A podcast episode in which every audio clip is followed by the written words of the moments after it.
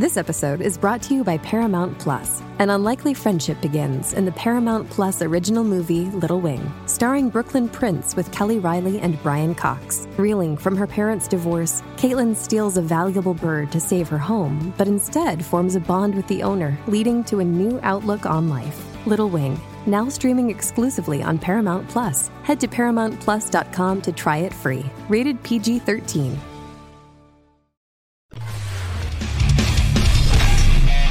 The Wild Project. Amigos de The Wild Project, episodio especial. ¿Y por qué es especial? Porque normalmente hoy vendría una tertulia, ya sabéis, ¿no? Con los tertulianos típicos, hablando de las noticias de la semana, comentando un poquito qué ha pasado, qué no.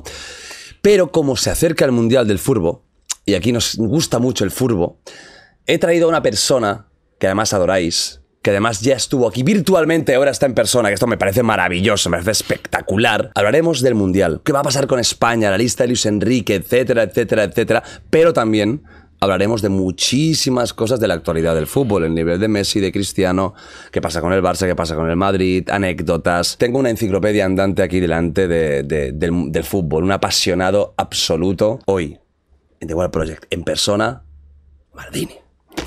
Aquí estás. ¿Cómo estás, fenómeno? Oye, que un placer y sobre todo, tanto que este sigo yo en el, en el podcast, estar aquí es una, una maravilla, como lo tienes montado, es, es- es espectacular, de verdad. Aquí estás, ¿eh? Aquí estoy, sí, sí, me hacía mucha ilusión. online. Hicimos un online en plena pandemia, me Sí. acuerdo, hablamos un poco de todo, pero es que tenemos un mundial, a- es, que, es, que, es que ya, empieza ya. Y va- yo, mucha gente, mucha gente me pregunta, para mí, la Copa del Mundo de Fútbol es insuperable. Mira, el otro día estaban jugando la Premier Sí. Y te juro que me parecía torneos de verano. El- O sea, el- el- los, niños jugando, ¿no? Sí, sí, o sea, en la Copa del Mundo de Fútbol no es que sea la mejor competición de, de fútbol de- del mundo que pueda haber. Para mí, y si quieres te lo razono, para Sí. mí es el. Yo creo que no hay un, aconteci- un acontecimiento deportivo más importante. Deportivo, ya no hablando de fútbol. En ni, general. ni los Juegos Olímpicos. Yo ¿Por te- qué? Pues porque el fútbol es el único deporte verdaderamente universal. Eh, y porque los Juegos Olímpicos, por supuesto que sería el segundo, pero allí hay muchos deportes que es verdad que, sinceramente, pues no son nada seguidos a nivel un mundial. interés de- El de cuatro personas y sí, media. Pero, pero la Copa del Mundo de Fútbol creo que no hay una, un acontecimiento como, como, como... Porque creo que el fútbol es el, el deporte más importante que hay. Es el único deporte realmente universal. Y la Copa del Mundo engloba todo, engloba distintas culturas. Yo estoy convencido que desde el punto de vista de las audiencias televisivas, que también se puede medir eso, eh, seguramente la final de la Copa del Mundo es arrasa cualquier otro acontecimiento deportivo. Estoy convencido, segurísimo. De 0 a 10, ¿cuánta emoción tienes por este mundial? 11, 12. A ver, los mundiales. Yo siempre digo que, que un mundial, eh, y también una Eurocopa, pero un mundial más es como entrar en Disneylandia. Tú te imaginas, aquí habrá muchos chavales, y tú dices, yo, eh, déjame las llaves de Disneylandia. Tienes el parque durante un mes Claro. y luego ya cuando acabas ya te dejo salir. Pues eh, es un mes que es Disneylandia. Ya no solo los partidos, ¿eh? Sino te levantas por la mañana, qué partidos hay hoy, Claro. revisas un poquito, ves las noticias, ves sorpresas, o sea, partidos que serían acontecimientos, resultados que serían acontecimientos mundiales durante, durante un mes, duran dos días, porque al día siguiente hay un partido todavía más importante. Y luego, para, yo no he sido jugador, pero los jugadores que hablas, todos te dicen que jugar una Copa del Mundo es que no hay nada ni parecido. Si lo hemos estado viendo muchos jugadores, que es verdad que se, se han estado reservando con sus clubes. O sea, no, es que no hay ni, no hay ni comparación. Ya sé que hablo con mucha pasión de esto, No, pero, es que no hay ni bonito, comparación. coño. Al final, tú estás aquí y tienes fama de ser un apasionado absoluto del fútbol. Sí. Y luego, después te, haré alguna pregunta. Mm. Por ejemplo, Ya está sonriendo. ya- ¿quién es el delantero de la selección de Congo? Hostia, hay varios congos, ¿eh? Hostia. Pero, claro, Ahora ya me ha está- jodido, está- ya, ya, está está- tenía está- la, la buena y ya me ha está jodido. el, ¿eh? el Congo y está la República Democrática del Congo. Ajá. Eh, a me ver, vale con uno de los dos. Te hablo con uno de los dos. Eh, eh, Emputu. Emputu es uno de los mejores jugadores de la República Democrática del Congo de los últimos tiempos, seguro.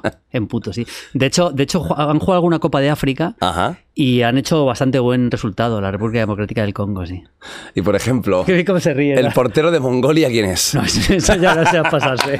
No, Mongolia debe ser de las. Mira, hay una cosa curiosa que se puede contar, que es que en, en Asia eh, es donde más diferencias hay entre las selecciones grandes y las pequeñas. Para ver grandes res- resultados de estos de Sí. 20-0, que ya no se ven en Europa, no se ven. No, no, no. En Asia se ven todavía. Se ven Se ven. Resultados de 20-0, de 18-0, 17-0, se ven en las directamente primeras. casi como amateurs versus Sí, sí, exactamente. profesionales, en las, pri- ¿verdad? en las primeras rondas de las, de las eh, eliminatorias para la Copa del Mundo, porque Sí. la Copa del Mundo, claro, lo que vamos a ver ahora es, es la, la fase final de la Copa del Mundo.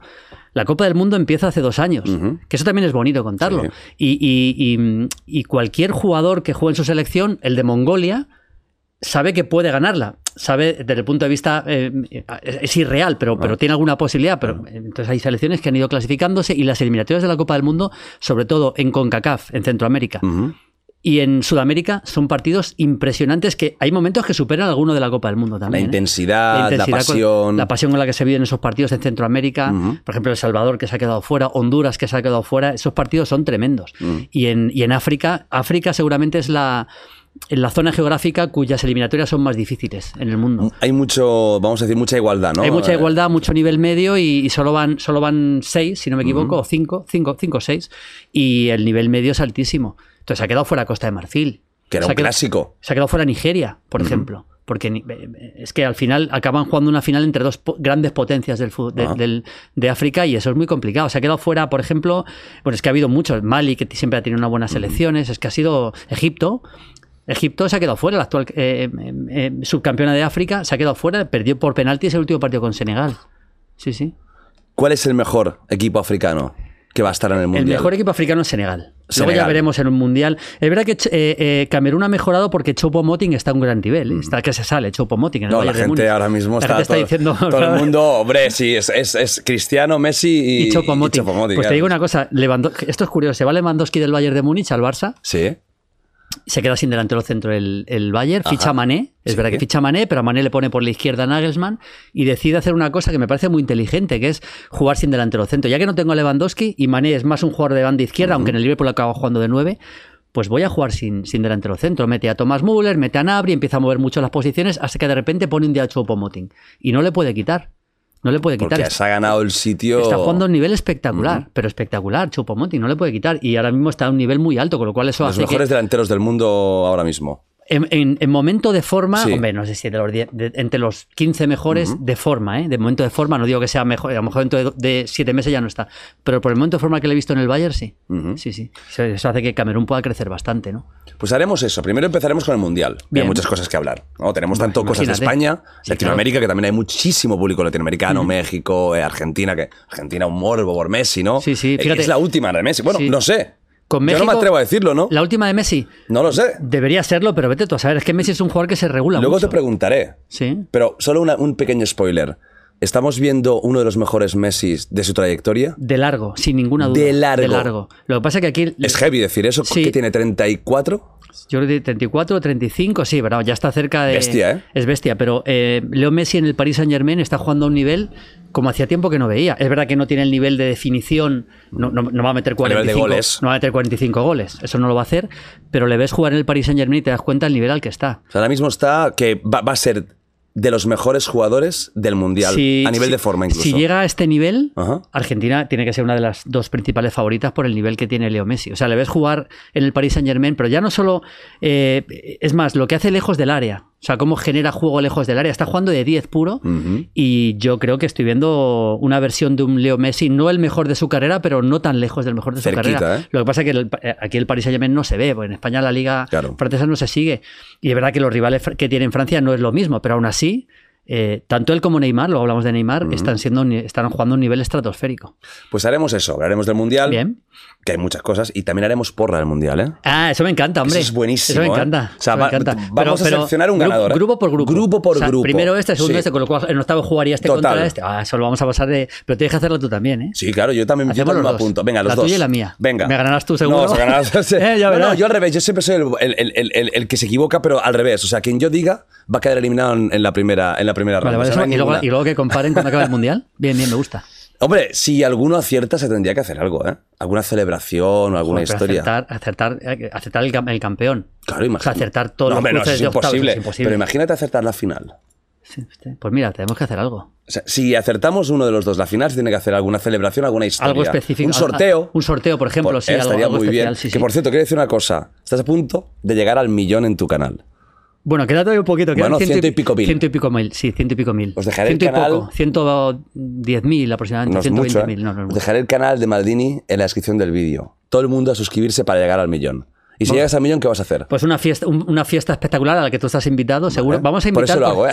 Va- no, vamos a invitar también a algunos suscriptores del canal. Ya Qué veremos bueno. cómo los elegimos. Qué bueno. Hay algunos que son ya unos clásicos que me escriben mucho y que son locos del fútbol. Ajá. Y vamos a, vamos a hacer bastantes cosas. Vamos a hacer, aparte de un directo, no los 24 horas que hiciste tú. No, porque eso, eso- eso es- déjalo para los yo, chalados. sí, yo tengo más edad que tú. Déjalo pero, para los locos. pero vamos a hacer algo, algo bestia, sí. Pues tú podrías estar 25 horas viendo partidos de fútbol ininterrumpidamente. Sin ninguna duda.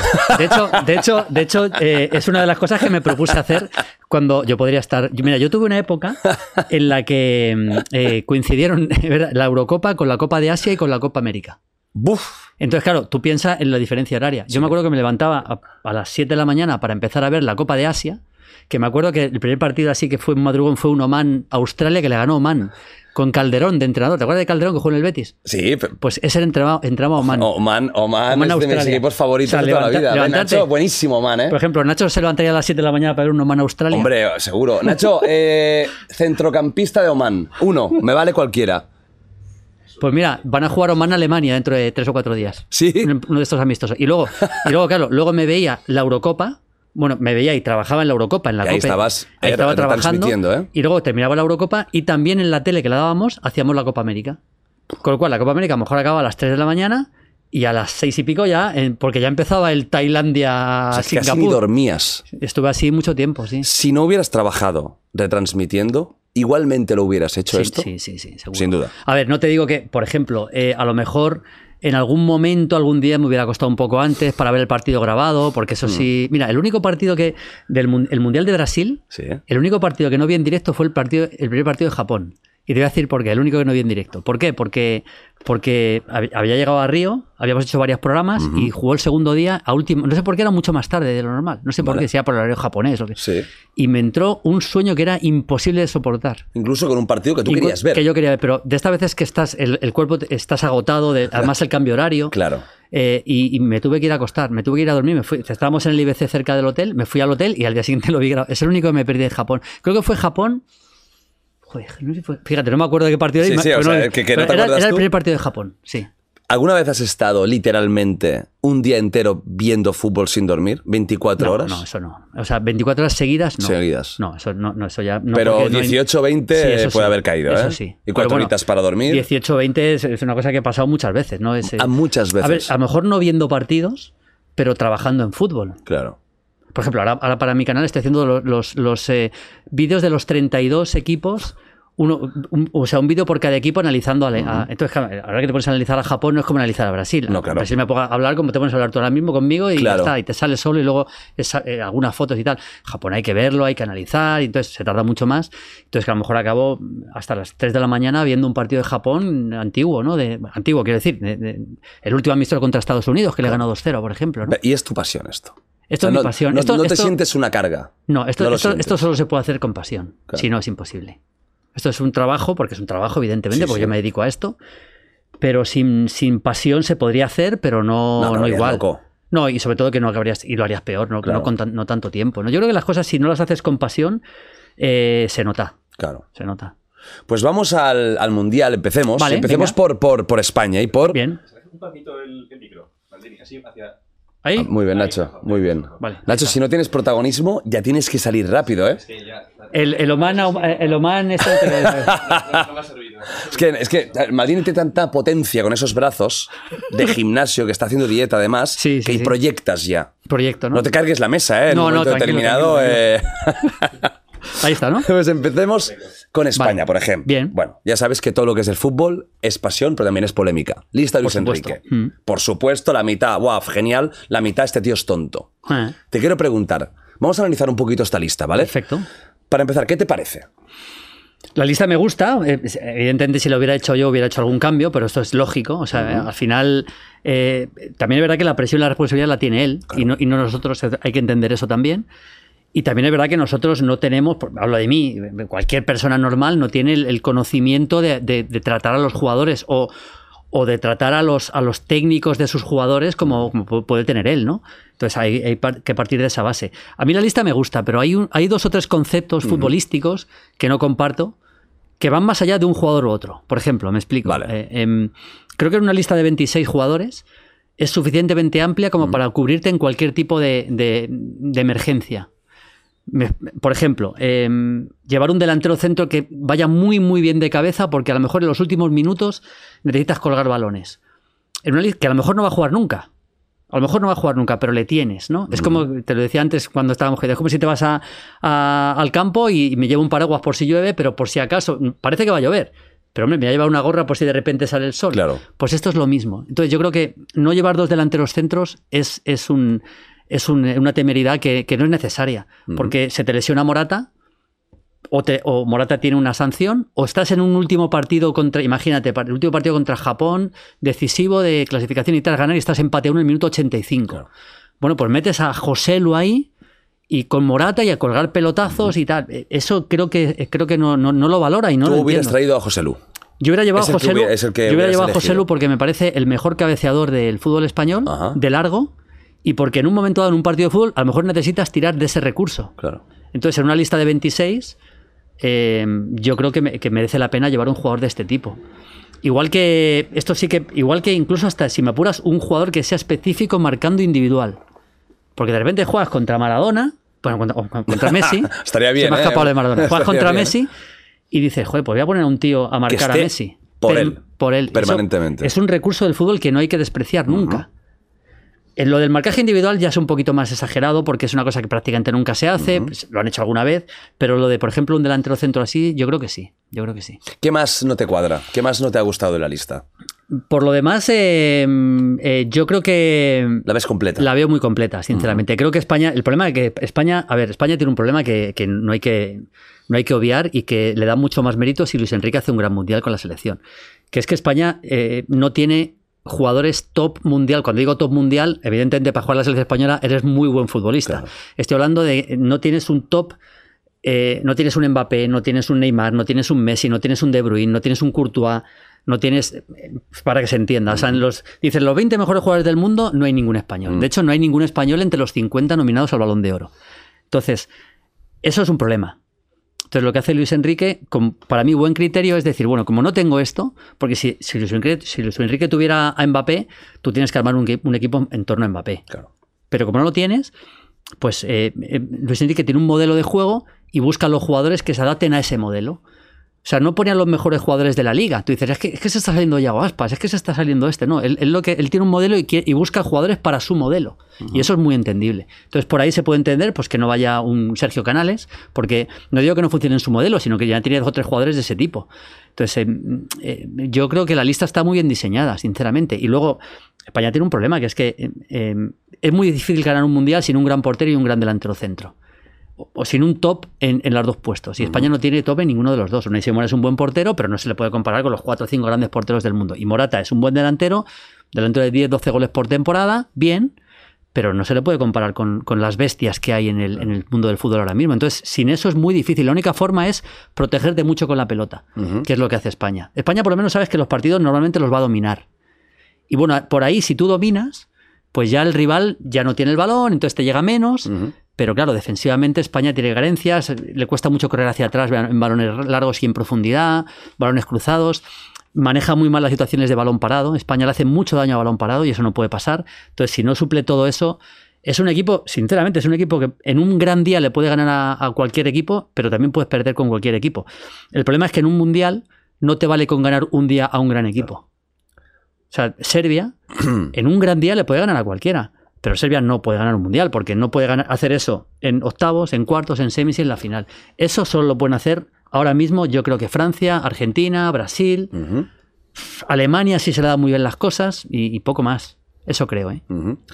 Analicemos un poco em, posición, una posición por posición, pero sí Venga. línea por línea. Sí, vale. Porteros, ¿qué te parece España? Ya has dicho que no tenemos top No, mundial. no es un top ¿Quién- ¿Quién va a mundial. ser titular? Va a ser Unai Simón, seguro. Simón va a Unai ser Simón seguro. Sí, yo No, creo que. mm, Se hablaba de, de Gea que podría venir. Al final, ¿te parecen bien los tres porteros? que Bueno, hay? yo creo que Luis Enrique opta por algo que es muy inteligente, que es que si tienes un portero que va a ser tu titular indiscutible, los otros dos, a ver, no quiere decir que vayan de relleno, porque, porque no es así, pero, pero realmente no quiere, no quiere que haya mm, mm, Habladurías. habladurías, eh, porque si está De Gea ya no está jugando De Gea, entonces yo creo que el rol del portero es muy específico. Si tú tienes un portero, tienes un portero, y los otros dos Mm. Va a jugar siempre. Va a jugar siempre, salvo un tercer partido que ya estés clasificado, Claro.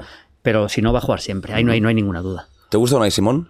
Sí, me gusta, me parece un buen portero, sí, está bien, un portero de élite, por supuesto, pero mm, tiene a veces desconexiones también claras, con el juego de pies tiene más problemas también. Bueno, eh, está bien, pero no es un portero al 100%, al 100 fiable. Línea defensiva. Bueno, ¿Qué nota que, le, mira, vamos a hacer incluso notas. Venga, vale. ¿Qué nota le, le pones a la portería de España? por ejemplo, si pusiéramos que Courtois un 10, Sí, le pondríamos un 6,5. y medio. seis y medio. Sí. Vamos a la defensa. A ver, el lateral derecho va a ser Carvajal, que no está en su mejor momento. Carvajal está terminando ya una carrera que ha sido muy buena. Y yo creo que está, es verdad que por ahí la opción de meter a Azpilicueta de lateral, pero yo creo que Carvajal va a jugar. Es un jugador que defensivamente ha mejorado, pero que no está en su mejor nivel ahora mismo. Yo tampoco me parece una posición muy fiable para España. el- el- la- Por ahí la banda puede derecha. entrar peligro. Puede entrar, puede entrar bastante peligro, sí. De hecho, ha habido algunos partidos en el Madrid que le ha costado mucho realmente mantener el nivel.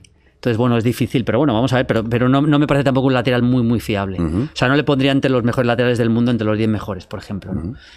Y le pondría pues a otros 6, 6 y medio. A la línea defensiva española. No, a Carvajal. A Carvajal, venga. Ha- Hacemos la línea entera. Venga, no, no, o, o Por- o sea, ¿cuál por titular jugador? por titular, que, que- Venga. que creamos que va Venga, a ser. Carvajal. Vamos con los centrales. Los centrales, yo, eh, a ver, eh, a mí Eric García no me convence. No, es un jugador que no me, no me termina de convencer. Tú ¿Ves como- no, no, no. culé- a- Me parece que. Mira, mira, lo que me parece de Eric García es que siempre, durante el partido, es un notable alto, Hmm.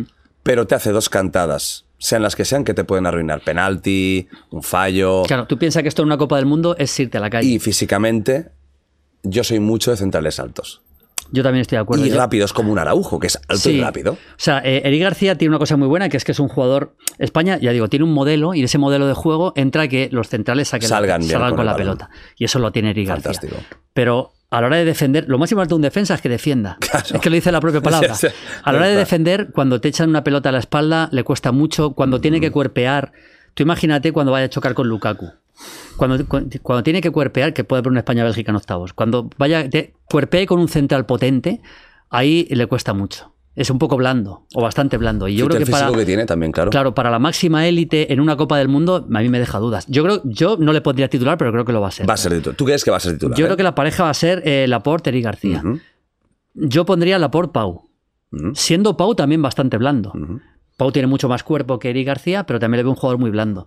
Tiene problemas en, eh, aunque sea muy alto, algunos problemas a veces en el juego aéreo y sobre todo eso, eh, al ir a cuerpear, ir al choque, eso le cuesta mucho, lo hemos visto en muchos partidos. A España equipos, equipos menores le han creado mucho peligro. Yo recuerdo un partido con Kosovo que Buriki este eh, parecía, parecía Lukaku, que además está jugando bien en el Mallorca, Sí, es un buen sí. delantero, pero vamos, Sí, no puede pasar que te genere tanto peligro. Y, y Laporte me parece de largo el mejor central español. El mejor. ¿A Eric hecho- García qué nota le pondrías? Eh, un 5. Hostia. Un 5. Pelado, ¿eh? O sea, A ver, el estamos- aprobado, pero. Aquí, aquí que se entienda, estamos hablando de la élite. Sí, o sea, un 5 de los que son superiores a todo el mundo, que son Claro, los que están sea, en un mundial. Que de mucha un gente dice, joder, qué malo es este jugador. Ver, No. jugador que juega en el Barcelona no es malo. Por supuesto. Está hablando de la máxima élite. Dentro de la Dentro de élite. la élite, un 5. Ujú. y, a, mm, y a Pau le pondría un 5 y medio. 5 y medio, 6, quizá un 6, dentro de la élite. Dentro de la élite.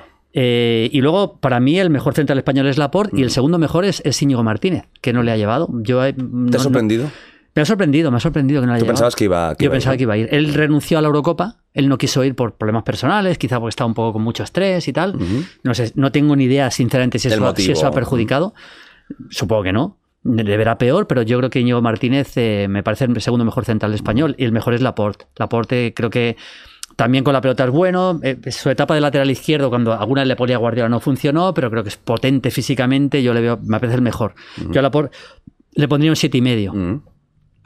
Eh, y, a, y a- Bueno, Íñigo, si quieres le puntúo, pero no Sí, bastante, claro, también un 7, 7 Un y 7, medio. 7 y sí, notable bien. Pero vamos, Notable bien. España no está pasando por, por etapa de centrales. Claro, eh, España tenía, ha tenido a Puyol, a Piqué, Sergio Ramos. a Sergio Ramos y eso ya, pues eso ya pasó atrás. ¿Hubieras traído a Sergio Ramos? Ha sido quizás la, la noticia Sí. controvertida, ¿no? Pues mira, el, el actual, al actual Sergio Ramos no, sinceramente. Claro, estamos hablando del actual. De la, sí, no, claro. No, no, no. En Tú este- si eres Luis Enrique. No, no lo hubiera llevado porque mm, tampoco me parece que esté haciendo tanto en el Paris Saint Germain Mm. como se está hablando. Sergio Ramos ha tenido una cosa buena en el Paris Saint Germain que le ha favorecido. Galtía, el técnico del, del, eh, del PSG, eh, empezó a jugar con, con defensa de tres. El anterior técnico no jugaba con defensa de tres. Ramos llegó el año pasado lesionado, al Sí. final acabó entrando poco, pero no que entrando. Pero llega Galtier y mete defensa de tres. Lógicamente hay un central más, juegas con tres centrales. Claro. Y ahí entró él. Y empezó a jugar bastante bien. Y ahora que está jugando defensa de cuatro, que ha cambiado, sigue jugando él. Pero aún así, es un equipo que no está defendiendo bien. O sea, el Paris Saint-Germain no defiende bien, le hacen problemas en el juego aéreo y ahí tiene también su influencia Sergio Ramos. Y yo creo que para, para si no iba a ser titular, que seguramente no lo iba a ser, yo creo que es mejor que una- un, un emblema, un mito como Ramos. Mejor, sinceramente, a lo mejor él, él, si está escuchando este podcast, que a lo mejor supongo que sí que te seguirá, No lo sé. eh, yo creo que es mejor que no esté para ser suplente. Sí, porque luego crea la, la controversia constante, ¿no? Pero no Un por mal culpa de él, partido ¿eh? Eric García. No, no, no, claro, de la gente. Claro, no por Oye, culpa pues de él. ponlo, ponlo, ponlo. Y eso también Claro. para Luis Enrique tiene que ser jodido. Claro, y para el otro jugador y, para el tema. Entonces yo creo que por ahí ha influido mucho. O sea, yo no lo hubiera llevado. Tú no Como- lo ves, ahí estoy de acuerdo con Luis Enrique. Lateral, el que nos queda el último. Bueno, lateral izquierdo hay, hay dos posibilidades. A mí el lateral izquierdo español que más me gusta es Valde, el del Barça. ¿Qué te parece que no, que no esté? Pues yo lo hubiera llevado. Ahora mismo, Lo hubiera yo creo que es llevado. el lateral que juega en España, quizás más Sí. en forma izquierdo. Sí, es el más en forma. Seguramente le falta experiencia al Sí. máximo nivel y entonces eso ha decantado el. Pero aunque sea suplente, yo creo aunque que tenía sea- nivel, ¿no? Yo, Para lo hubiera, estar. yo lo hubiera llevado. Yo lo hubiera llevado. Lo que pasa es que Jordi Alba ha mejorado un poquito, Mm, tiene sí. mucha experiencia. Claro. En el ida y vuelta es muy bueno. Vamos a ver cómo recupera la posición. Lo que pasa es que España es un equipo que domina mucho, con lo cual eh, confía mucho que Jordi Alba vaya a llegar, que también lo hace Valde. Pero luego Gallá también podría jugar. ¿eh? Gallá también podría, podría ser titular. Yo creo que va a ser Alba, pero me parece que los dos dan al menos un 7. Un 7 Sí, sí. actualmente incluso. Actualmente ¿eh? dan al menos un 7, sí. ¿Y a Valde qué nota le pondrías? A Valde le pondría un 7 y medio ahora mismo. Me parece el lateral más en forma del fútbol español. Lo que pasa es que en el último tramo está jugando de lateral derecho por todo lo que le ha pasado al Barça. Claro, pero, me gusta mucho y yo creo que después del Mundial, eh, sea con o sin Luis Enrique, que eso, eso lo decidirá la federación o él, eh, creo que Valde irá convocado. Ya ha estado jugando con selecciones inferiores. O sea, es un lateral de futuro. bien. Vamos, yo no tengo dudas, no tengo dudas. Línea defensiva, entonces, ¿qué le pondríamos? ¿Entre un 6 y un Uf. 7? Un 6. Pela- al, máximo nivel, Sí. lo que es el Mundial, un 6. Para lo, comparándolo con. Comparándolo otros con otros grandes, equipos ¿eh? grandes, un 6. Un 6. Vamos a, a la que en teoría es la mejor línea de España, que es el, el No, centro y- del campo. Y, sin teoría, para mí lo es. Lo es claramente, sí. ¿no? ¿Cómo, ¿Quién van a ser los titulares, crees tú? Yo creo que saldrá con Busquets, Gavi y Pedri, los Vale. tres del Barça. Eh, le di alguna opción a Soler, Ajá. pero bueno, creo que saldrá con los tres. El primer partido con Costa Rica, que es un equipo que va a jugar bastante replegado, luego sí que hablamos de los rivales. Sí. Pero a mí Busquets me parece que ya no está ni mucho menos en su mejor nivel. De hecho, creo que está en mejor nivel futbolístico Rodri, Mm. pero yo creo que Busquets va a ser titular, entre otras cosas, porque está mucho más acostumbrado a jugar con Gavi y con Pedri, por razones obvias. Pero creo que sufre mucho en, en pelotas al espacio hacia atrás. Creo que cuando tiene que correr hacia atrás, Busquets sufre, sufre mucho. De hecho, cuando el Barça jugó con defensa de tres el año pasado, que a Koeman le dio por poner defensa de tres, eh, vimos a un Busquets mucho más protegido y eso le beneficiaba bastante. Mm, España es un equipo que domina, con lo cual eh, Busquets en teoría va a estar más cómodo con balón, pero cuando España la pierda, eh, ahí se van a ver bastantes carencias Puede de, haber de problemas. Busquets. Puede haber ¿Qué problemas. nota le pondrías a Busquets actual? Seis y medio. Seis y medio. Seis y medio, sí. Pedri Eh, Pedri, Pedri me parece el mejor jugador de la selección. es la estrella de España ahora mismo. De largo. De largo. Con, con bastante diferencia. Me parece el mejor jugador de España. Creo que es un futbolista que, que lo tiene todo. Tiene último y penúltimo pase, que el penúltimo pase es muy importante en el fútbol. El último pase es más importante todavía muchas veces, aunque no siempre. Eh, es un jugador que, que entiende muy bien el juego. Muy bien el juego a la hora de moverse. Como yo le veo, creo que cuando Guardiola, eh, cuando eh, Xavi le ha puesto demasiado cerca del área, creo que le ha perjudicado. Porque creo que, aunque curiosamente participando cerca del área puede ser más determinante. Marcar goles. Sí, o dar pases de gol. Creo que es fundamental que participe cuanto más mejor en el juego. Y España es un equipo que va a dominar. Y simplemente por el por la forma de jugar España va a jugar cerca del área Tú rival. lo retrasarías, ¿verdad? Yo lo retrasaría. Yo creo eh, que lo hará, lo hará Luis. Enrique. Yo creo que va a jugar 4-3-3 y él lo va a retrasar. Y me parece el mejor jugador de la selección. Me parece el, el único jugador ahora mismo de la selección que realmente yo pondría en, un- en- en una lista de 20 top. Lo hubiera metido en la lista de 50, por ejemplo. Lo nominado metido, ¿eh? sin ninguna duda, sí. ¿Qué nota le pondrías ahora mismo? un Pedri? nueve, un 9, un nueve, o sea, sí. ya es un crack mundial. Crack mundial. Sí, Crack sí, para mí es el, el único crack mundial de verdad que tiene España a, a- a- a- a nivel top es, Sí. es Pedri. Gaby sería el otro. Gaby sería el ¿Crees otro. que va a ser titular? Creo que va a ser titular. Creo que tiene mucho todavía. Creo que eh, tiene una personalidad arrolladora. Creo que es un jugador muy agresivo. No tiene más- miedo ante nada, No, ¿eh? nada, más eh, muy agresivo, porque eso lo es, lo es Gaby. Creo que a veces se pasa, en una Copa del Mundo tiene que tener cuidado, porque a veces se, se pasa de frenada muy Claro, habitualmente. Y los rivales lo saben, porque esto hoy todo, todo se estudia, entonces los rivales saben. O sea, el seleccionador de Costa Rica le va a decir al, al jugador que va a estar cerca, "Tengo- intenta buscar las cosquillas a este. Pícalo, que, pícalo". Que le vas a cargar con tarjeta prontito y luego tal. Y entonces, pero bueno, aún así yo creo que será titular, sí. Yo creo que será titular. ¿Qué te parece? Me gusta mucho, me gusta mucho. No, no me parece un jugador del talento de, del talento con la pelota de, de, de Pedri, pero me parece un jugador por lo menos para un 8. Un 8 o un 8 y medio. ¿eh? Incluso actualmente. Actualmente sí. Un 8. Sí, o sea, sí. que de calle la, el- el- la parte de- del medio del campo es la mejor de España. ¿Qué, qué- qué- De largo. ¿Qué nota le pondrías? Pues, eh, pues hombre, casi haciendo una media sería un 8, ¿no? Un ocho- un sí, ocho- porque Busquets le he puesto bueno. menos, sería un 8. Luego tiene muchos, muchos recambios, porque tiene, tiene. Lo bueno que ha hecho en la lista, en eso sí ha hecho lo que decía yo de los, de los distintos registros. Sí. Tiene jugadores para, para jugar por dentro, como Soler, que es un jugador que llega mucho al área, como Marcos Llorente, que es un ida y vuelta permanente. Y luego tiene jugadores. Eso ya lo metemos en lo delantero, pero tiene jugadores, tiene extremo, ha llevado extremos por si quiere abrir el campo con extremos. Uno Ferran, otro Nico Williams, otro Jeremy Pino, son jugadores que eh, te pueden hacer cambiar el registro de juego y buscar más las bandas. Claro. Vamos a la delantera. Venga, vamos a delantera. ¿Qué te parece? A ver, primero, ¿quién va a ser titular de la delantera? Bueno, yo, Morata, yo creo que. Morata 9, yo creo que el primer día creo que van a ser eh, Sarabia por la derecha y yo creo que tengo duda entre Dani Olmo y Ansu Fati. Cuando dices el primer día, El día de ¿crees Costa que va a ser. No, pero ¿crees que va a ser la línea que más variación va a tener entre partidos? Porque en medio del campo no creo que haya mucha diferencia. Mm, Yo creo que va a tener variación. sí. Va a tener variación, Sí, ¿no? es que el segundo partido es con Alemania, no tiene que ver jugar con Costa Rica con Alemania, lógicamente también en, en función del rival, de lo que te propone el rival. Incluso de cómo ha ido el primer partido. Claro, el otro día escuché una entrevista muy buena con el seleccionador mexicano, con, eh, em, con em, el, argenti- el argentino que estuvo en el Barça, Tata con Martino. Tata Martino, y, y- y la verdad que él, él dice que van a jugar en función de lo que le proponga el rival, y España también lo hace a veces. Yo creo que el primer día Sarabia por la derecha, eh, Morata de 9, que es el único 9 que ha llevado España, y Dani Olmo en la izquierda. La opción de que España salga sin 9 contra Costa Rica, no lo creo, no lo creo, sinceramente. Eh, a mí em, creo que la única duda es en la izquierda si llega bien Ansu Fati. Ansu Fati se le ha llevado sabiendo que no está bien, de hecho lo dijo. Vamos a ver cómo entrena, porque Ansu Fati tiene gol. Y es un jugador que tiene, tiene una capacidad goleadora bastante asombrosa. Que no lo ha hecho en los últimos tiempos porque ha estado lesionado, pero, pero lo ha demostrado. Con lo cual yo creo que el gol se cotiza muy caro y España, aunque es verdad que si ves los partidos, ha marcado bastantes goles en algunos partidos recientes, no tiene un gran goleador, porque tampoco Morata es un gran goleador. No nos engañemos, Morata es un jugador, pues esto de 10, 12 goles por, temporada, que está bien. Si fuera por partido sería increíble. Es impresionante. 10 goles por temporada, que está bien, pero no es un futbolista como para, para mm, O sea, jugártela para a que va a depender- ser el. Claro, para depender de él. Sí, lo- es verdad que una Copa del Mundo es, es un torneo tan corto que de repente, pues eh, Paolo Rossi de repente se hinchó a meter goles y ganó Italia el Mundial. Cuando no marcado en la primera fase. Podría llegar a pasar, pero, pero no, es difícil. Es difícil.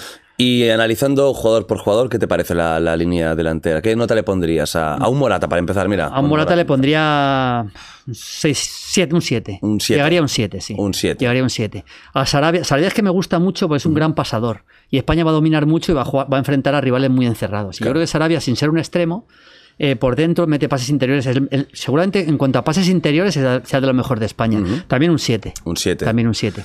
Y en el Paris Saint Germain yo creo que merece, merece haberse quedado. ¿eh? Se ha quedado en el Paris Saint Germain, no es titular, pero por la pretemporada que hizo merece, y el temporada que hizo en el Sporting de Portugal, merece haberse quedado. Y luego Dani Olmo es un jugador en ese sentido bastante parecido, porque es un jugador que puede jugar en varias posiciones, que tiene un buen último pase, es un, es un, jugador muy versátil, que no es un 9 en nada, pero es un 7 en casi todo. ¿no? Claro. Y le pondría otro 7, 7, 7 y pico, a ver cómo llega ¿Y físicamente. Ansu qué nota le pondrías a la Ansu le pondría más. Ansu, el, el- el actual, Sí. el actual un- habría que ponerle un seis y medio, porque, porque el actual llega, llega en momento de forma bajo porque ha estado sin jugar. Pero si Ansu Fati recupera el nivel que puede llegar a tener, es uno de los grandes jugadores de España detrás de Pedri. Y es más, te digo una cosa, es uno de los jugadores que pueden ser estrellas mundiales de verdad. ¿Crees que va a recuperar ese nivel? Eso ya Son es, jodidas, es un ¿no? tema, Las es un tema lesiones médico. tan ya. recurrentes. Sí, es un tema médico. Yo lo hablo con algunos jugadores y ya no es un tema de que él tenga miedo, porque eso no, pero es un tema de que es cuando ya ha ido más de una lesión, tanto tiempo sin jugar, ya es un tema, es un tema complicado de que, de que simplemente la lesión sea más crónica de lo que parece. ¿no? Pero eso ya, claro, hay que, hay que ser médico. tiene que ver, ¿no? Y te- tiene, que que verse a ver él mismo, se tiene que ir. mm. Claro, hay que verse- ¿Tú lo hubieras llevado? Sí, sí, yo lo hubiera llevado. Tú lo hubieras Yo llevado, creo que es un jugador como Ansu Fati, en una lista de 26, te, te puedes, te la puedes jugar a que esté mal y no juegue ni un minuto. Pero son 26 jugadores los que tienes. Claro. Es que tienes un margen muy amplio. Y si te entra y te hace un jugador y te marca un gol Claro. clave, claro. O si de repente le ves bien entrenando, le pones el segundo o tercer partido o, o incluso para octavos de final. ¿no? Es que es un jugador que tiene gol, tiene un instinto goleador como muy pocos jugadores he visto tan jóvenes. Sí, sí. Bueno, ese momento que entraba y marcaba era, era una locura. Era impresionante. Antes No, de no, las lesiones era como. claro. Lo tiene, era lo tiene. irreal. Eso se- o se tiene o no se tiene. Claro. Eso. Mira, yo me acuerdo, me contó un día Valdar una anécdota muy curiosa hablando de Batistuta. Hostia, delantero. Esto le va a- Batistuta, esto que vean en Ar- Fiorentina, ¿no? Sí, En su que- momento, sí, eh. El que nos vea en. Argentina le va a gustar esto, porque eh, fue, fija, el día, preparando la final, no sé, porque estábamos comiendo el día de la final de Champions en París. Antes del partido, a las 2 de la tarde, estaba hablando de fútbol, estaba Carlos Martínez, estábamos los tres. No sé si estaba también Mónica Marchante, creo que estaba también Ah. Mónica.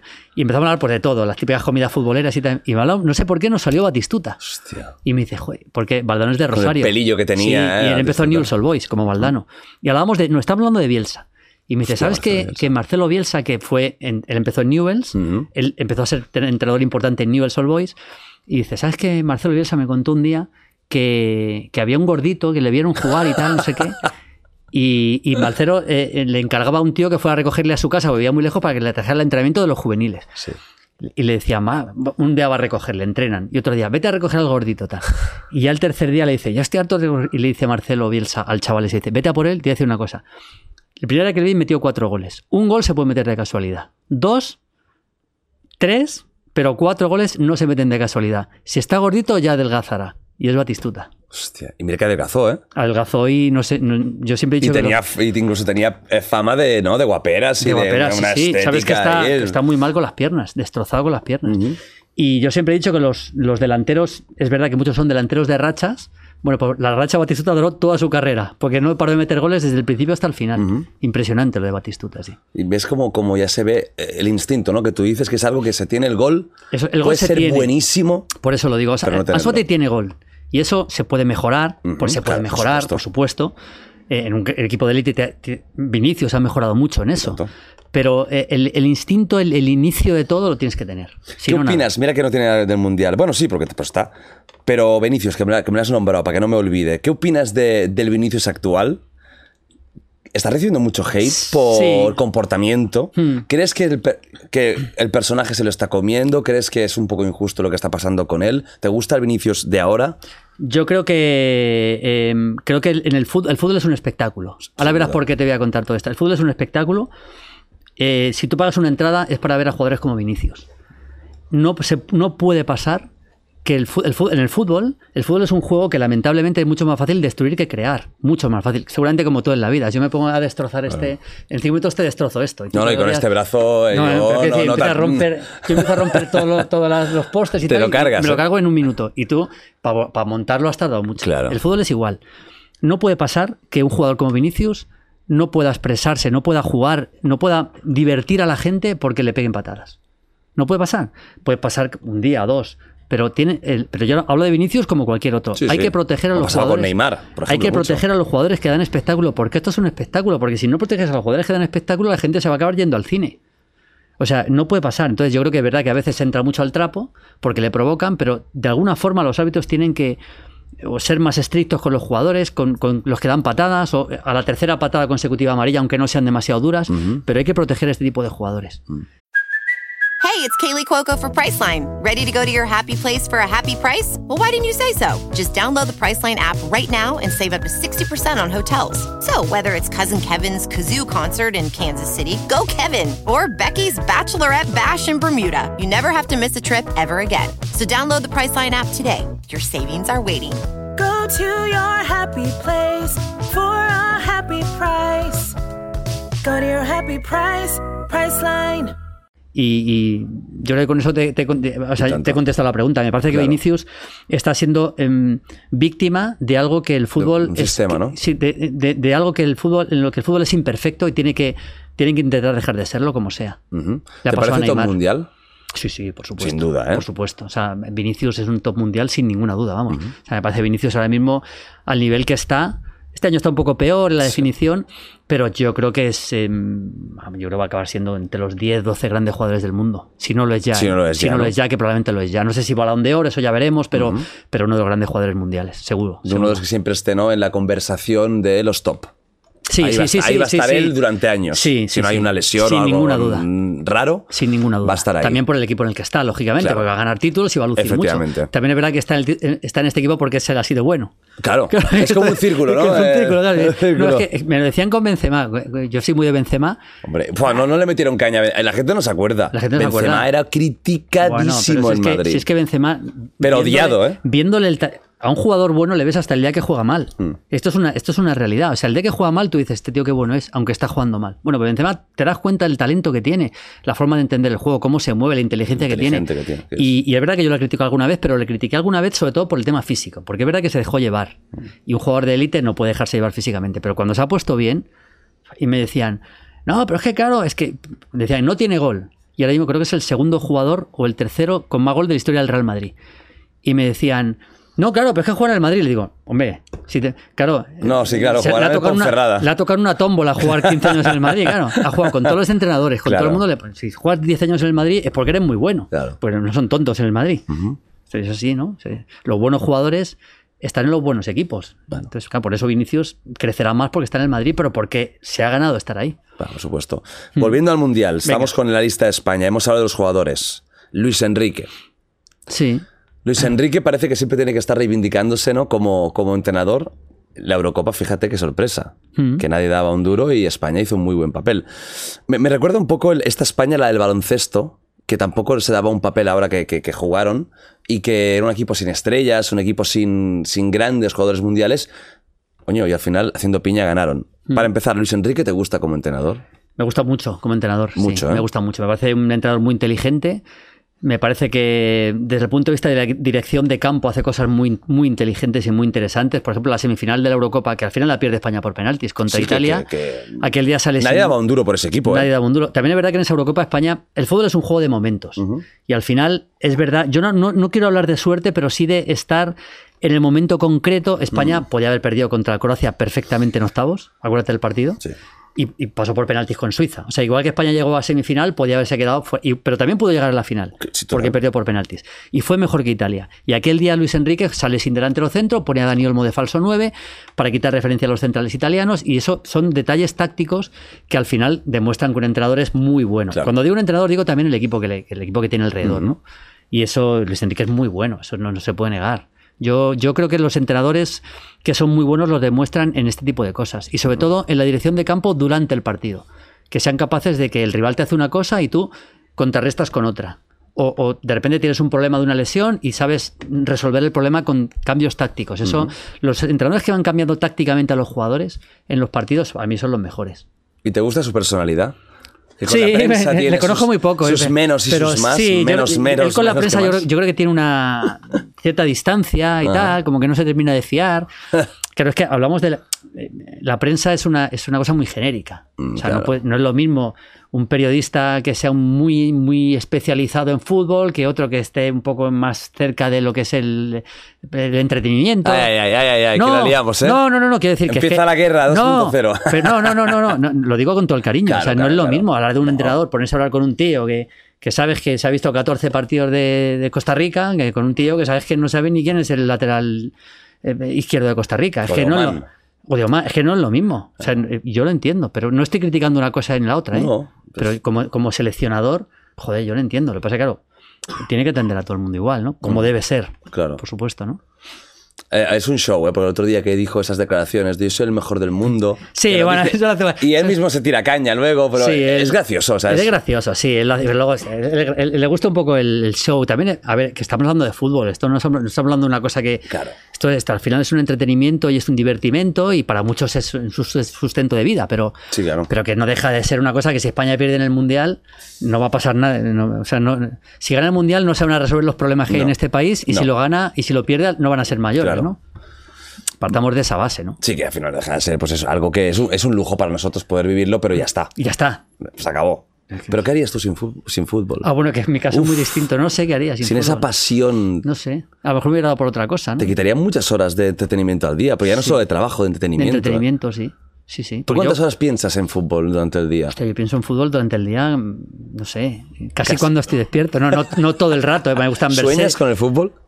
Pues alguna vez sí, pero, pero coño con todo tipo de cosas, pero alguna vez sí. Sí, pero yo en verano, por ejemplo, me llevo mis partidos en, en las siestas y tal, ahí, pues me veo algún partido así histórico, me apetece recordar y, y sí, estoy pensando en viendo cosas. Es que es una pasión. Al final, cuando conviertes tu pasión en tu profesión, Claro. es una mezcla explosiva que a veces mm, te cuesta desconectar. Yo lo reconozco, no, no tengo problema en, en no reconocerlo, ¿no? Que a veces te cuesta desconectar del fútbol, ¿no? Sí, sí, me cuesta desconectar del fútbol. A veces me obligo, ¿eh? A mí mismo. ¿Sí? Sí, porque necesita, porque la cabeza necesita descansar. ¿Y qué, qué haces cuando no estás Pues mira, en el mundo mi fútbol? mujer muchas veces los viernes por la tarde tenemos un poco el, El pacto. el pacto de que nos vamos a- de que vamos a salir a, a donde sea y Qué a- bueno. al cine, al teatro, tal, y yo desconecto del.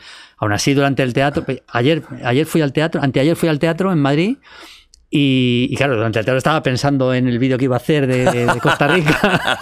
Hostia, el delantero de Pero eso no se lo digo a ella. es increíble. Pero eso no se lo digo a ella. ¿no? Sí, Hace sí. un poco el paripé, ¿no? Claro, no, hombre, pero me, me- me disfruté mucho con la obra, por cierto. pero- ¿Y, qué te gusta? ¿Qué te gusta de cine y televisión? ¿Te ves series o Veo películas? muchas series. La tele, o sea, la tele, no, no, cuando digo no veo la tele, quiero decir que no veo la programación que me ponen. Sí, tú ves streamings, o sea, O eh, la-. Netflix, O sea, todo yo estoy Prime, todo abonado a todas las plataformas, a Netflix, por supuesto a, Movistar, a Netflix, a, a Amazon, a, a Disney. Todo esto. No sé si alguna más, pero bueno. ¿Hay alguna que estés viciado HBO. ahora? ¿De series? Sí. Joder, mira, me estoy viendo la del Inmortal, que es una que hemos estrenado en Movistar. Y me, está- me falta ver el último capítulo, pero no he tenido tiempo de verlo todavía. Te está gustando, ¿no? Me volví loco con Juego de Tronos.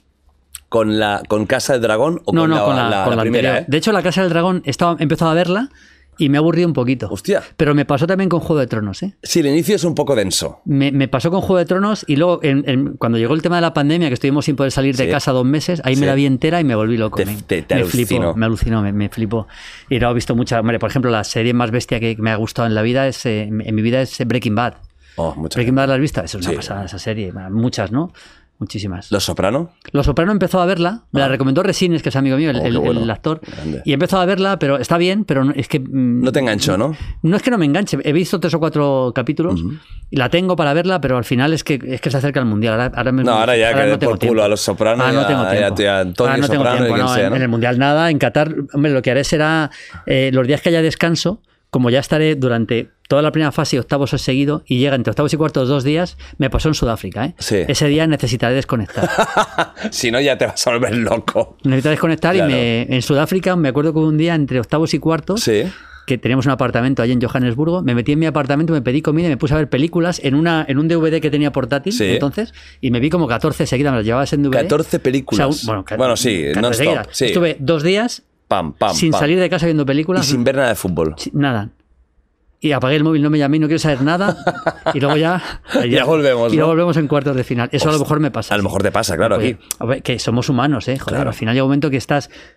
Porque en un mundial voy a estar, las salvo el tiempo que esté durmiendo, permanentemente pensando en fútbol, viendo fútbol, analizando fútbol, haciendo vídeos, trabajando en, la, en, en Movistar, en Cope, en Marca, en, En tu todos. propio canal. En mi propio canal, que voy a hacer muchas cosas ahí. O sea, vas a seguir, ¿eh? Durante, durante el Mundial, los días de Mundial, no vas a abandonar el canal, vas a seguir no, al subiendo revés. tus vídeos. Al revés, ¿eh? voy, a, voy, a, voy a hacer más vídeos todavía. O sea, durante el mundial voy a hacer fácil cuatro o cinco vídeos al día de, Hostia de- para el canal. cuatro o cinco al día. Cuatro o cinco. Quiero hacer los pronósticos por la mañana, luego cada partido importante, que será mínimo uno o dos al día, en Claro. cuanto acabe el partido, el análisis del partido. Análisis. Y luego tengo más ideas. eh. Quiero ir a- con periodistas muy conocidos, Qué amigos bueno. míos de, de- de todos los sitios, Un hacer co- debate o- hacer, cosas con ellos. Qué y sí, bueno. quiero aprovechar para que el canal crezca, ¿no? Pues mira, lo que, lo que decías antes del, de, que, de que estás haciendo, por ejemplo, ahora, análisis grupo por grupo. Pues te voy a pedir el grupo de España. Venga.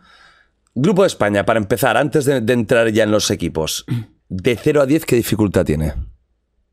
De 0 a 10, Sí, 6. vale. No es un- un grupo de la muerte. No es un grupo de la muerte. O sea, eh, si España queda fuera en este grupo será una tremenda decepción. La Tiene equipo para pasar, Hombre, España. sin duda. Si España no es capaz de pasar.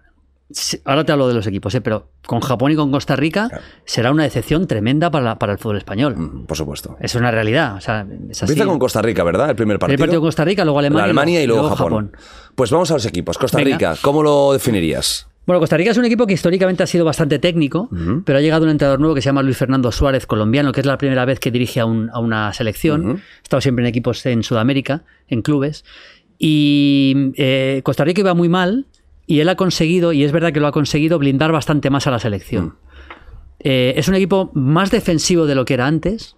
Claramente juega, juega 4 4-3-3, más defensivo de lo que era antes, pero se ha encontrado con dos cosas muy interesantes. Con dos extremos, que uno se llama Bennett, que está jugando en, en Inglaterra, un chico de 19 años que es buenísimo, y luego eh, el de la banda derecha también, eh, es, que se llama Torres. Esos dos extremos están funcionando muy bien, con lo cual es un equipo que lo tiene perfecto para jugar a la contra saliendo por las bandas. Y luego Fuller, que será el lateral derecho, también es un lateral muy, muy ofensivo. mucho recorrido. Pasa que Fuller es un chico que juega en Costa Rica. Claro, al final les ves en la Liga de Costa Rica, no es lo mismo. Pero por ahí, eh, luego en el medio campo tiene dos jugadores muy veteranos como, como Tejeda y, y Celso Borges. Es peor que España, tira que los Navas.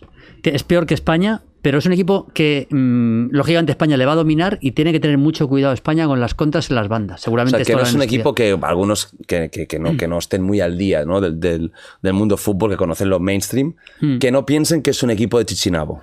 A ver, en, en un mundial equipos de Chinabo es muy difícil encontrar. Poquitos hay. Porque estamos hablando de los 11 mejores jugadores de un país. Claro. Joder, por, por pequeño que sea Costa Rica, No, Y que, han, y que han ganado una eliminatoria para entrar. para entrar. O sea, no. Otra cosa es que hay diferencias. Es decir, estamos hablando de jugadores. Bueno, es verdad que Celso Borges ya está otra vez en Costa Rica, pero tiene una cierta trayectoria en Europa. Tejeda igual. Brian Oviedo, el lateral izquierdo, estuvo en el Everton. Los centrales están bien. A veces juega con defensa de tres. Es decir, tiene, ha encontrado un chico que se llama Contreras, un delantero centro que está bastante bien también. Pero bueno, dentro de lo que es el, el- eh, un segundo nivel. Sí, Lo normal es ganarle. pero, puede- vale, pero, Pero, cuidado. Pero cuidado, pero cuidado. Alemania lo dejamos para el último. Vale. Japón. Japón es un equipo precioso de ver, pero que a España le, le viene bien la forma de jugar. Porque un es equipo muy ofensivo, ¿no? Muy ofensivo, sobre todo muy valiente. Este, lo dirige Moriyasu, que fue muchos años técnico de varios equipos japoneses. Y Japón tiene una generación muy interesante de jugadores, ¿eh? además en Europa, jugadores en equipos importantes, Kamada en el Inter de Frankfurt, Maeda en el Celtic, tiene una serie de futbolistas bastante interesantes y sobre todo lo que hace es que es un equipo valiente, como son los japoneses yo creo, o sea, es un equipo valiente, es un equipo, por todas. es un equipo que combina mucho, de, de mucha velocidad en la combinación de balón. Buenos técnicamente. Técnicamente son bastante buenos. A ver, cuando digo bastante, no, no son Pedri, ¿eh? Pero quiero decir, No, hay, claro. hay una diferencia de nivel. Porque si, si fueran técnicamente buenísimos, jugarían en el Madrid y en el Barça y no Todos, es así. claro. Pero, pero son técnicamente buenos y combinan muy bien. Y son, so- sobre todo son muy atrevidos. Él hizo una cosa muy bien, que es, eh, lo estaban pasando mal, perdieron con Oman, precisamente. Antes de Oman. Oman es uno de los Este es el protagonistas podcast. de- Es momento para hablar de Oman. De este no, o sea, la gente de Oman, que tengo muchísimos seguidores ahí, En segurísimo, que están ahora mismo, bueno, Está- encantados. Bueno, pues perdieron contra Oman 0-1 en casa, Ajá. se les complicó la clasificación y luego al final fueron, poco a poco, por el nivel que tienen, fueron mejorando y acabaron jugando bastante bien. con Ito, que es un chico de banda derecha que Mm. ha sido muy importante. Endo es un buen mediocentro, jugador con bastante experiencia. Es decir, tiene una serie. Me ha sorprendido que no haya llevado, a Osa- que no haya llevado a Saco, que es un delantero que era titular. No sé quién pondrá ahí, sí, solamente pondrá a Sano. Pero es un equipo que combina mucho, combina mucho y combina bien. Eso a España se le, da- le viene bien, porque va, va- va a proponer. Pero claro, si te dominan te pueden hacer daño. ¿eh? Te pueden hacer- Hace poco le, han- le han pegado un baño a Estados Unidos importante y España es un equipo con bastante nivel. Y luego es un equipo que mm, progresa cuando el rival tiene la pelota. Es un equipo que progresa mucho adelantando la defensa en el medio campo en bloque y obliga al rival a ceder el balón atrás. Claro, una bu- buena presión. Una buena presión, eso lo hace muy bien Japón. Es un equipo muy bien trabajado, muy, bien- muy buen entrenador. Mourinho. Cuidado también, ¿no? Con Japón, Cuidado también. que no Bueno, va a Jap- ser... Japón, eh, el Mundial de Rusia, Sí. se clasificó y en octavos de final estaba 2-0 contra Bélgica. Uno Acuérdate. de los grandísimos equipos. Y Bélgica le acabó remontando 3-2, pero estuvo a punto de meterse en cuartos de final. Es decir, que es un rival, es mejor que Costa Rica, Japón, eh, para mí. O sea, Japón sería el tercero a nivel de nivel de Sí. este grupo, ¿no? Eh, Alemania, que entiendo que va a ser el mejor equipo del grupo. Debería serlo. No tiene sí. números para Sí, serlo. España, Japón, Costa Rica. Alemania. Bueno, Alemania. Para empezar, ¿es favorita al Mundial? ¿Una de las favoritas? ¿O no la metes en la, en la me- terna? no, la metería. Yo tengo dos grandes favoritas, una tercera. Que luego cuando hagamos el cruce a lo mejor Sí. se enfrentan en semis, con Ojo. lo cual no puede ser la final, pero bueno, eso no quita. ¿Que para una- ti son los mejores? Para mí son los mejores. Y luego habría una cuar- un cuarto escalón donde meto a España y meto a Alemania también. Ah, o sea, los metes en el mismo escalón. ¿España-Alemania? Sí. Sí, sí, sí, sí. No, no lo ves muy superior entonces a Alemania a España. ¿Alemania-España? No, no. no Está- no. estará la cosa Está muy igualado, muy muy igualado. sí, muy parejo. A ver, Alemania. Eh, es curioso porque Flick, el seleccionador, eh, eh, Alemania ha hecho convocatorias con un solo delantero, que era Timo Werner. Ha llevado un montón de, Ha llevado un chico que se llama Fulkrug. Bueno, chico, tiene 26 años. Se llama Fulkrug del Werder Bremen, que está metiendo muchos goles en Alemania. Pero Alemania es un equipo que busca dominar y que tiene un triángulo en el medio campo que es una pasada. Que es. Juega, juega- habitualmente juega con defensa de 4, juega 4-2-3-1, doble pivote Kimmich Gundogan y por delante Musiala. Ese triángulo es impresionante.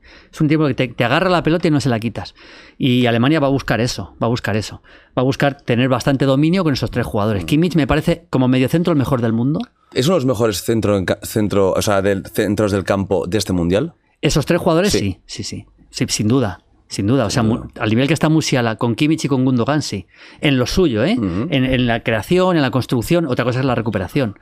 Eh, luego tiene problemas Alemania, sobre todo en el lateral derecho, no encuentro un lateral derecho. No, no tiene lateral derecho. Al final, vamos a ver si juega Kierer ahí o Bela Cocha, que es un chico potentísimo que está en el Southampton de 20 años, pero no tiene vuelo internacional prácticamente.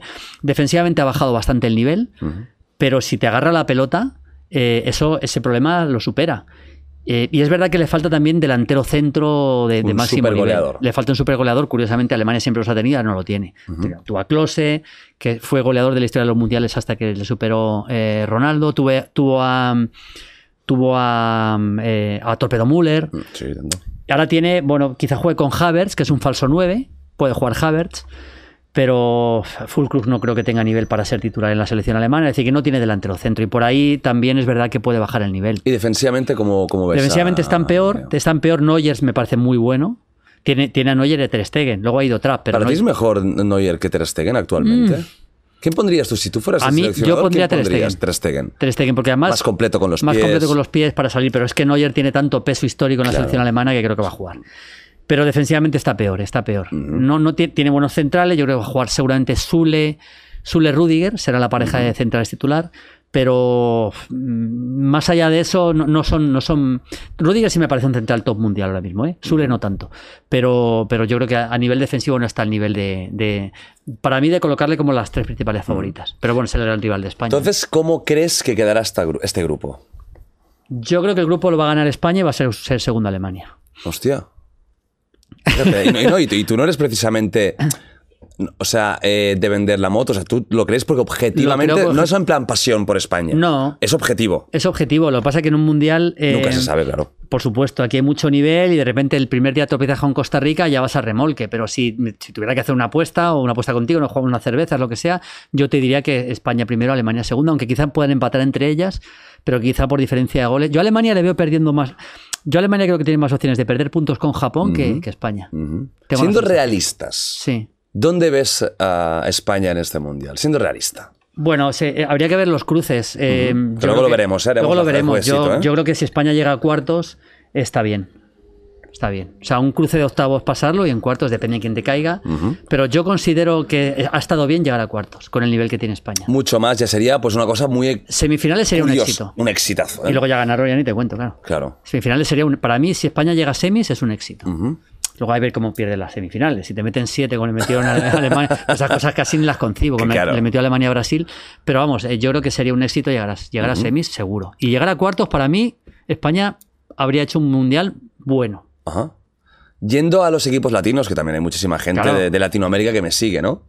Vamos a empezar por Argentina, Bien. que yo creo que es una de las grandes favoritas. Sin ninguna duda. Y encima con este Messi en plan estelar. Sin ninguna duda. Pa- Sin ninguna duda. O sea, Sin para ti, duda. Argentina está en la lucha absoluta para ganar este mundial. Sin ninguna duda. O sea, si lo gana Argentina, me parecería. mm, Es mi segunda favorita. Para, Vale. para, para- Está muy bien Argentina, está muy bien. O sea, ha encontrado. Hay una cosa clave en Argentina que creo que se entiende muy fácil, que es que ha pasado de, que, de ser el equipo de Messi a ser un gran equipo con Messi. Es decir, antes todo el mundo miraba a Messi, ¿qué hace Messi? En el campo, digo, ¿eh?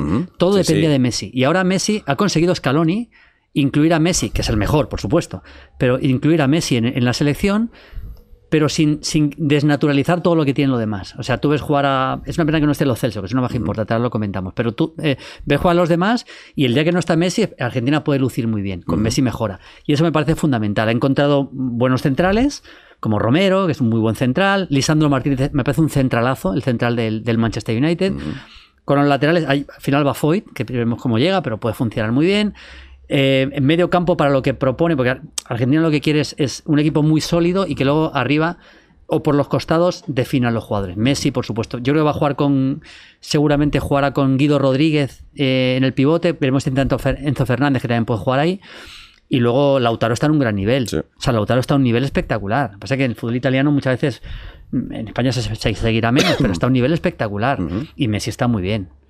Luego Di María está a muy buen nivel también. Yo creo que Argentina es un equipo, un equipazo, un equipazo. No le ves Creo unos son- grandes puntos débiles. no, creo que son 36 partidos sin perder, si no me equivoco. Una barbaridad de partidos sin perder, incluyendo eliminatorias sudamericanas.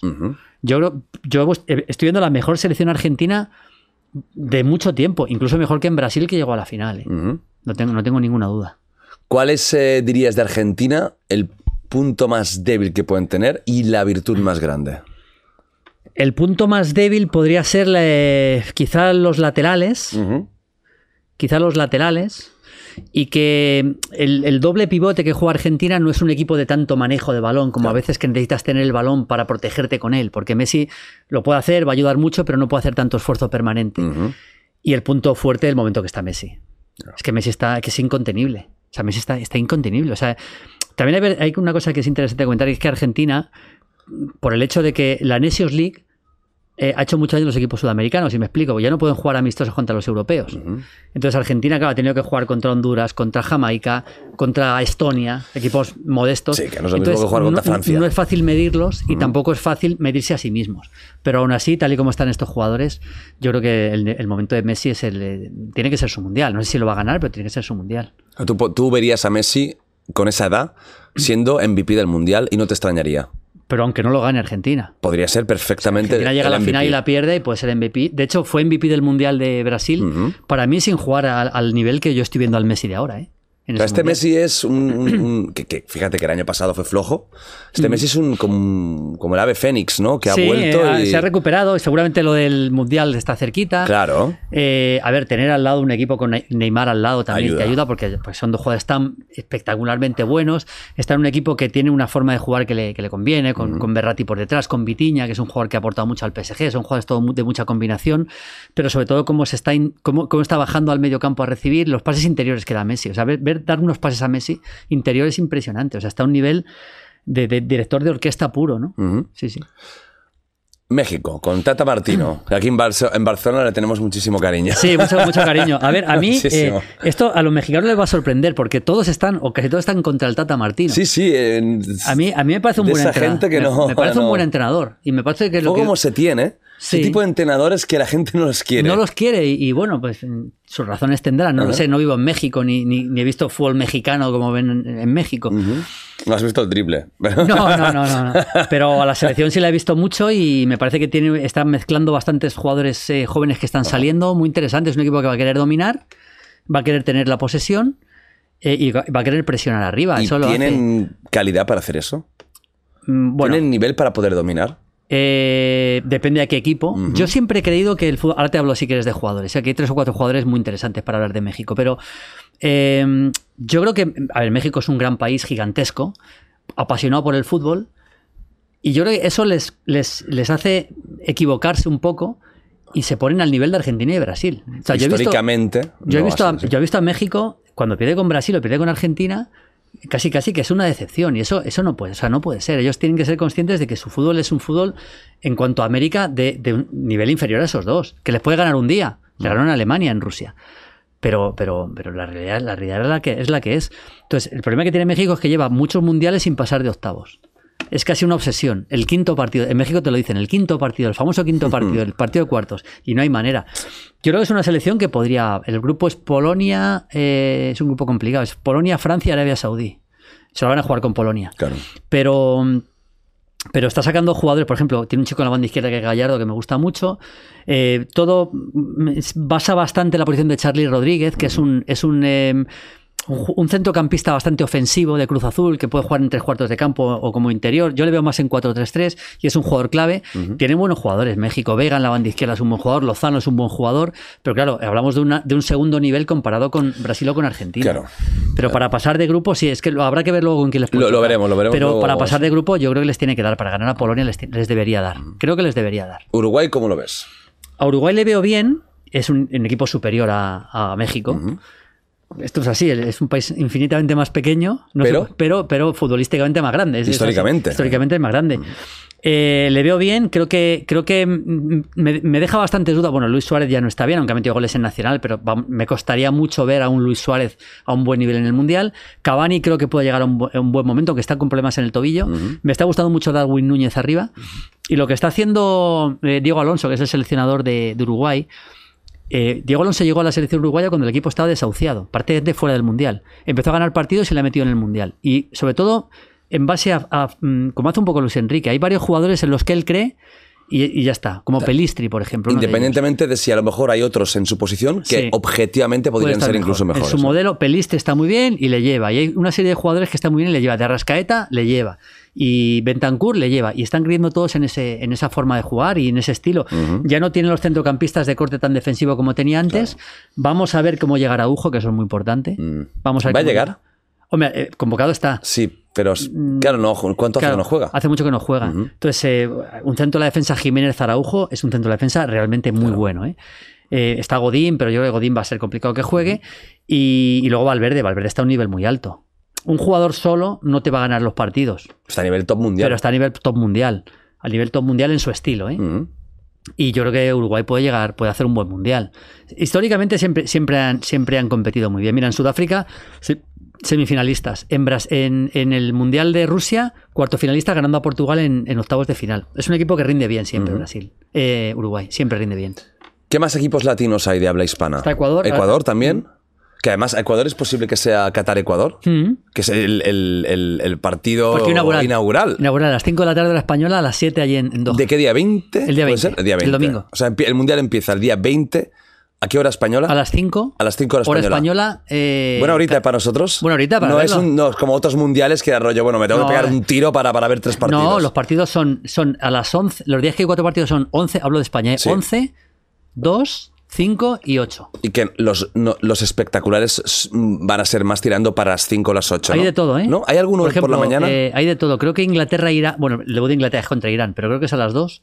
Hay de todo, ¿eh? Hay de todo. Mm. Pero prim- primera hora quizás sí que no van a ser los top. ¿no? Primera hora menos, claro. También Ajá. lo hacen las televisiones también un poco en función de los horarios en los países. También. Claro, el chino. Claro, por ejemplo, España debuta a las 5. Ujú, Luego juega con Alemania a las 8, creo. Bueno. Pero, pero bueno, te iba, te iba a decir Ecuador. Ecuador, a ver, ¿cómo lo tiene, ves? tiene una buena generación de jugadores. Tiene un centro- centrocampista que es un espectáculo que se llama Moisés Caicedo del Brighton. No, yo alucino con que este chico no esté en un, en un equipo más grande que el O sea, Brighton. ¿Tú crees que puede ser un jugador de, equi- de equipo Sin duda. grande mundial? Sí, o sea, yo eh, se habló de que le podía fichar el Manchester United, que ya hablamos de ese nivel, Sí, y a mí no me sorprendía nada. O sea, yo te digo a ti que en el United podría ser titular perfectamente, Moisés. Caicedo. Está a un nivel muy alto, 21 años, un chico espectacular. Luego tiene una serie de jugadores buenos también. Seguramente más problemas en las bandas, tiene buenos centrales. Hincapié es muy buen central. El otro central es Félix Torres, que está jugando en México, central de mucho nivel. Seguramente después del Mundial llegará a Europa.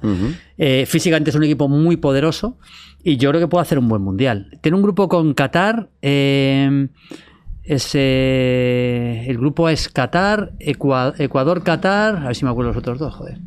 Si no te lo buscamos, ¿eh? Sí, no, pero vamos, eh, eh, yo creo que para no es un grupo muy difícil. No, no es un grupo demasiado difícil. No. Yo creo que tiene opciones de meterse seriamente, sí.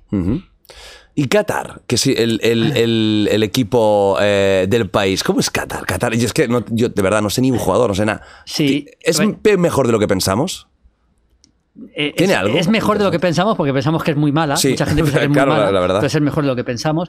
A ver, yo te, yo te explico lo de Qatar. Yo conozco muy bien la selección qatarí porque es un equipo que está dirigido desde hace muchos años por, por la Academia Spire, que es una academia que hay allí que es espectacular. Ellos llevan mucho tiempo preparando el Mundial, muchísimo tiempo pre- preparando este Mundial, y ellos son conscientes, por cierto, es Holanda y Senegal, el grupo. Ah, Holanda y Senegal. Es que es una puta enciclopedia. ¿eh? Sí, no me acabo de O sea, acordar. es, Sí, ¿cómo que, es que es una puta enciclopedia. ellos, ellos tienen una. Me da miedo, ¿eh? No, me- ellos tienen una.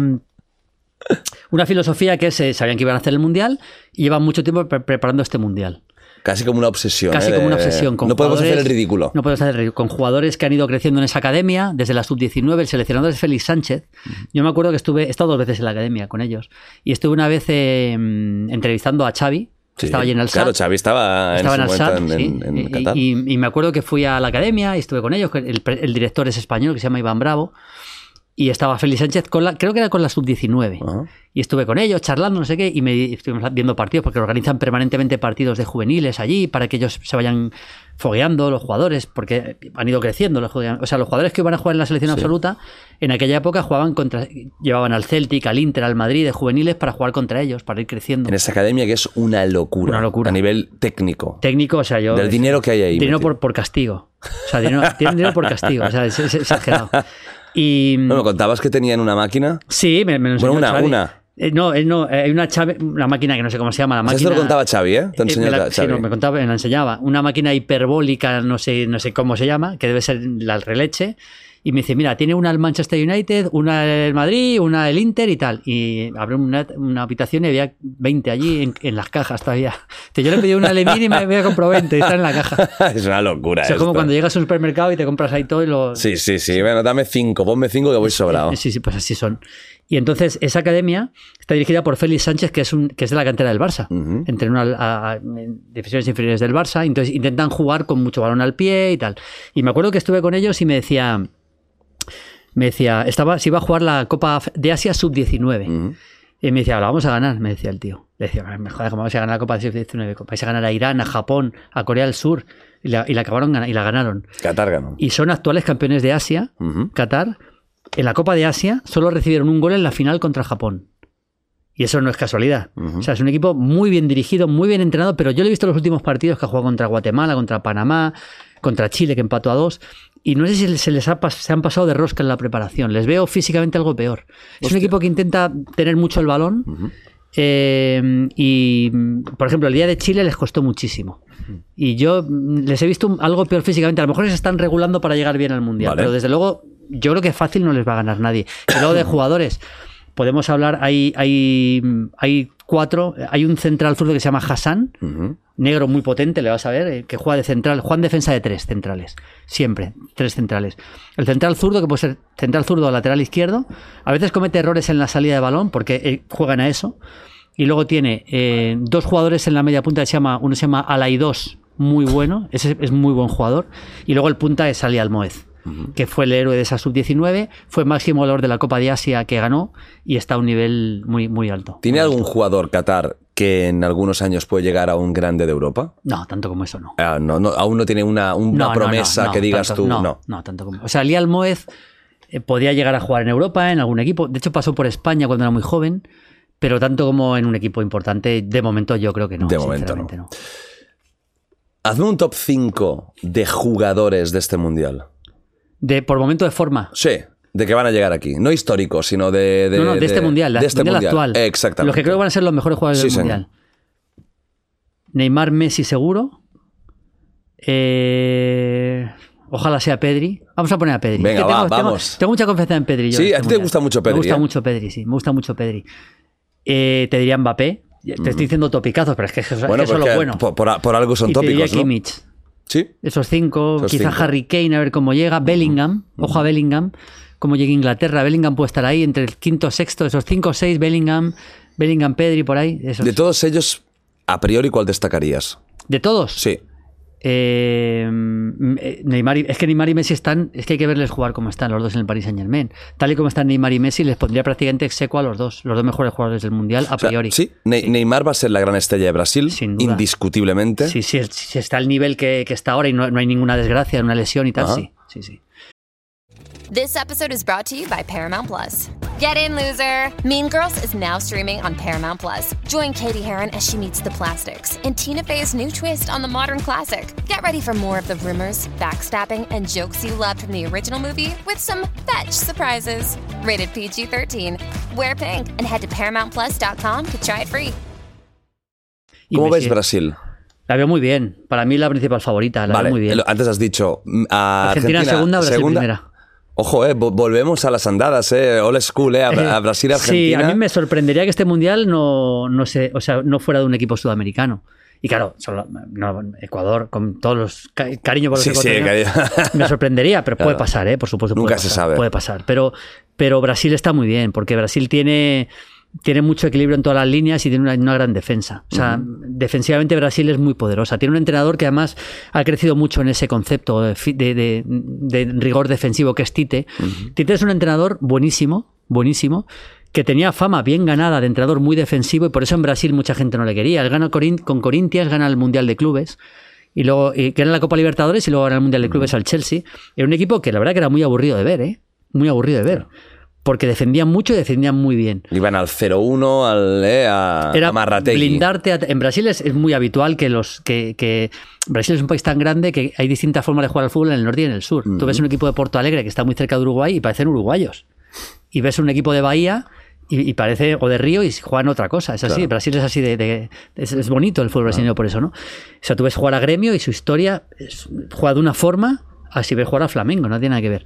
Entonces, em, Tite ha conseguido, llegó a Brasil y ha conseguido hacer un fútbol muy ofensivo, porque es muy ofensiva Brasil. Brasil juega solo con Casemiro de pivote, ¿eh? Juegan Casemiro de pivote y, de pivote y todos los demás al ataque. Es Al uno de los pocos equipos que juega con un pivote solo. Solo con un Solo un pivote. pivote defensivo.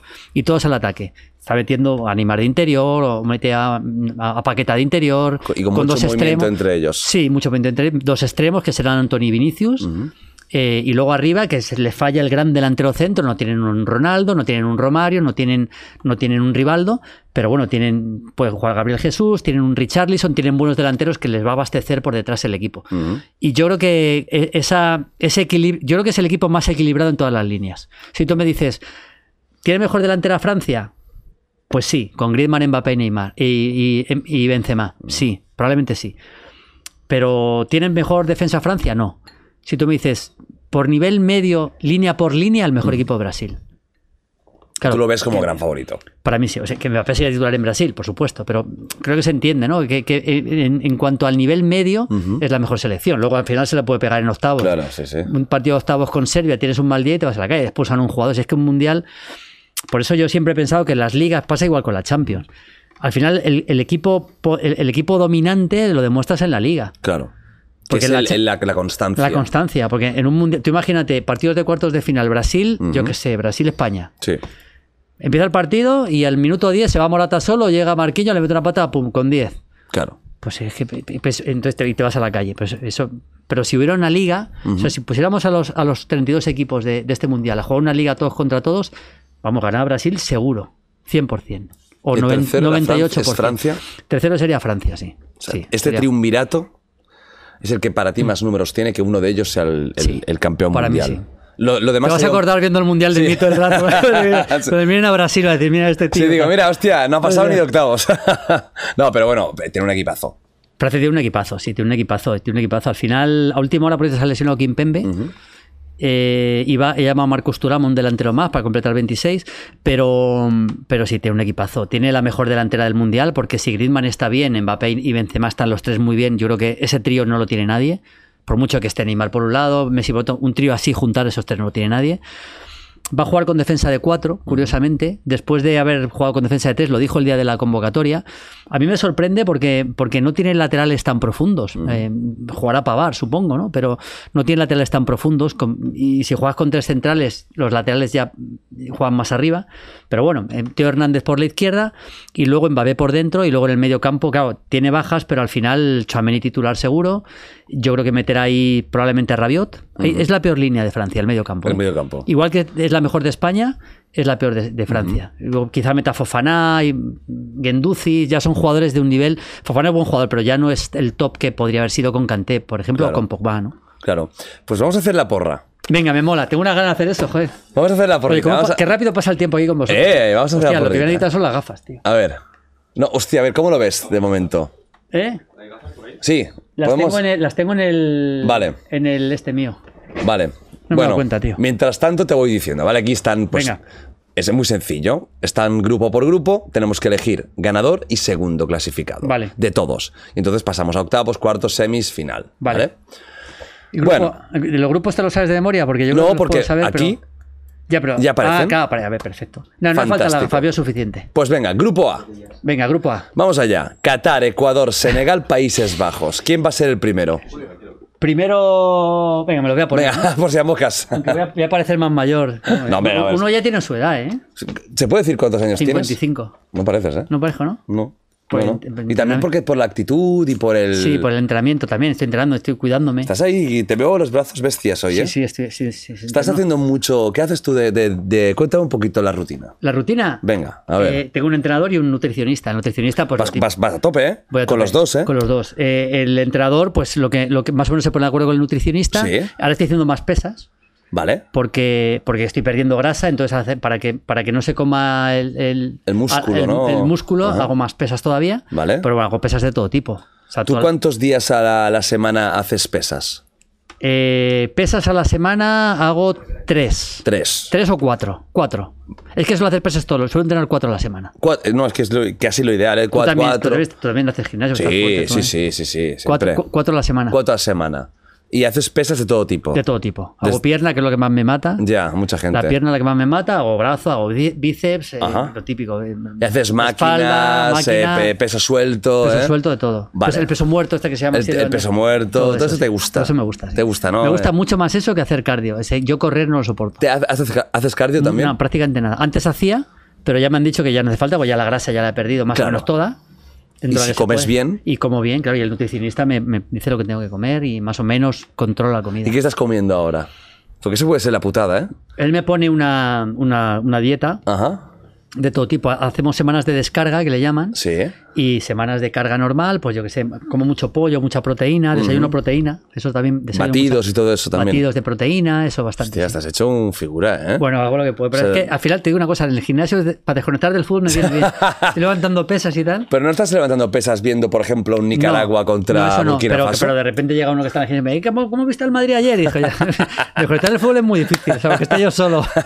y además que se te reconoce fácil, ¿eh? Hombre, claro. Bueno, venga, vaya. grupo A. Vamos a hacer la porrita. Grupo Va, A, venga. Qatar, Ecuador, Senegal y Países Bajos. Yo creo que gana el grupo Países Bajos y segundo Senegal. Que mira, te mira que te digo que voy a hacer una cosa porque vamos a vamos a hacer los dos. Venga, haremos Claro, porra. el tuyo y el mío. Esto doble. queda grabado, inmortalizado. Venga.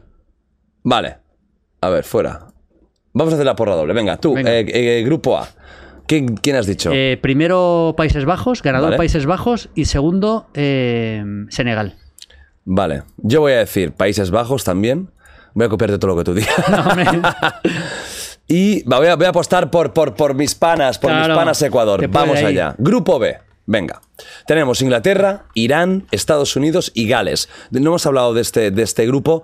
Mm, a priori, Inglaterra yo, creo que, favorito. yo creo que gana Inglaterra y segundo Estados Unidos. Estados Unidos. Buen Gales equipo Estados Unidos. e Irán, ¿qué tal? Bueno, Irán, Irán es uno de los equipos más defensivos del Mundial. Yo le veo pocas opciones, sinceramente, aunque puede competir bien. Y Gales no está mal, pero Gareth Bale no, no llega bien, ni mucho menos. De hecho, no está jugando en Los Ángeles. Está jugando muy poco, aunque le ha metido un gol en la final, pero no, no está jugando demasiado. Y yo creo que le falta nivel a Gales para, Para poder hacer algo, Me, ¿eh? me parece que Estados Unidos tiene más. Tiene más. Un equipo muy Tiene valiente, más. muy divertido de ver también, ¿eh? Bueno, a ver, no os puedo copiar porque claro, es que también yo lo voy a decir porque es que de Irán no sé nada y de Gales a, a poco conozco. o sea que Estados Unidos y Inglaterra primero, Estados Unidos segundo. Grupo C. Argentina, Arabia Saudí, México y Polonia. Yo creo que Argentina primera. Ahora cuando, Argentina no la metes. No, y yo creo que me- en México se va a meter segunda. Tengo fe en México. Por antes de Polonia. antes de Van a ser, va, va a igualado, estar ¿eh? entre ellos dos, ¿verdad? Sí, muy igualado. Es el primer partido entre ellos, muy igualado. va a estar. Bueno, yo para que no me maten los latinos, pues también pongo lo mismo. Aunque tengo dudas con Polonia, la verdad. Sí. Tengo dudas con Polonia. Claro, Lewandowski y tal. Tú de- Hombre, siempre todo Levan, grande. puede. Todo lo culé te puede. sí, por supuesto. Grupo D. Francia, Dinamarca, Túnez, Australia. Tengo pocas dudas. Francia primera, Dinamarca segunda. Túnez y Australia están muy lejos de. Están muy lejos, sí. Están muy lejos, Muy ¿no? lejos. Bueno, copiando. Australia es el- una, generación complicada, además, ahora. Sí, ¿no? Sí, no están, no están al nivel que han- habían estado. Pu- Pueden competir bien, pero no, no, Pero no para poder dar una sorpresa tan grande. no lo creo. Grupo E. Es España, Alemania, Japón, Costa Rica. Bueno, Antes lo has dicho, ¿no? España, dicho. Alemania. España primera, Alemania Venga, segunda. Vamos allá. Yo voy a hacer diferente. Aquí luego van a ser los cruces. Alemania y España. Yo, yo creo que los alemanes. Bueno, al final era como era, ¿no? Eso, eh, el fútbol son. 11 eh, contra 11, que, solo y ganan que los gana. Alemania. ¿no? Bueno, en el Mundial de Rusia se quedaron fuera de la primera fase. ¿eh? Ya, eso sí, también es verdad. Pero no sé, bueno, para variar un poco. Grupo F. Mm. Bélgica, Canadá, Marruecos, Croacia. Bélgica primera, Croacia segunda. ¿Cómo está Bélgica? Que ha sido un, un- Muy bien. muy buen equipo Bélgica durante los bien. últimos El- años. El, gran problema que tiene. o- Y me has dicho Croacia. Y Croacia segunda. El gran problema que tiene es la línea defensiva, porque no es, siendo buenos centrales, no está al nivel del resto del equipo, pero eh, lo que es el esqueleto del equipo, Courtois, no hace falta que te cuente, para mí el mejor portero del momento. Actualmente De Bruyne para mí es el centrocampista más completo del momento. El más completo en todo. Me gusta más Kimmich solo como pivote. Pero como centrocampista total me parece el mejor. Lukaku, vamos a ver cómo llega. Luego tiene alrededor jugadores. Hazard está jugando mejor en la selección que en el Madrid. ¿eh? No Bueno, cosa que no es tampoco. difícil. Pero está encontrando un, ecosistema mucho mejor ahí detrás del punta. Y este, ¿Va a ser titular tiene- Hazard? Sí, yo creo que sí. Debería ser. De todas formas, Trossard, que es el chico que le puede quitar el puesto, está jugando muy bien en Inglaterra, pero creo que será titular. Luego tiene buenos carrileros.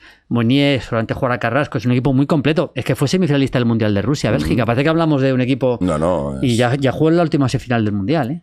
Hablando de, un- de un- de uno de los equipos potentes de Europa. Yo le pongo en ese escalón detrás de los tres primeros donde puede estar España. Ah, pod- podría estar ahí, ¿no? Ahí, Sí, lo- ahí no, lo meterías. De hecho, para mí está. Bueno, voy a hacer lo mismo.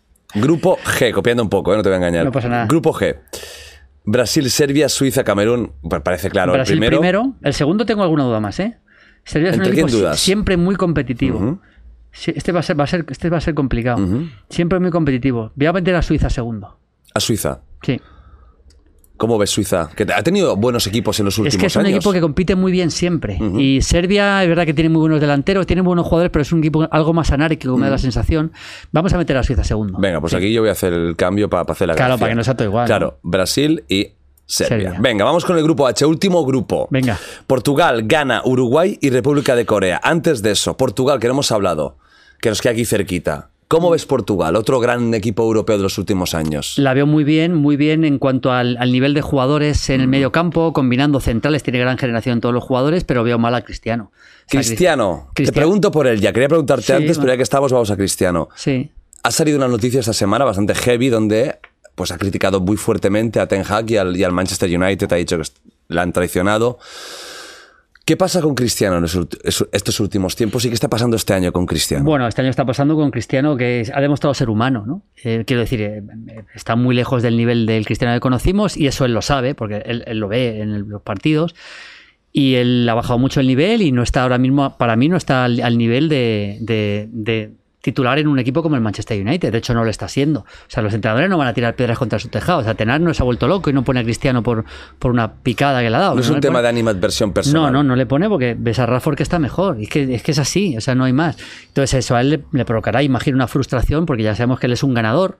La seguramente donde ha llegado es gracias al esfuerzo permanente también y eso le ha provocado una, un- un- pues un- una reacción que yo creo que no debe tener. Porque yo creo que un jugador de su nivel no debe, no debe ni irse de un partido eh, cuando estaba calentando, que el otro día se fue en los últimos, porque vio que no iba a salir, no debe hacerlo y no debe hacer declaraciones como las que ha hecho. Yo creo que no debe hacerlo.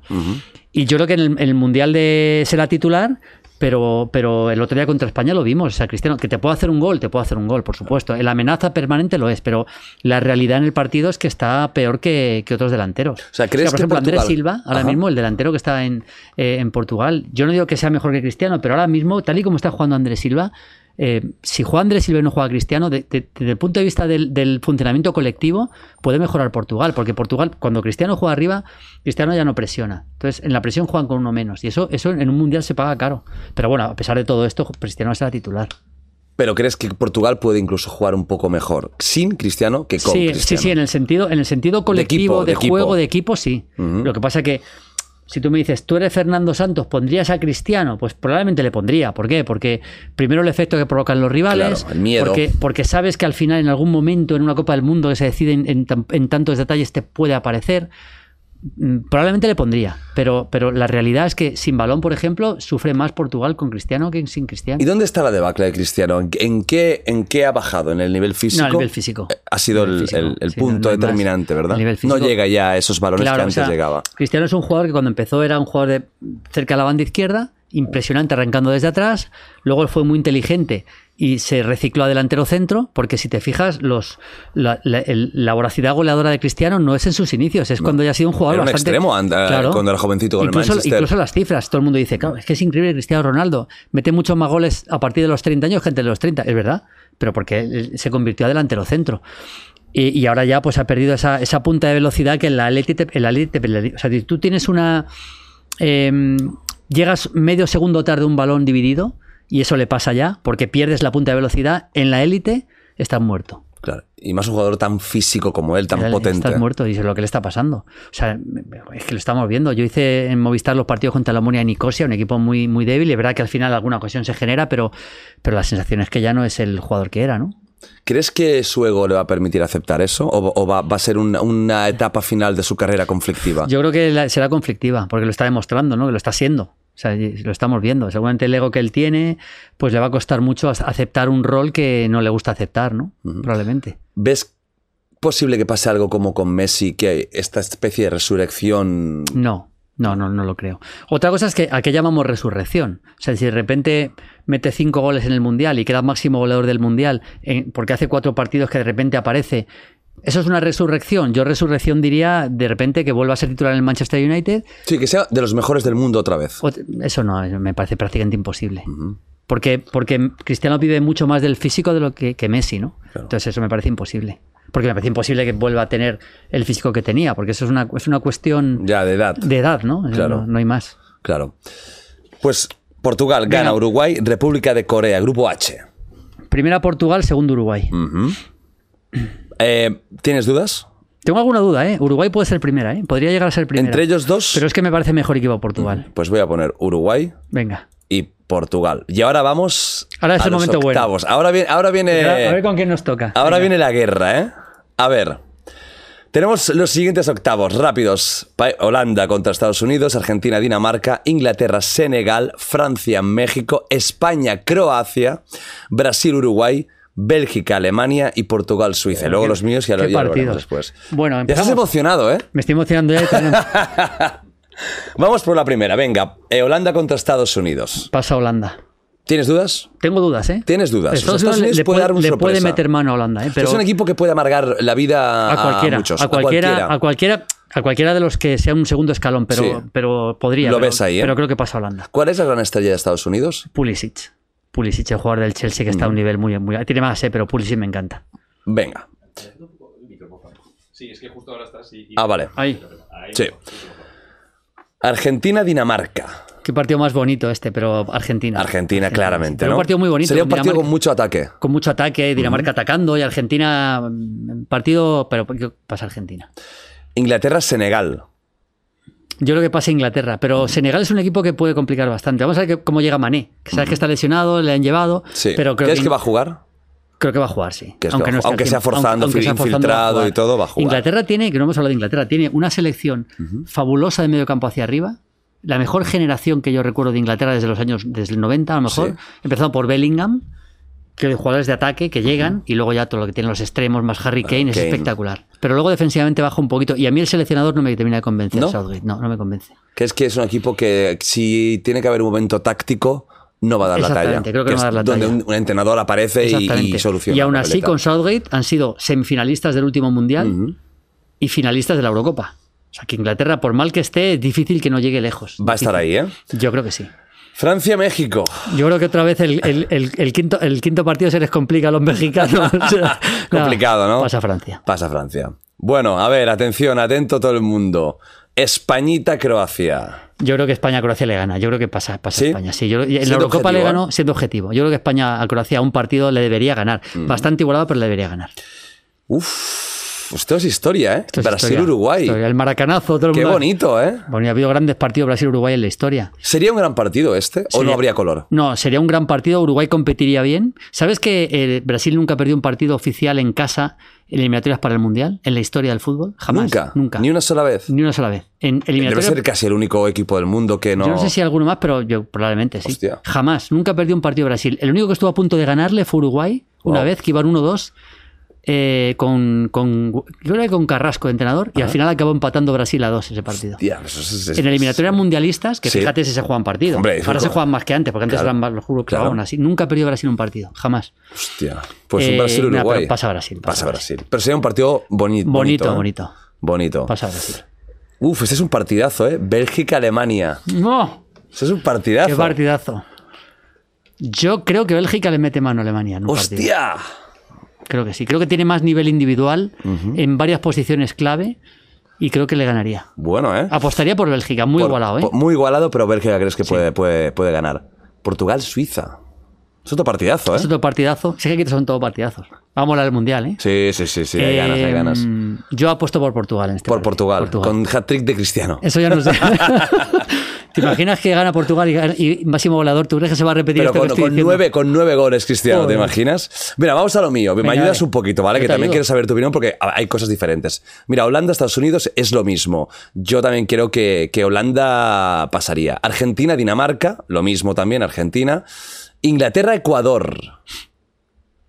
Yo creo que Inglaterra, pero Ecuador tú lo ves un equipo que... Es un equipo- Guerrear. Sí, Va a sí, guerrear. sí, pero Inglaterra es mejor. Yo también ganaré. Mira, en 2006 jugaron gol de Beckham de tiro libre, jugaron en octavos Inglaterra-Ecuador, 1-0 en el Mundial de Alemania. Le ganó Inglaterra, le costó, pero le ganó. Ganó Inglaterra.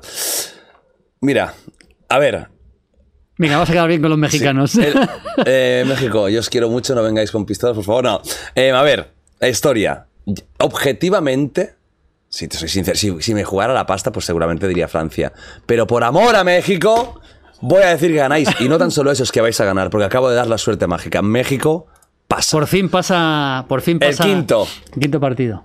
Eh, Alemania-Croacia. ¿Cómo lo ves tú eso? es un partidazo también, Es ¿eh? Están partidazo. igualaditos. Sabes que en el Mundial del 98 Croacia le gana en cuartos a Alemania. y se Que era, era, era, era el, el Super Croacia esa, ¿no? Sí, que con era una Zucker, con Zucker, con Boban estaría también, ser un equipazo, sí. con unas mejores camisetas, que es de mis favoritas, la camiseta la- esa de la- topos, es- la- sí, sí. la de roja, bueno, Muy rojo, rombos eran, Sí, sí, era muy- rojo y blanco. un ajedrez, ¿no? Sí, sí. Espectacular. Muy bonita. Yo creo que pasa Alemania. ¿eh? Alemania es que al final, a pesar de que no encuentra el 9, yo creo que ese, ese trío en el medio campo, fíjate que estoy poniendo que es segunda detrás de España, pero yo creo que pasa Alemania. Yo pondría Yo Alemania. pondría Alemania. A ver, Brasil-Portugal eso es otro Joder, partido. Sí, guapísimo. pero aquí ya, yo creo que ya. yo, yo, yo meto Brasil, ¿eh? yo Brasil, sí. Sí, sí. Hostia, vaya, vaya también traca, Bueno, pero esto ¿eh? tiene que ser tú el que estoy diciendo quién creo que pase yo. Es- No, no, pero yo estoy diciendo yo eso, lo que, lo que creo. ¿eh? Bélgica-España, mira, pues... Voy a ser sincero, O sea creo que que- pasa Bélgica. Sí, yo, yo en un Bélgica-España en, en- en cruce diría Bélgica. O sea, esto, esto sería sí. ¿Qué diferencia has hecho tú conmigo? Si Bélgica. Eh, yo creo que he puesto que... No, que, que has puesto España segunda. He puesto España segunda. Con lo cual, como seamos segundos, vamos con Bélgica. Es difícil. es mucho. Hay que ser primeros como sea. Claro, Croacia es mucho más fácil que, que Bélgica. Para mí sí, sí. Y queda Uruguay-Serbia que Uruguay. Uruguayos Bien. lo tenemos ahí. Vamos Bien, a ver bien, que bien. vamos a ver los, cuartos. cuartos. Esto ya. Ojo, Ojo, ¿eh? Joder, qué cuartos de final, macho. Maldini, Países Bajos, Argentina. Wow. España, Brasil. Esto es un mundial, no querrás ganarlo jugando contra contra Arabia Saudí, ¿no? Sí, sí. Inglaterra, Francia, Joder, eh. Bélgica, Es que es Portugal. una ¿Qué, qué cuartos tan ¿Ves bonitos, lo que te he eh? dicho antes al principio? Que, que la Premier es, es un torneo de verano al lado de esto. Sí, sí. Es que esto es ver la élite de es la élite de la élite. Claro. Y partidos históricos con todo lo que hay, que hay, que hay ahí, eh, batallas, como por ejemplo el, el Brasil-Uruguay que Claro, decíamos los antes. ¿no? recuerdos históricos de, de- Claro. de- de vendetas. Bueno, eh, Holanda, empiezo- empiezo Argentina. yo, no, Holanda-Argentina. En el, en el 2014 le ganó Argentina por penaltis, en un partido bastante cerrado. Estaba Van Gaal dirigiendo a Holanda ya. Yo creo en Argentina, yo creo que Argentina. Argentina ¿Tú crees que, que sí. Argentina, eh? Además, yo creo que podría ganar hasta bien, ¿eh? Fíjate. ¿Sí? Tiene, tiene más, sí. Yo creo que sí. España-Brasil. No, O sea, está, ha estado bien, ha estado bien. Yo tengo que ser eh, eh, consecuente. Si he dicho Sí, que sí. Brasil es mi principal favorito, Brasil. Pues mira, si, España- si pasa esto y España cae con Brasil en un partido igualado y digno, España habrá hecho un buen mundial. Vale, pero ahora siendo sinceros, ¿crees que sería un, un partido igualado o no? Hombre, yo creo que España es un equipo que suele dominar mucho. Yo creo que sí sería igualado. No sería una debacle. No, no, no, no, no lo creo. No lo creo. Qué partidazo. Inglaterra, Francia. Aquí ya, ya hay muchos temas, ¿eh? Aquí hay muchos temas. Historia, guerras. A ver, es el ataque de Francia bestial contra, contra Inglaterra, que defensivamente es peor. Yo creo que Francia es mejor. Yo daría Francia. Francia, Francia ¿eh? semifinalista, sí. Y Bélgica, Portugal. Yo creo que Bélgica es mejor que Portugal. ¿eh? Hostia, Bélgica se Creo mete en Bélgica es semis, mejor ¿eh? que Portugal. Sí, bueno, ya, ya lo hizo en 2018. Sí, sí, sí. Ya salen unas semifinales. Bonitas, Mira, me ¿eh? salen los tres que yo digo mejores y Bélgica. Sí, sí. Vale, aquí, eh, Holanda, Argentina. No, Argentina, Messi, Messi va a dar mucha guerra. Alemania, uf, Alemania, Brasil, Brasil. Inglaterra, México. Es que claro, México ya me he flipado demasiado. ya no se lo van a creer ni ellos, sí. No, no, no, pues ¿sabes qué te digo? ¡Vamos, México! ¡Grande! Y Uruguay, Bélgica. Lo siento, uruguayos, os quiero mucho, pero tengo que ser ya. Tengo que volver a la realidad. Creo que Bélgica tiene, tiene equipo. O sea, mira, los dos hemos metido a Bélgica en semis, ¿eh? Ah, ojo, ¿eh? Ojito con Bélgica, ¿eh? Claro, es que queda eliminado de los grupos ahora. Semis, buah. Buah, vaya semis, tío. Argentina, ¿Ves? Brasil, No puede ser la final que yo decía. Francia, Bélgica. Primera semi. Buah, fíjate lo que Argentina, es una Brasil. Argentina, Brasil. Esto es una, es una cosa de locos. En semifinales, En semifinales de un mundial. Neymar contra Messi, la última oportunidad para Messi, para Neymar probablemente también. Fíjate qué locura de partido. ¿eh? O sea, es que es- esto es, es que- Esta es una final anticipada, podríamos casi decir, sí, ¿eh? es una final anticipada. Yo creo que tiene más Brasil, un poco más Brasil. Sí, también es verdad que a semifinales luego de, a ver cómo llegan, porque un equipo a lo mejor ya tiene una- uno que no puede jugar, uno que se ha lesionado, pero si Vamos a ponernos bien, en, exacto, en la situación de que no, de que, de el- que está perfecto todo. está perfecto todo. Yo apuesto por Brasil. sí. Brasil la final. No ves una genialidad de Messi de cargarse casi solo La veo, pero también la puedo ver de Neymar. de Neymar, ¿eh? sí, sí. O yo sea, Brasil. Venga, Brasil pasa. ¿Y Francia, Bélgica? Francia. Francia. No has dudado mucho. No, pues yo creo que Francia con lo que tiene arriba en, una semifinal ya hay el peso histórico, de- ya le ganó en 2018 Ajá. con un gol de un tití, recuerdo de cabeza. Así que Brasil-Francia la final, se repetiría la final del 98. Ujú. Bueno, eh, yo, Argentina-Brasil, para llevar la contraria voy a ir con Argentina. Y México-Bélgica. Si no se la cree ni él ya. lo eh, vamos allá, vamos con México, sí señor. Reivindicando, reivindicando. Es como pase. Como pase, Como pase. Bueno, como pase, este, este es el. Como ya sé que tu podcast es el más visto en, en, en toda América. Se convierte en este que estamos haciendo en lo más visto de la historia de los No, podcasts. no, no, no, eso. a nivel- O sea, yo creo que me hacen una estatua en México o Sí, algo, o sea, directamente. directamente. Además la merecerías. Sí, sí, o en sea. vez del Azteca le llaman el estadio Jordi Wild. Jordi bueno, atención. Hostia, qué finalaza. Brasil-Francia. Qué finalaza. Bueno, yo tengo que seguir pensando lo que pienso. Yo creo que Brasil-Francia, a un solo partido, con todo lo que puede pasar, yo daría a Brasil campeón. Brasil Si gana hacemos el tercer puesto de paso. Sí, Argentina claro, tercera, Argentina-Bélgica. Argentina tercera y Brasil campeona. Vale. Y yo voy con. Haz cuando digo. No, no, pues voy- no, a ver. No, ¿sabes qué te digo? Que yo voy con todas con México. Sí, señor. México gana el mundial. Y. Señor, se ha vuelto loco. ¿eh? y hostia. La, bueno, Bueno, apuesta, te- la apuesta es de, de, de poblero millonario. Lo podemos mirar si quieres. Pero o sea, vamos, tú imagínate pagar- una apuesta de México ganando el mundial. No se deben pagar, no lo sé, 400 a uno a lo mejor. sea, no, igual no. Sí, Voy a poner 10 10 euros, ¿eh? Pues Para poner 10 euros y ganar 4.000. 4.000, sí. Pues no está mal, ¿eh? Pues A a ver, ver, si, si pones 10 y gana, gana México, dice, ¿por qué no hubiera puesto 10.000? Claro, claro, claro. Pero lo más probable es que los pierda. No, a ver, fu- No, no. mira, siendo objetivos, pues estoy con la coña, siendo objetivos, hombre, entre Argentina y México, yo- ganaría Argentina, creo yo. Eh, pero bueno, vamos, estamos con Venga, la coña. hasta el final. Venga, pues bueno, Brasil para ti gana el Mundial en una final contra Francia y para mí gana México en una final contra Argentina. Bien. ¿Ves lo que has dicho lo más probable? ¿Ves eh, esta trayectoria la ves posible? Sí, Como sí, aciertes sí. en todo, me das miedo. ¿eh? No, no creo, es muy difícil. Porque en un mundial habitualmente siempre pasa, hay algún, algún. Es que en cuanto un partido salga mal, ya se descabala todo. Imagínate Claro. que ya. eh, Yo qué sé, Brasil es segunda, que es muy difícil. Claro. siempre hay un partido que descabala todo. O Francia es segunda. Francia puede empatar con Dinamarca Claro. y que luego meta menos goles a los, al resto y ya es segunda, ya se descabala todo. Eso es casi imposible que, Que que, todo que los cruces cuadren. Cuadre. ¿Cuál sería por eso la final soñada por ti? ¿Argentina-Brasil? Argentina-Brasil. Eso sería que lo que crees que sería Sí, el porque bombazo más Claro, porque bonito. creo que son las dos mejores selecciones y me encantaría ver una final entre ellos. Me- que España llegue me encantaría, pero quiero decir, desde el punto de vista de lo que yo pienso que puede pasar en la Copa del Mundo, creo que Argentina-Brasil sería la, la final más, más lógica en- por, por cómo veo a los dos. ¿Qué porcentaje le das a España de ganar el Mundial? De ganar el Mundial.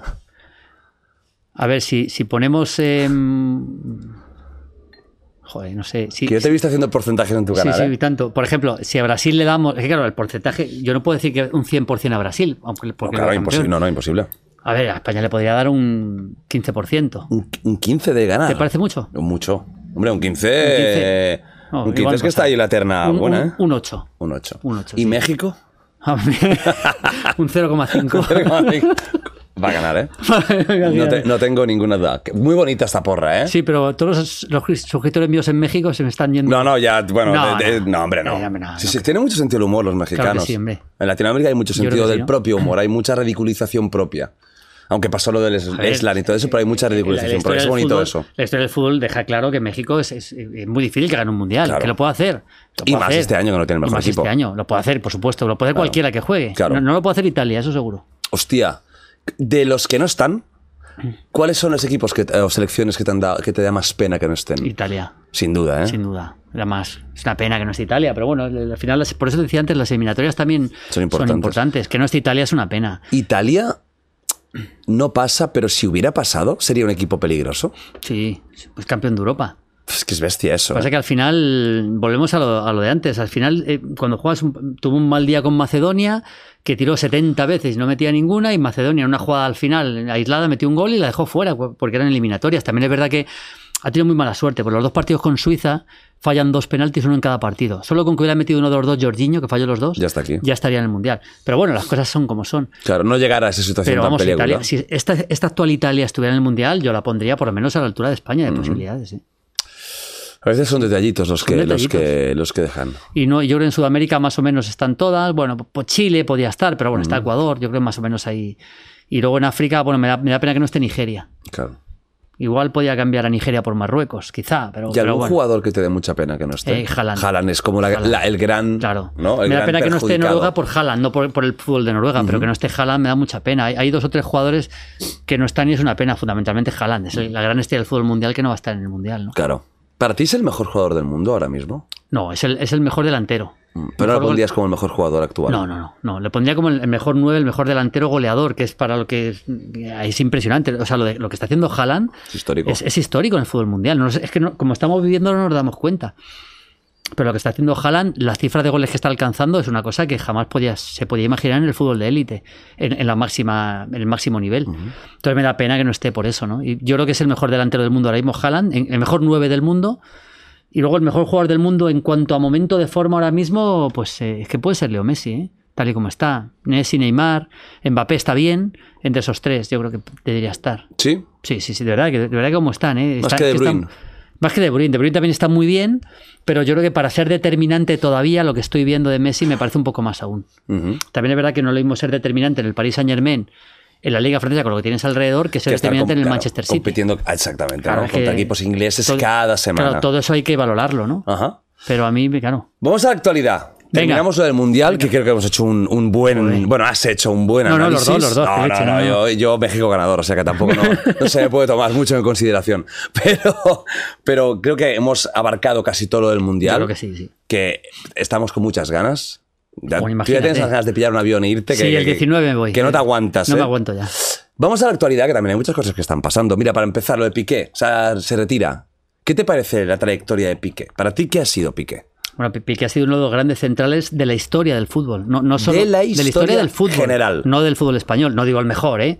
Pero si pones 10 centrales, 10, 12 centrales de la historia del fútbol, ¿eh? Sí, hay sí. que meter a Piqué. De todas las, de todas las épocas, ahí está. Hay que meter a Piqué. O sea, Piqué. O sea, tú ves jugar al, al, al, al Barça, al, al gran Barça reciente y ves, y ves a, o reciente, al gran Barça ganador Sí. y ves a, al Barça de Guardiola, para que nos entendamos, y ves a Piqué salir con la pelota, desplazamientos en largo, la, la envergadura por arriba, por- es que e- era completísimo. Y luego el talento que ha tenido. Muchas veces se compara a Piqué y Puyol. Muchos me critican. Yo creo que Piqué, siendo Puyol también para mí de los 15 mejores, ¿eh? creo que Piqué tenía más talento que Puyol Piqué, es- todavía. Piqué para ti es mejor central que Puyol. Eh, con más talento. Con más talento para hacer más cosas. O sea, con, con más talento para jugar. Puyol era un, un central rápido, agresivo, eh, que ha vivido mucho del físico también. Un bulldog ahí, ¿eh? Sí, Pi- Piqué ha vivido más todavía del talento puro. Si me dices como concepto global, sí. Si tú fueras un entrenador, ¿a quién hubieras fichado antes? ¿A Piqué a o a Piqué, Puyol? a Piqué, a Piqué. Sin ninguna duda. Sin ninguna duda. Por todo lo que te da. También, también depende del tipo de equipo que quiera armar, ¿no? Pero a Piqué sí. Sí, sí, sí. Em, ¿Entiendes que se retire ahora? ¿O crees que tenía aún guerra que dar? O sea, A ver, se, ha, es que- se ha sido, mira, se ha sido la primera, se ha sido injusto con Piqué. Yo O creo sea, que el Barça ha sido injusto. La gente se ha reído del. Creo que, creo que el Barça en meme. general, yo creo que el Barça le ha abierto un poco la puerta a Piqué, ¿eh? sinceramente. Desde, desde el propio Xavi cuando le dice que no va a jugar, porque eso lo ha con- se ha contado. Mm, cuando, la temporada, público. cuando la temporada pasada estuvo bien, estuvo bien Piqué la temporada pasada, fue de los mejores centrales del Barça. Para Mm. No fue culpa suya. Lo... no fue culpa suya, la temporada no acaba bien, la, la liga, el, el Barça no la pelea prácticamente ni- en ningún momento realmente. Y la Champions, el, el Barça no pasa la primera fase, la, es un desastre la temporada del Barça, seamos honestos. Pero, pero Piqué estuvo bien. No el mejor Piqué, pero estuvo bien. A mí me sorprendió que no le daba prácticamente oportunidades. Y yo no sé si por porque el club estaba prefería que se fuera, por lo que fuera, pero, pero me parece que la salida no ha sido, no ha sido todo lo que, lo que merecía Piqué, sinceramente. Creo que no lo ha sido. Y, y es una lástima. Pero creo que volverá, ¿eh? Él volverá como, como presidente seguro, tarde o temprano, o por lo menos lo va a intentar. Cuando hablamos de Piqué, hay que, es que hay- no se puede separar al futbolista de la persona. O sea, Piqué es una persona, yo tampoco tengo una gran relación con él, pero he estado a veces con él hablando de cosas que no son del fútbol y te das cuenta que es un tipo con una, con, con una inteligencia que está pensando en mil cosas, eh, desde el punto de vista empresarial, por todo Sin lo que se sabe, ¿no? Y eso al final hace que ya pensara menos en el fútbol de lo que a lo mejor necesita un jugador de la máxima élite. Y todo eso a lo mejor le ha empujado a, a- Cuando tienes otras cosas aparte del fútbol tan importantes que te llenan la vida, pues probablemente te cuesta mucho menos dejarlo. Y eso es lo que le ha debido pasar, seguro. Y luego ha influido que era suplente, el famoso partido del Inter, que el Barça queda fuera y verá con un error suyo muy grave, muy grave. Eh, y luego la pitada, pues le pitaron, eso fue contra el Athletic Club de Bilbao, le pitaron poco después. Y eso creo que ha sido la gota que, que colmó el vaso, ¿no? O sea, ¿tú crees que si no hubiera habido, aunque hubiera sido suplente, si no hubiera habido la cagada del Inter y la pitada, Claro, a lo sí. mejor hubiera aguantado hasta final de O temporada? sea, yo creo que si el Barça está clasificado para octavos de Champions solo con eso, no hubiera habido pitada, evidentemente. Claro. pues no, no creo que se hubiera marchado. No lo creo, no lo sé, no soy Piqué. Claro. Pero, pero no, no, no, no creo que se hubiera marchado. ¿eh? ¿Con quién te quedarías en su prime? ¿Con Sergio Ramos o con Piqué? Con Ramos. Yo creo que Ramos es el mejor central español de la historia. ¿eh? El mejor. El mejor, porque tenía. Yo creo que en cuanto a talento pueden estar bastante parejos. Pero Ramos tenía una cosa que Piqué también ha hecho alguna vez, pero Ramos es un jugador que tenía una capacidad para hacer goles, que también, a ver, un central tiene que defender, pero si luego eres capaz de hacer goles importantes en momentos decisivos, eso te da un plus. Claro. Es que Ramos ha metido eh, el gol que le da al Madrid la Champions. Contra el Atlético, de Atlético. Madrid. El gol de Milán del año siguiente se la- le vuelve a meter. Eh, Supercopa de Europa, goles decisivos. O sea, realmente Ramos yo creo que está un escalón por delante como el mejor central de la historia del fútbol español y también, por supuesto, entre los 10 mejores de la historia. Sin duda. Y a lo mejor está entre los 5, ¿eh? Centrales de. De la historia. ¿Cuál sería el mejor para ti central? ¿Beckenbauer? Eh, Beckenbauer, sí. sí.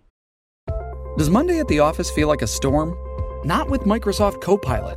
That feeling when Copilot gets everyone up to speed instantly? It's sunny again. When Copilot simplifies complex data so your teams can act, that sun's shining on a beach. And when Copilot uncovers hidden insights, you're on that beach with your people and you find buried treasure. That's Microsoft Copilot. Learn more at Microsoft.com/slash AI for all. Siendo un concepto algo distinto, porque era más un líbero que salía con la pelota, pero creo que Beckenbauer, sí, por todo lo que ha, lo que ha hecho, ¿no? Ya por la significación histórica Por y todo. ¿eh? sí, y por el nivel futbolístico, ¿no? Sí, sí. Siguiendo con el Barça, aquí, pues Albert, me Ya, regaló ya, la palanca. has ¿no? enseñado. La palanca. La el Barça de las palancas. ¿Qué opinas del Barça de las palancas? A ver, ¿qué opinas de las palancas? Para empezar, ¿crees que es un error histórico? ¿Crees, ¿crees que se está hipotecando el club o que no había otra opción? A ver, no, no soy un gran, un gran especialista en economía en este sentido, pero, pero es evidente que, que se está, que se está hipotecando, es evidente. Es, es evidente, pues lo que estás haciendo es que un dinero que vas a cobrar ya directamente lo estás adelantando, ¿no? Es, Sí. es así, em- explicando en pocas palabras. Con lo cual te estás hipotecando y sí que es peligroso, es peligroso. Lo que pasa que es que yo creo que no tenía más remedio. Es que yo creo que el Barça es un equipo tan grande, con una inversión social tan grande, que no se puede permitir cinco años eh, de travesía del desierto. O sea, Barça- podría haber pasado sin este ingreso. Imagina- imagínate, el Barça sin Lewandowski, sin la mitad de los jugadores que tiene. Pues eh, a lo mejor estaba sexto en la liga. Eh, eso no se lo puede permitir el Barça, no se lo puede permitir de ninguna manera. Entonces eh, ha tenido que, que tirar hacia adelante como ha podido. También hay que decir que gracias a ser el Barça ha venido Lewandowski, porque Lewandowski podía haber ido al Manchester City o al, Claro. o al Manchester United y ha preferido el Barça porque sabe que es un equipo con un peso histórico muy grande. O sea, hay jugadores que les apetece jugar en los equipos que han marcado la historia del fútbol. Y el Bayern es uno, pero ya había jugado mucho ahí, pues ha preferido el Barça. ¿no? O sea, se ha- se ha aprovechado de ser el Barça para traer una serie de jugadores. Pero yo creo que no tenía mucho más remedio que hacerlo. Otra cosa es que le pueda salir muy caro a largo plazo o a medio plazo, pero creo que no le quedaba otra. ¿Qué opinas de la chavineta, de Xavi? Que tú tienes muy buena yo tengo buena relación con, Xavi. él. Xavi es un tío fantástico. De hecho, hombre, aprovecha porque yo lo Sí. quiero traer, ¿eh? por favor. A ver si nos está viendo, Xavi. por y si favor, no, le voy a Xavi. decir, le voy a decir, Xavi, tienes que, no sé si, no sé si Encima de terrassa, no me jodas, no sé tío. si- es que esto es una vergüenza, hombre. Según pasamos, pues a por Por Tarrasa. favor, hombre, Xavi, no futem. Yo no sé si ve, tu- si ve este podcast, Xavi. no lo sé, pero si no que le llegue. Yo creo que cuando estaba en Qatar lo vería, porque tenía tanto tiempo para hacer todo. Ey, no hay mucha más yo, cosa que le, hacer. yo- yo le voy a llamar y voy a intentar convencerle para que venga aquí porque merece mucho la pena. Además, eh, tú no eres un tío que vayas a intentar ahí sacar titulares que le quiero- puedan hacer daño. o Yo quiero hablar de, de su fútbol. trayectoria Si espectacular. te puedes hablar de fútbol con Xavi, Claro. o sea, yo creo que le diré. bueno, te- tendrá, te tendrá que decir, oye, tío, vamos a parar ya. Porque, tú Porque vas a querer, tú vas a estar 18. Es impresionante hablar de fútbol con Xavi. Es un poco como tú, que es un apasionado del fútbol. Es una apasionada del fútbol. En general, no En solo del. Barça, sino del fútbol. Del fútbol en general. O sea, hablando con él te das cuenta que le apasiona el fútbol. Si es que es así. O sea, es- es- a ver, yo hablando un día con él, te lo contaba antes en una anécdota, que vais a ver por a qué viene esta anécdota. Yo me fui a Valencia a, a- a- a comprar la colección completa de Don Balón. Que es una revista. Es una si revista, sabéis, si no sabéis, latinos, ¿eh? histórica, España, que salió Estamos hablando de, yo qué sé, 300 tomos. Que yo la quería tener y no la tenía y alguien que se murió su padre, que era árbitro, bueno, una historia, me la- me fui con el coche de mi mujer, la cargué y me lo traje. Y todavía ni las he leído, porque es que es imposible, no te da tiempo a leer eso. Pero Es como para tenerlo. La tengo ahí. Y un día le mando una foto a Chevy, le digo, mira, tío, lo que he conseguido, macho, esto es la hostia, tal, no sé qué. va". Y me contesta, no me jodas. Ilusionadísimo, tío. Una estrella mundial del fútbol. Ilusionadísimo. ¿Pero dónde la has sacado, tío? Qué pasada, qué maravilla, tío. tal. Y le digo, mira, Xavi, ¿sabes una cosa? ¿Sabes por qué he hecho esto? ¿Por qué me he cogido, me he gastado la pasta una cosa que a lo mejor ni la voy a abrir? Y le he pedido el coche a mi mujer por pasión, tío. ¿Y sabes por qué estás entrenando al Barça? Por pasión. Xavi, tú puedes estar el resto de tu vida viviendo en un yate con tu familia, sin nadie que te tocara las narices, sin nadie que te criticara, y estás entrenando al Barça por pasión, tío, por pasión culeo, por pasión por el fútbol. Si es que no hay otra. Claro. Y, y es un apasionado, y es un apasionado del fútbol. Y, y hablas con él y te das cuenta, y cómo habla, y cómo todo, todo. Y yo creo que a veces. eh, yo creo que eh, a veces la, la- la pasión la- le ha perjudicado eh, en, en la eliminación de la Champions, desde el punto de vista táctico, creo que le ha pasado. ¿Por qué? Pues ¿por qué? Pues porque yo creo que... mm, ¿Cuál es el qué, qué está pasando con el Barça y Europa? Bueno, yo, yo creo que, que el, el Barça, para empezar, tenía un grupo muy difícil y un grupo en el que realmente, si somos objetivos y vemos los partidos, podía haber pasado. Porque el fútbol se decide por detalles y el Barça, en el primer tiempo de Múnich, es superior. Que falle un gol Lewandowski y se la eche fuera, pues no, no es culpa de Xavi. Y el día de Milán, sinceramente, el Barça no mereció perder. No me voy a meter en la jugada famosa de Dumfries y tal, porque, porque los árbitros se equivocan. Pero el Barça dominó como por lo menos para empatar. Y en el partido de- del Camp Nou, que es a lo que voy, el Barça cuando está ganando uno, el Barça- Xavi, yo creo que lo que le pasa a Xavi, sinceramente, es que él tiene una, una mm, visión muy idílica del, del Barça, porque él ha jugado en el mejor Barça de la historia. Y a lo mejor eh, este Barça es para jugar a otra cosa en muchos momentos. Para, incluso para en contra algunos equipos ponerte un poco la etiqueta, si no de equipo pequeño, sí de equipo en algún momento de conservar un poquito más lo que tienes. Y no ir a tumba abierta permanentemente con tu forma de jugar. Entonces yo creo que, eh, yo creo que contra el Inter es que, que te empaten. el Barça estaba ganando 1-0 y estaba siendo superior al Inter. Marca Dembélé, te vas al descanso 1-0, que es lo que necesitabas. Y luego el partido te empatan por un error de pique, bueno, te han empatado, no pasa nada, quedan 40 minutos por delante, sigue siendo mejor. Y ella se pone a jugar como si fuera el minuto 90. A lo loco. A lo loco, sabiendo que el Inter es un equipo que contragolpea de maravilla, que además había metido a jugadores para contragolpear. Pues te, ma- te matan, porque eso se lo haces a la Almería, con todos los respetos, y no pasa nada. Pero se lo haces al Inter y te, te crujen. Y es lo que le ha pasado. Yo creo que es lo que le ha pasado. Eh, No, no hay más que eso. ¿eh? Y por eso en la Liga está marcando la pauta que está marcando, y en la Champions se ha quedado fuera. O sea, ¿no crees que, como algunos decían o dicen, que el Barça ha sido eliminado porque es lo que hay, que no tiene, no tiene nivel para estar No, en la pero vamos a Champions? ver, pero, pero, pero ¿cómo se puede decir eso? O sea, o sea, eh, o sea, yo no, no, de verdad, o sea, que el Barça no es mejor plantilla que el Inter, a mí no me lo puede decir nadie, o sea, no me lo puede mostrar nadie. Que el Inter te pueda ganar, pues igual que le puede ganar México a Argentina un día, claro que te puede ganar, si esto es la máxima élite. Pero si tú analizas plantilla por plantilla, o sea, si jugaran 20 partidos seguidos Barça-Inter, yo te digo a ti que el Barça ganaba más puntos seguro, 100%. Te lo garantizo. Pues es mejor equipo. Porque es mejor equipo. Es mejor equipo. Es el equipo que tiene el Barça. Es que tiene un equipazo. También tiene muy mala suerte. Sí, ¿eh? las con lesiones, Araujo, Pero aún Koundé. así, el equipo que tiene el Barça es una pasada. Pero bueno, se ha quedado fuera de la Champions y a lo mejor resulta que contra el Manchester United también queda eliminado, porque esto es fútbol. Claro. Pero por eso yo creo que, que, eh, tiene que tener el Barça cierta paciencia para ver un poquito más a medio plazo, a ver qué pasa en esta liga. Yo lo he dicho, lo dije al empezar y lo digo ahora, no tengo problema en decirlo. Creo que es una liga a dos, claramente, y yo creo que es favorito para mí ligeramente el Barça a ganarla antes que el Si Madrid. tú tuvieras ahora lo que dije en mi apostar, canal, lo digo. sí. tú dirías, a día de hoy, ¿eh? Que Tú me, das, tú me das 10 euros, me Sí. dice, vamos a jugar una... Yo me la juego al Barça. al Barça. Seguramente muy igualado hasta el final, pero me la jugaría al Barça campeón, sí. Que O sea, me puedo equivocar. ¿Te gusta este Barça, aún con sus lagunitas? Me gusta este? Barça, aun con sus lagunas. ¿Qué pasó con el Madrid? ¿Por qué el Madrid fue tan superior? ¿Qué ¿La crees que era un tema? pasada? men- No, eh, eh, el último partido. Ah, el partido. Fue un baño. Y el Madrid sí. parecía que, que iba a medio gas. Es que iba a medio gas casi en algunos momentos, ¿eh? ¿Por qué? Porque el Barça tiene un equipo para luchar. Yo creo que el Barça volvía ¿Qué- del... eh, eh, era después del Inter. Sí. Venía del impacto del partido del Inter, venía muy tocado y... el- Mentalmente, mentalmente. Y eso el, el Barça lo acusó y el Madrid ese día jugó muy bien. O sea, el Madrid jugó concentrado en algunos momentos y luego ya en la segunda parte que perdió un poquito la concentración, el Barça se metió en el partido. El Barça dominó con esa jugada tan buena de Ansu Sí. Fati. Con esa jugada sí, dominó, marcó el gol, que creo que fue Ferran, y, pero ya no, ya no le dio tiempo. Pero una de las cosas que sí creo que Xavi, fíjate que yo me llevo de maravilla con él, pero no, no tengo problema en decir que una cosa que a mí creo que no estoy de acuerdo con Xavi es que a veces le veo mm, poco realista en los ruedas de prensa. Quiero decir, mm, como que siempre está buscando alguna excusa y muchas veces tú eres peor que el rival.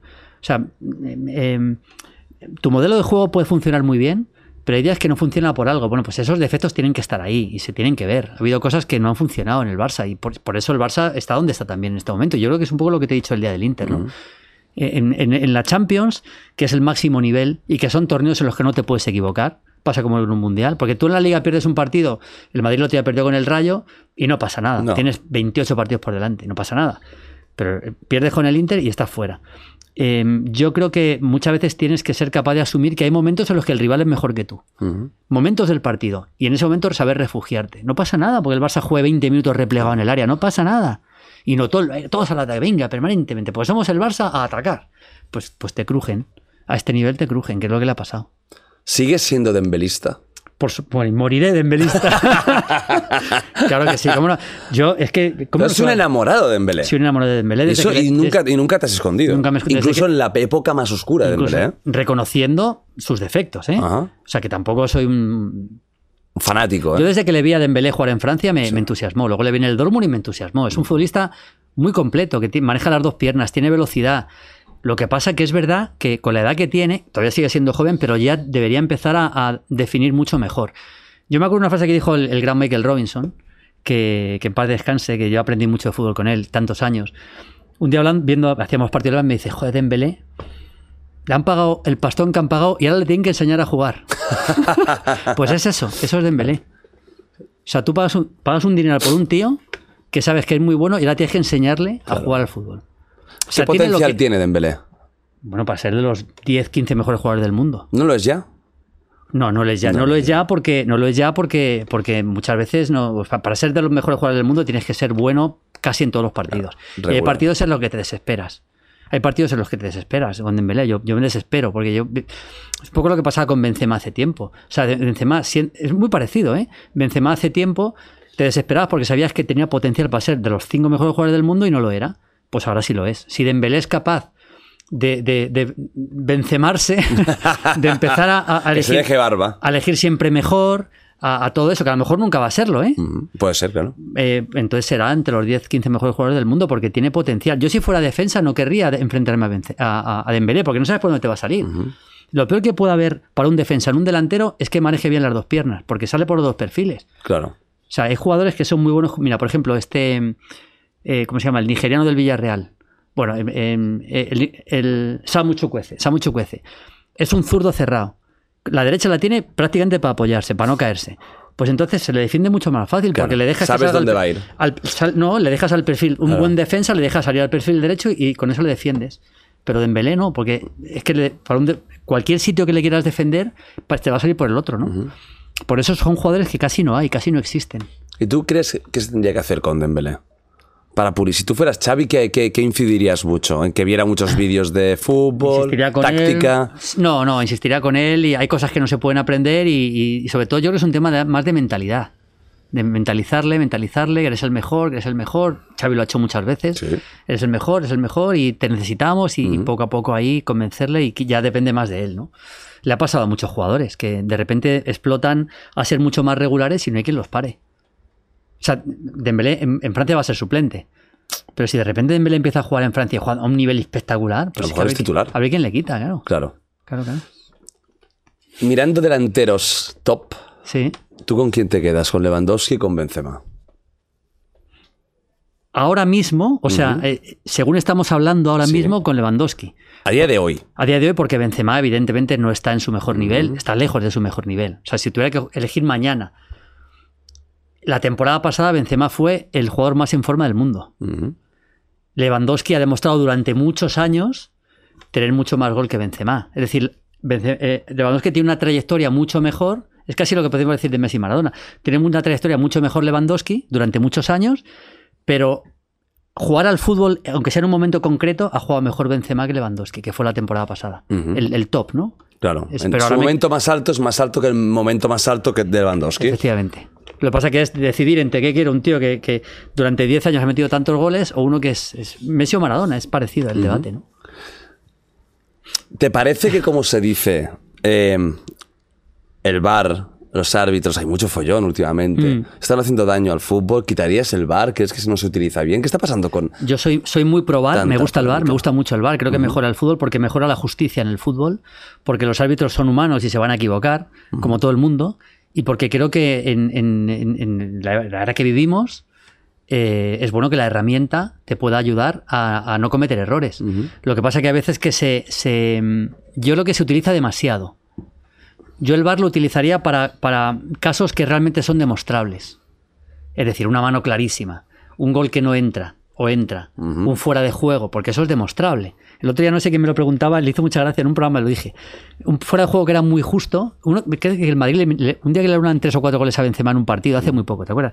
Y hubo uno muy justo. Y me dicen, y me dijo, Susana Guasera, me dice, ya, pero está muy justo. Le digo, ya, Susana, pero tú que eres mujer, Una mujer o está embarazada o no está embarazada. Claro. O sea, tú o estás en fuera de juego o no estás en fuera de juego. Aquí no hay término medio. No o sea, hay 0,3 de o sea, fuera si de estás juego. por un milímetro, estás por un milímetro. Otra cosa es que, que sea una pena o que no te beneficies de esa, de esa, de esa posición, pero, pero yo creo que en lo fuera de juego es, es bueno que aparezca el VAR, bien utilizado y con rapidez. Porque tampoco es bueno que el partido se pare mucho, ¿no? Claro. Entonces tú, tú eres eh, pro VAR. Yo sí probar. soy Y la gente se queja, ¿por qué? Porque estamos en el fanatismo este de que Bueno, el fanatismo tiene que quejarse. pero esto es como todo. O sea, Claro. te quejas cuando va contra tu equipo. Si vas a favor de- esto es como todo. Si va a favor de tu equipo, no pasa nada. Y si va contra tu equipo, miras para otro lado. Esto es. ¿Quieres que haya ayuda a algún equipo en España? No. Yo siempre he creído en la honestidad de los árbitros al 100%. Siempre. Lo que pasa es que al final, yo no te digo que no pueda pasar. Un árbitro es humano. Eh, y que en un partido en el que Madrid o Barça juegan en casa con 90.000 tíos gritando en una jugada tal, pues que, que eres humano y al final, no sé, como que el ambiente de... de- Claro. pero, pero eso, pero no porque lo haga premeditada. O sea, yo no creo que nadie le diga a un árbitro, hoy te gana el Madrid, ¿eh? Hoy te gana el Barça. O sea, yo no me lo creo. O sea, no, no, no. Yo creo en la honestidad al 100% de los árbitros. Yo, yo hablo con muchos que se equivocan, a veces la- que, que- que se equivocan, sí, pero no, no, no, no lo creo, sinceramente. Tú que siempre hablas con, con sinceridad, ¿qué opinas de Tito Floren? Bueno, eh, eh, tengo muy poca ¿Lo relación con él. A ver, hay gente que lo tiene A endiosado. ver, yo creo que es el, como presidente del Real Madrid eh, es impresionante, porque hay que reconocer que ha hecho, eh, ha hecho cosas muy buenas. Muy buenas en muchos, ra- en, en- en muchos sentidos. El Madrid, a ver, el Madrid era un equipo muy grandioso cuando llegó él, pero, pero también lo es más todavía, lo del estadio, todo está, está. Creo que el Madrid ha crecido mucho con él, sinceramente. Yo creo que sí. Luego, yo creo. A ver, yo esto no lo sé, pero es verdad que muchas veces, pues a él. Es que es un- él es, un, es muy futbolero y muy madridista. Entonces, muchas veces, seguramente, sin querer hacerlo, es como cuando tu jefe te dice, oye, ¿por qué no pones esta taza aquí? No, yo es que la quiero tener aquí, pero ¿por qué no la pones aquí? Al final es tu jefe, ¿no? Entonces, eso a veces puede llegar a pasar, pero sin ninguna mala intención, ¿no? Yo no tengo, yo solo he coincidido con una vez, una vez en mi vida con él, que fue tomando una- un café con, con Paco González, los Sí. tres, y echarle un rato con él. Y la verdad que el tío en el trato, en el, en el tú a tú, me cayó muy bien. Sinceramente, me cayó bien. Me cayó bien. No, no, no. te dijo nada, no, no, no, no. Bueno, me dijo, eh, de los pocos periodistas que se, que, que se puede tomar en serio, me dijo. Le dije, esto, esto le dirás a todos, tal. El típico vacile. típico vacile. Típico vacile, ¿no? Sí, sí.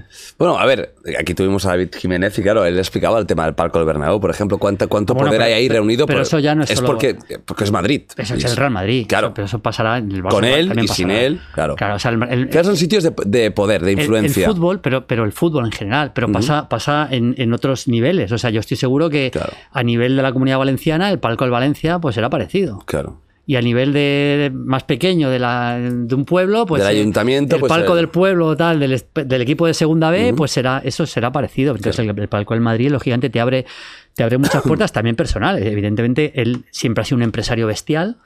Pero si no fuera presidente del Madrid no le conocería ni el 5% de la gente que le conoce, le conocerían en, en el en- ámbito claro, profesional. en su ámbito de éxito. Yo veo por aquí al, al presidente de, no sé, de Endesa, No sabes no- qué no cara tiene, es. claro. pero si fuera presidente del Madrid sabría quién es perfectamente. Claro.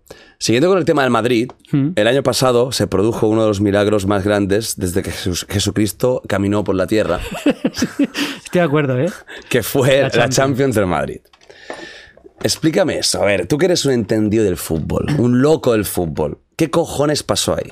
A ver, no, no tiene una explicación demasiado, demasiado lógica. Esto, eh, eh, no, es así. O sea, ¿Para ti fue un milagro para empezar?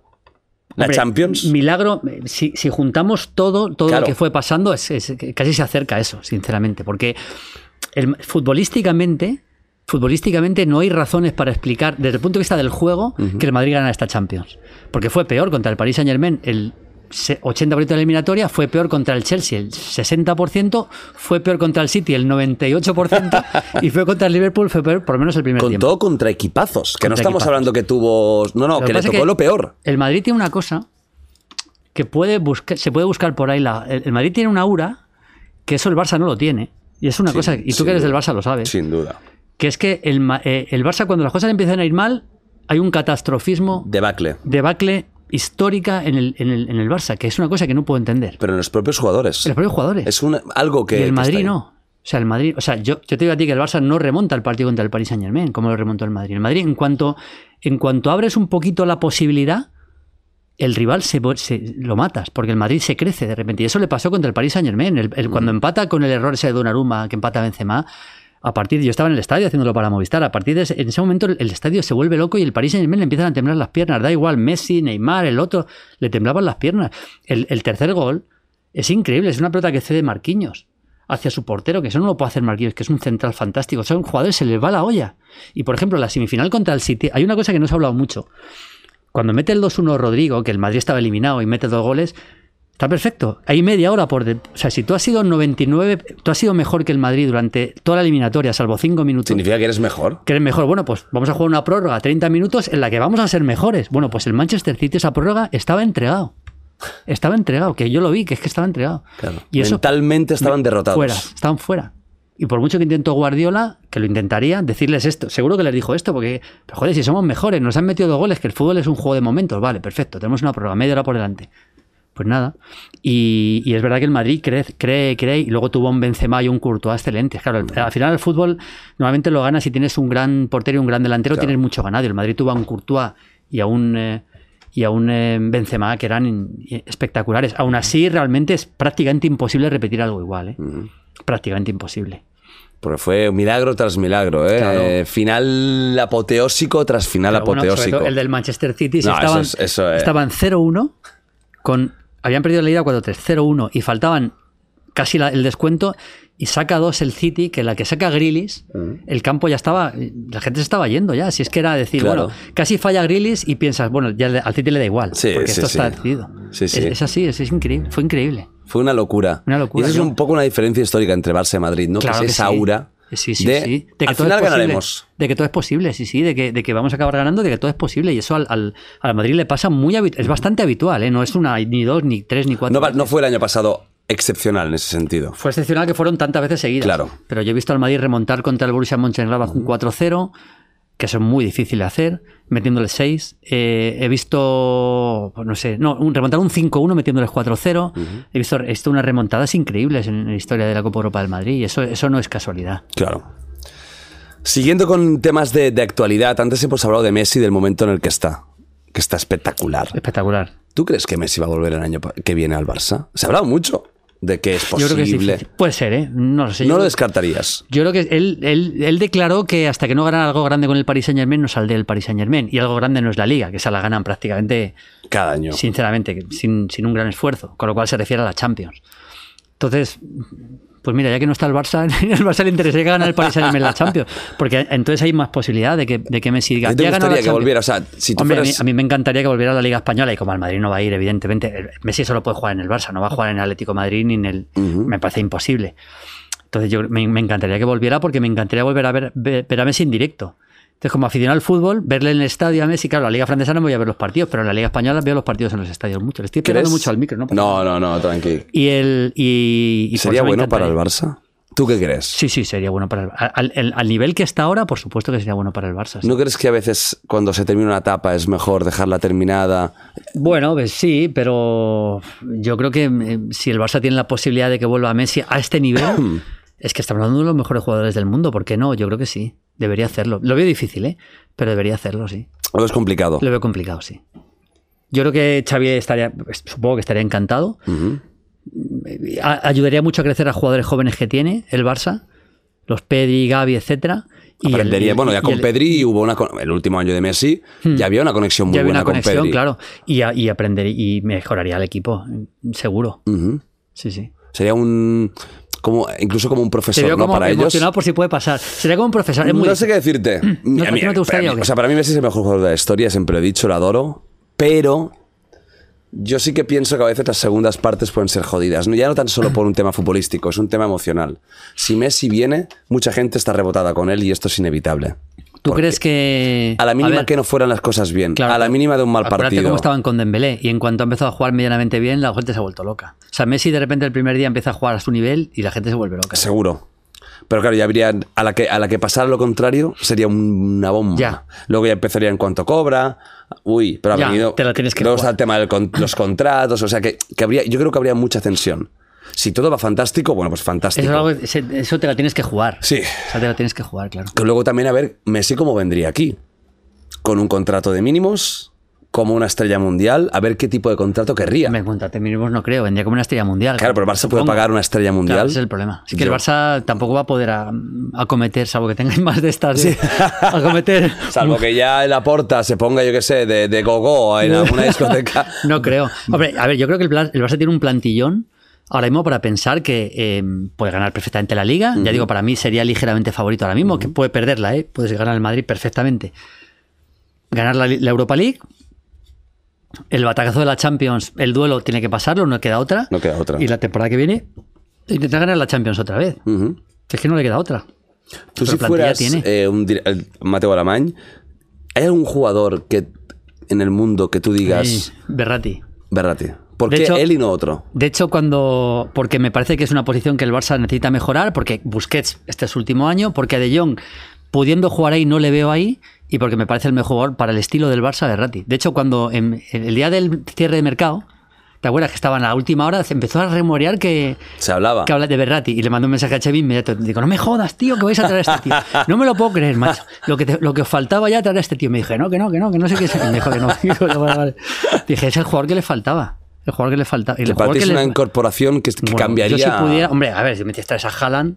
Pero No, pero de los realistas, de los De los realistas, realistas, digamos. Berratti. Yo creo que Berratti es un tío que le puede sacar del Paris Saint Germain, que jugando en esa posición de pivote con lo que tiene el Barça. Un pivote Berratti, Gavi y Pedri es una, una locura. Más luego Frenkie de Jong. Si es que es un jugadorazo Berratti. A mí me tiene entusiasmado. Y, y yo creo que para esa posición sería ideal, para el estilo del Barça. Otra sí. cosa es que el PSG, claro. Claro, lo vaya a vender. claro, no, o- está, no está en un equipo, está en el PSG. No, Sacarle de ahí es difícil. Claro, puede ofrecerle lo que quiera. casi, Pero bueno, es un jugador que yo creo que si él forzara un poco y tal, tampoco es Mbappé. Claro. Ni es Neymar. Es un jugador que, bueno, le puedes, le puedes vender, ¿no? Tampoco es una cosa que fuera el jeque a volver loco. Se tiene que quedar como sea y tal. Yo, vamos, lo tengo muy claro. Pero el PSG yo creo que es un equipo que tiene una mentalidad tan elitista que creo que no quieren vender ya por orgullo. Ya es un tema de aquí no se va nadie si no queremos nosotros que se vaya. Que poco es lo que posible. pasó con Mbappé, sí, ¿no? es Esa guerra de... de- Le pasaba con Cavani en su con momento, Cavani que se quería también. ir. Sí, ellos tienen tanto ¿No pasó dinero. que- con Rabiot o alguno de estos. Con Rabiot no me acuerdo, No me pero, acuerdo con quién pero fue. sí que ellos, que ellos al final son ellos son muy poderosos económicamente, se sienten el, el rey del mambo, porque además lo son desde el punto Sí, de sí. vista de, de- de la economía y tal, y, y dicen, pues no te vas, que- es que si te vas a otro equipo es que prefieres otro equipo yo, y no quiero que esto se demuestre, ¿no? Pero bueno, yo creo que en el caso de Berratti podría, yo creo que podría salir, ¿eh? No me parece tan...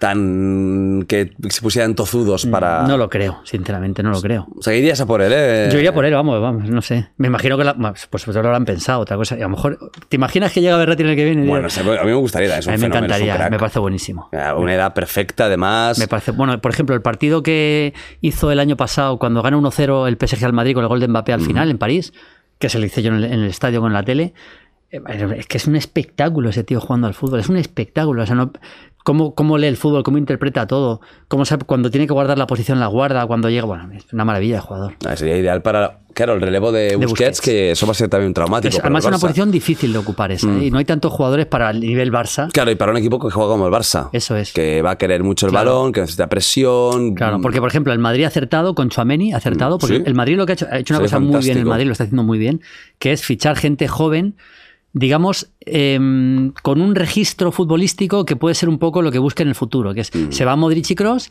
y el Madrid quiere un equipo más directo, más de ida y vuelta, más físico. Y en eso Chuameni es fantástico, Chuameni es un jugadorazo, ¿eh? Espectacular. Sí, sí, este a mí me gusta más Fichaje de la hostia. Berratti, bueno, si me das entre un otro por juventud, ya veríamos, ¿eh? pero bueno. Y luego tienes a un Camavinga que también está muy bien, Valverde, o sea, este centro del campo es un cambio de registro, el Madrid lo está haciendo muy bien. Más Vinicius, Madrid va a ir por ahí, ¿no? Va a ir por un equipo más físico. Sí, claro, es evidente. O sea, Cross o Modric le puede quedar, no sé, dos años como mucho. Modric a lo mejor le le quedan puede- 15. No, no. Le, le puede quedar, ojalá no, ojalá se va, quede mucho, pero es difícil. Tiene Sí, sí. tiene 38, tendrá, o sea, le puede quedar uno y a Cross dos, tres.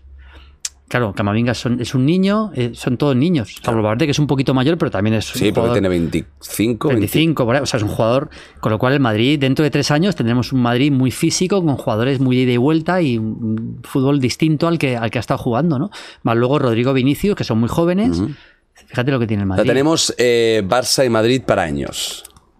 Yo diría que sí, más Madrid que Barça, porque Lewandowski tampoco va a durar mucho, No. entonces, eh, pero Gaby Pedri sí, Busquets no, Bueno, Valde también. Valde también, pero lo que es la estructura central, el Madrid tiene mejor, mejor eh, futuro que el Barça, en, en más posiciones. Más posiciones, ¿eh? Claro. Yendo fuera del, del- de Barça y Madrid, quiero preguntarte, tú que has visto cien- 144.000 partidos, que seguramente no me equivoco, em, para la gente, cuenta cuáles para ti los cinco mejores partidos de la historia del fútbol, Ostras. pero luego te voy a preguntar, para que te lo vayas pensando ya, cinco partidos que nadie ha visto, porque son los típicos que no, que no son famosos, y que tú recomendarías que si eres aficionado al fútbol, que los busques y los veas. Pero primero los cinco mejores, Los cinco mejores, general. General, o más emocionantes. Sí, o... que significaron más y que, que tú dices, se tienen que ver. No vamos a ir mucho a mundiales, evidentemente, porque es el, el- lo más grande. La élite de la élite. la élite. Por ejemplo, eh, la semifinal Italia-Alemania del 70, 4-3 en Ciudad Azteca, en, en- en la Azteca de México, en Ciudad de México. Ese 1, es una de- esa es la gran prórroga de la historia del fútbol. Eh, yo diría el. ¿Qué tuvo eh, tan emocionante? Bueno, el partido acaba empate a un- El partido empieza marcando 1-0 Italia nada más empezar. Y es todo el partido Italia metida en el área, pero metida a lo bestia, atacando a Alemania, atacando a Alemania, atacando a Alemania. Y en el minuto 90 empata Alemania. Hostia. Y van a la prórroga. Y en la prórroga se vuelven locos todos, empiezan a atacar todos para arriba y para abajo, acaban 4-3. Italia también. Los todos, o sea, marca Italia, empata Alemania, marca Italia, empata Alemania, Una marca locura. Italia. Una- un partido increíble, que luego a Italia le pasó mucho factura en la, en la final. Ajá. Ese es un partido que la gente tiene que ver. Eh, el Italia-Brasil del Mundial 82, partido que deja fuera a Brasil. Ese partido es una maravilla con, el- con los tres goles de Paolo Rossi. La final de la Copa Europa de Estambul, Liverpool, eh, Liverpool-Milán, que ganaba. Ese, el partido es increíble. O sea, es que el fútbol, eh, en, en la primera parte le pega un baño el Liverpool al Milán, eh, perdón, al Milán escandaloso, 3-0. Tiene 15 minutos el Liverpool muy buenos, empata a 3 y a partir de ahí, baño escandaloso otra vez del Milán. Parecía que se hubieran dejado, ¿eh? Sí, sí, increíble. Bueno, pues al final por penaltis ganó el Liverpool con Dudek. Bestia. Ese es un partido que también tienen que ver. Eh, por ver fútbol más antiguo y por ver lo que era el fútbol de la época, que también tiene su mérito, la final de la Copa Europa del 60, Real Madrid-Eintracht, que gana el Madrid 7-3 para ver a Di Stéfano, a Puskas, a Gento, a todos esos jugadores, merece mucho la pena. Llevamos cuatro, ¿no? Sí. Y luego, por ejemplo, un partido que para mí ha sido muy emotivo, muy bonito, que es la. También porque yo lo viví y tal, pero es la, la semifinal del Mundial del 2006 en Dortmund, Italia-Alemania. Que gana 2-0 en la prórroga Italia, metiendo delanteros ahí a lo loco y tal. Eso. Se me ocurren esos cinco, si me pongo a pensar, me Seguro salen. que salían Por ejemplo, el Brasil-Francia, ahora que he visto la final que he puesto Ah. yo, del Mundial del 86 es un partidazo. Que gana Francia por penaltis, también es un partidazo. Partidazo, emocionante. Emocionante, impresionante, sí. Y luego partidos que la gente no. Ahora partidos a más underground, pero que tú digas, ¡buah! Esto es, esto es espectacular. Y de equipos, hombre, que tampoco no sea claro, un partido No, de, que no sea imposible de encontrar. de tongo, ¿no? O sea, de- Mira, por ejemplo, la final de Copa Inglesa del año 79, Manchester United-Arsenal, ese partido es tremendo. Se, se conoce como la, la final de los cinco minutos. Es que tampoco quiero destripar el partido, pero No, pasa- pero un poquito, una sinopsis O de la sea, era un par- película. es un partido que gana United 2-0 muy fácil, partido en, en Wembley y tal, no sé qué, y luego de repente empata dos en dos zarpazos el Arsenal, y, no, empa- y ganando el Arsenal 2-0, empata a 2 el United y luego marca el Arsenal todo en los últimos 3 o 4 minutos. Es increíble esa final. Es una de las finales de Copa Inglesa más bonitas que ha habido. La final de Copa Inglesa siempre, siempre es un partido para. Muy emocionantes. Muy emocionante y sobre todo es un momento importante en la historia, en, en la historia del fútbol europeo cada año. ¿no? Eh, ese 1, por ejemplo. mm, un Boca River del 81, que es un partido histórico en el fútbol argentino. En Argentina van a saber de lo que estoy hablando. Que es un partido que gana Boca 3-0, que es la primera etapa de Maradona. Y es un partido que se jugó de noche. en- es un partido que tiene mucha historia en el fútbol argentino. ¿eh? Que 3-0 juega Maradona, juega Kempes, juega Fillol, juega Pasarela. Y es el, el primer gran partido de Maradona eh, contra River y es un partido para disfrutar del mejor Maradona. Ese otro. Que Maradona joven. Maradona ¿no? joven. Antes de ir al Barça. Antes de ir al Barça. Hay un partido que es impresionante, que es un eh, Nápoles... Me viera Maradona al final. Maradona otra vez, ¿eh? Nápoles-Milán, 4-1, que gana el Nápoles. En el famoso partido de que mar- marca un gol Maradona desde fuera del área de cabeza. Que eso es- no era habitual, ¿eh? Claro. No es habitual. Y mm, ese partido para ver a lo que era aquel Nápoles es una pasada. Eh, yo creo que el, el gran Milán de... Esto a los madridistas no les va a gustar. Pero- pero es un partido más recordado, pero bueno, el, el famoso, la famosa semifinal de Copa Europa del 5-0 del Milan al- a la quinta del buitre, ese partido para ver lo que era el, el- el gran Milán de la época, Que era Arrigo Sacchi, ¿no? El entrenador. Saki, ese partido es una pasada, con Ancelotti en el mediocampo, ese partido era increíble, es increíble. ¿Cómo jugaba el, el, el, el Milan de. ¿Aquel de- de- Milan? sí. Pues lo he escuchado mucho, porque es como muy mítico. Claro, era un equipo que tenía grandes individualidades en punta, con Van Basten, con, con- en punta o cerca, con Gullit, con Rijkaard atrás, pero sobre todo era un, era un equipo que tácticamente era muy rico, porque eh, lo que hacía era, era la defensa adelantada. Que en el fondo, eh, ahora te explico el Milan y te cuento otra cosa más, pero la defensa adelantada del Milan de aquella época, que era un- levantaba la mano Varese y el equipo salía. en- entonces no había tanto que se hacía eso. Tácticamente el fútbol había evolucionado, pero, pero eso es una cosa medio novedosa. No era habitual. No era habitual. Y eso, el Milan, y luego tenía centrocampistas como Ancelotti, era un equipo fantástico, un equipo que, que arrasaba a los rivales, arrasaba a los rivales. O sea, no había manera de meterles mano. Pero, por ejemplo, esta defensa adelantada es una cosa que ya hacía el estándar de Liga de los 80. En el 82, Raymond Goethals, que luego le gana al Milan en el 90 en Copa Europa, en una eliminatoria histórica contra el, contra el Marsella, dirigiendo al Marsella, eh, es el primero que yo vi de verdad hacer una defensa adelantada a lo bestia, ¿no? Lo que era la chica de espacio, que luego intentó el Atlético de Madrid aquí con, con Menotti, pero muy bien hecha, ¿no? Eso lo hacía muy bien el estándar, que pierde una final en el Camp Nou de Recopa en el 82. ¿No te acuerdas de este partido? No, que va, que va. No había nacido yo. Es otro partido bonito para ver. ¿Sí? Por, por ver cómo el fútbol evolucionaba tácticamente. Ajá. Y luego, por ejemplo, por hablar de algún partido de mundial que no Sí. sea tan conocido, el Holanda-Argentina del Mundial del 74. Porque ahí vas a ver realmente lo que era el fútbol moderno de verdad en ese momento con Holanda, O sea, Cruyff en ese con momento. Cruyff, sí, bueno, Cruyff y todos, Neskens, Cruyff, Reb, Rensenbrink, y cómo, la se- y cómo Argentina se había quedado muy atrás en el, en el fútbol. Ujú. Me digo sin boya. Sí, sí, de, de la emoción, ¿eh? De- ya estamos en la recta final. Pero. Mm. Ya echa un poquito más de agua. Hombre, por favor, lo que tú quieras. lo que tú quieras. Ay, ¿cuánto llevamos hablando aquí, Pues, rajando? Pues dos largas. Dos, dos, dos. Dos, hostia, qué bonito. 222, ¿eh? Es un número. número Dos horas bonito. 22 llevamos. 222, ¿eh? Joder, macho, pasa rápido, ¿eh? Eh, telita, ¿eh? Telita, ¿eh? Esto Eh, lo cortas, ¿no? Tosiendo, ¿no? No, bueno, no. si te mueres, sí. No, no, Sí. no, no. si te mueres, sí cortamos. O a lo mejor tiro adelante, Nacho, tiramos adelante. Hombre, pase lo que digo una pase. cosa, sería viral, ¿eh? Sería viral. Me muero aquí. Y- y- pero, pero sonriendo pensando en el fútbol. En- es, que es lo más Por lo menos que me muera después del Mundial, no antes. Después de la final de Argentina-México. Eh. Por supuesto que es que no, no, no hay fallo, ¿eh? O sea, esto es la predicción. Si Argentina en México te consagras, Hostia, no, no, que me asustaré. te asustarás. Digo, bueno, que tengo un poder aquí místico. Sería tremendo, O vamos. sea, sería espectacular. Antes has dicho una cosa, y luego hemos hablado incluso fuera de, fuera de cámaras, donde hemos comido y todo, que era el tema de, de- de los mejores de la historia y por qué no ponías a Cristiano. Y te lo quería Ah. preguntar antes, pero no me he acordado y me ha venido ahora a la cabeza. Y, y esto puede ser polémico porque sabes que hay tanto fanatismo. Sí, bueno. Al final esto parece que hablar de Cristiano o de Messi es hablar de Barça y Madrid, aquí en España, ¿no? Que Sí. es como si atacas a uno, atacas a todo el colectivo. ¿Tú por qué no pones a Cristiano en los cinco mejores? Claro, primero tengo que decir una cosa, que es que, que yo no pongo a Cristiano entre los cinco mejores. Hay gente que piensa que pienso que Cristiano es muy malo. O sea, a lo mejor le pongo el sexto.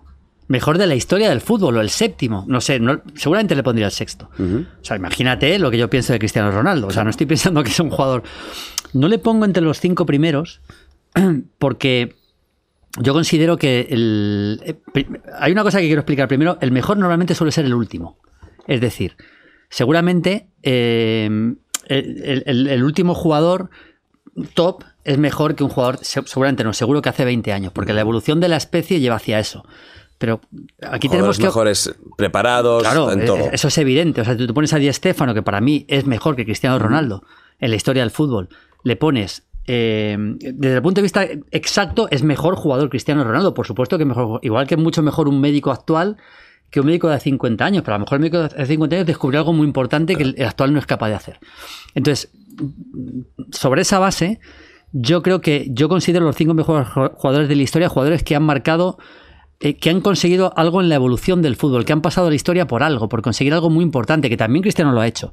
La duda es entre Cruz y él, porque pa- para mí es que Maradona, Messi, Pelé y Maradona, Messi, Messi Pelé y De Stefano, es que yo ahí es que ni Son intocables. Eso es que ni discuto. Yo discuto entre cuarto y quinto, entre, entre quinto y sexto. Esos cuatro primeros es que yo creo que, vamos, sin, discu- sin discusión. Y entonces, eh, creo que Cruyff, si, si hablamos de la historia del fútbol, ha hecho más que Cristiano, porque es el primer jugador moderno, es el jugador que cambió el estilo del fútbol casi por completo, el que le dio la vuelta al fútbol, no solo él, pero su equipo, y él era el abanderado de ese equipo. Es decir, eh, en un capítulo de la historia del fútbol estaría mucho antes lo que ha hecho Cruyff que lo que ha hecho, que lo que ha hecho eh, Di Stéfano. Eh, perdón, No, que lo que ha hecho Cristiano Ronaldo, aunque Cristiano ha hecho cosas bestiales, pero creo que es más importante en la evolución de algo que, como es el fútbol, lo que, lo que hizo Cruyff que lo que hizo Cristiano. A eso es lo que me refiero, que es el máximo goleador de la historia de- del fútbol de selecciones, que ha ganado cinco Champions, todo eso es verdad. También Cruyff ganó tres Copas de Europa, pero yo la sensación que tengo es que el pozo histórico, dentro de- si bajaran unos marcianos dentro de 100 años y les tuviera que explicar los grandes personajes de la historia del fútbol, yo pondría antes a que a, que a Cristiano Ronaldo. No tengo duda, además. Cruyff es de los más- jugadores es- Dicho esto, más, más, pal- más no, palos no, más todavía, palo, ¿eh? por supuesto. Bueno, Cruyff es- es de los jugadores más estéticos que has visto jamás. de los más estéticos. Cruyff es el primer jugador moderno de la historia. Que por eso yo creo que hay que meter entre los cinco primeros. Es el primer jugador moderno de la historia. Es, en la historia hay un momento de la historia del fútbol que cambia claramente y es el Mundial del 74, que en cuanto a selecciones, porque ya el Ajax en el 71, 72, Rinus 73, Michel, ¿no? ya- Eh. claro, con Michels y con todos los jugadores que era la selección holandesa del 74, ya en ese momento esa Holanda y ese Ajax estaba cambiando lo que es el fútbol, pero, cambiándolo completamente de arriba abajo. Y Cruyff era es el primer jugador, de verdad, y yo creo que como elegancia, como capacidad goleadora, Cruyff metió dos goles en una final de Copa Europa al Inter, 2-0, los dos goles de Cruyff capacidad goleadora sin ser un delantero centro puro, eh, la forma de dirigir al equipo, de, mane- de manejarse, la personalidad, todo eso me hace pensar que Cruyff tiene que estar el quinto. Mucha gente lo me lo discute, ¿eh? igual que lo de Messi y Maradona. Pero bueno, que esto son opiniones personales, claro. Claro. Un jugador como Cruyff hoy en día sería titular en cualquier equipo. Yo creo que sí, sí, yo creo que sí, segu- seguro, seguro. O sea, yo creo que es uno de los jugadores que podríamos adaptar, es decir, no, no meterle en una máquina del tiempo, porque físicamente, pero si tú... si hubiera nacido si otra hubiera vez nacido Cruyff hoy, con los entrenamientos de hoy y todo, sería el mejor jugador del mundo de los tres mejores. Estaría con Messi y con, y con Neymar ahora mismo, seguro. Sí, 100%. Pero cualquiera de los que digo, ¿eh? Claro. O sea, Maradona estaría. Bueno, Maradona sería el mejor jugador del mundo directamente. Di Stefano, Di Stéfano es el primer jugador que yo he visto jugar en todas las zonas del campo prácticamente. desde la defensa hasta O sea, Di delante. Stéfano era el primer todocampista de la historia. Cuando el fútbol era, un juego mucho más, mucho más simple, porque la Holanda 74, digamos que complica el fútbol. Antes era técnicamente ser bueno, bueno, hay, hay muchas cosas, podríamos hablar de muchos matices, ¿eh? la WM de Herbert Chapman, hay- variantes tácticas hay antes, ¿eh? pero, pero como concepto más global era, era jugar, jugar bien, ser, técnicamente ser bueno y con eso más o menos te podía dar para la élite. Pero el fútbol cambia completamente con Holanda. Y, y- y- y- y antes yo a Di Stéfano le he visto jugar en varias posiciones muy buenas en partidos que he visto grabados, evidentemente. claro. Y lo que ha significado. Para mí, eh, Cristiano es el segundo mejor jugador de la historia del Real Madrid y Di Stéfano el primero. Lo pones por, por delante, ¿eh? Claro. por lo que ha significado para el Madrid. Para el Madrid y para la historia del fútbol, sí, sí, sí. Fútbol femenino. Has hablado de él y de hecho en tu canal tienes incluso una experta. Sí, sí, sí. Para, Sandra, ahora no puede estos días, lleva un tiempo sin poder, pues está súper liada, pero, pero vamos, lo, lo- para tener eh, también cubierto eso. Pero has hablado del fútbol femenino varias ocasiones. Sí. ¿Y qué es lo que opinas? Cuenta, cuenta, cuéntalo Bueno, yo te opino con sinceridad, yo no lo veo el fútbol femenino, pero no lo veo, entre otras cosas, porque no me da la vida para, para ver fútbol femenino. Yo creo que me encanta que las mujeres jueguen al fútbol, creo que el nivel es el que es y hay que entenderlo, ¿Qué nivel es? pues mucho más, mucho peor que el fútbol masculino. Pero es que, es que yo creo que no estoy diciendo nada que pueda ofender a nadie. O sea, es la realidad. Si tú enfrentas a. Pero por muchas razones, ¿eh? Si tú enfrentas al Real Madrid femenino con el Real Madrid masculino, pues. Es que no podrían ni jugar. No podrían ni jugar. De la misma forma que a lo mejor si enfrentas a Rafa Nadal con, con una gran tenista, por, por muchas cosas, por el tema físico, por muchas, por muchas, por muchas razones. Me parece que, que es muy bueno que crezca. Yo creo que les ha pasado algo que, que es evidente, que es que, que creo que han querido construir un poco el- la, la casa por el tejado. Porque yo creo que el fútbol femenino tiene, que ter- tiene su gente, tiene su, tiene su público poco a poco, tiene que ir creciendo poco a poco, pero creo que intentar forzar eso no es bueno. Y ha yo creo que ha pasado en algunos momentos también. También es importante que la, la selección española sea importante para, para que haya un poquito más de, de afición.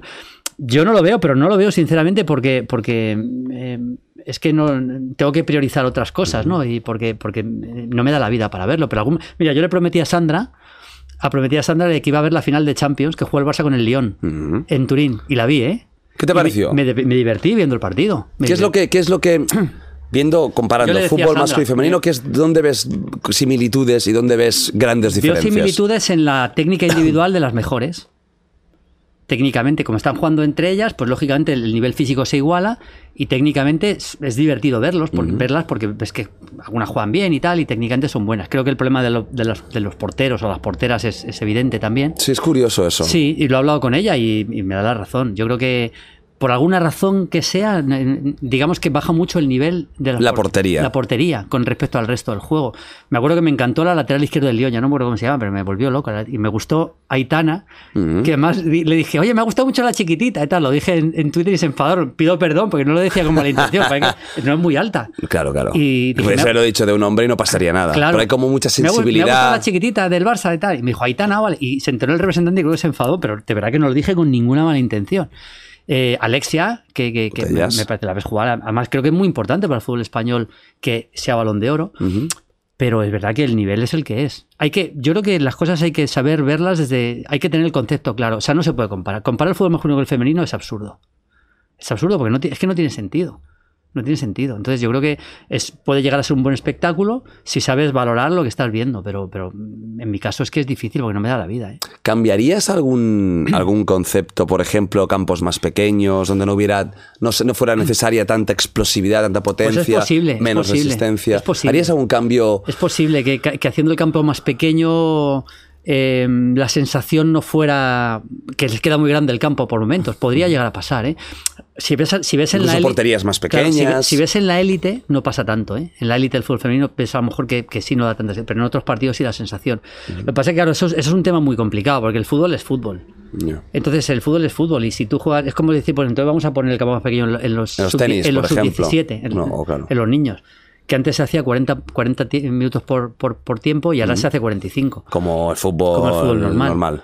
Entonces, a mí me parece un producto bueno, bonito para ver, para el que le guste y tal, pero yo personalmente no lo veo, y además lo, se lo dije, y lo dije en el canal, no tengo problema en reconocerlo, pero porque no me da la vida. Pero vi ese partido y me divertí.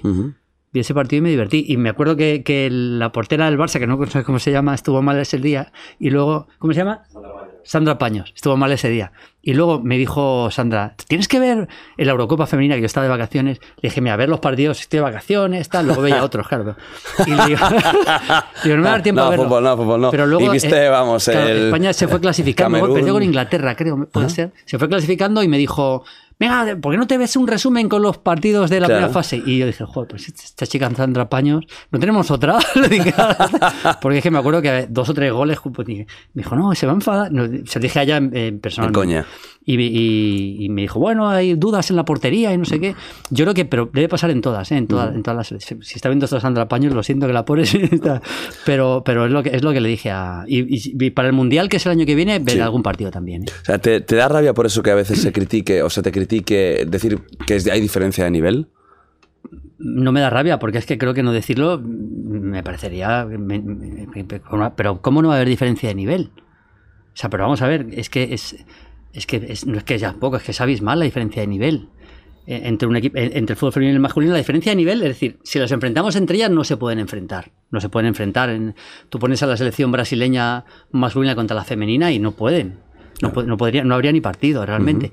y, y diferencia de nivel, sí hay diferencia de nivel. ¿Cómo no haber diferencia de nivel?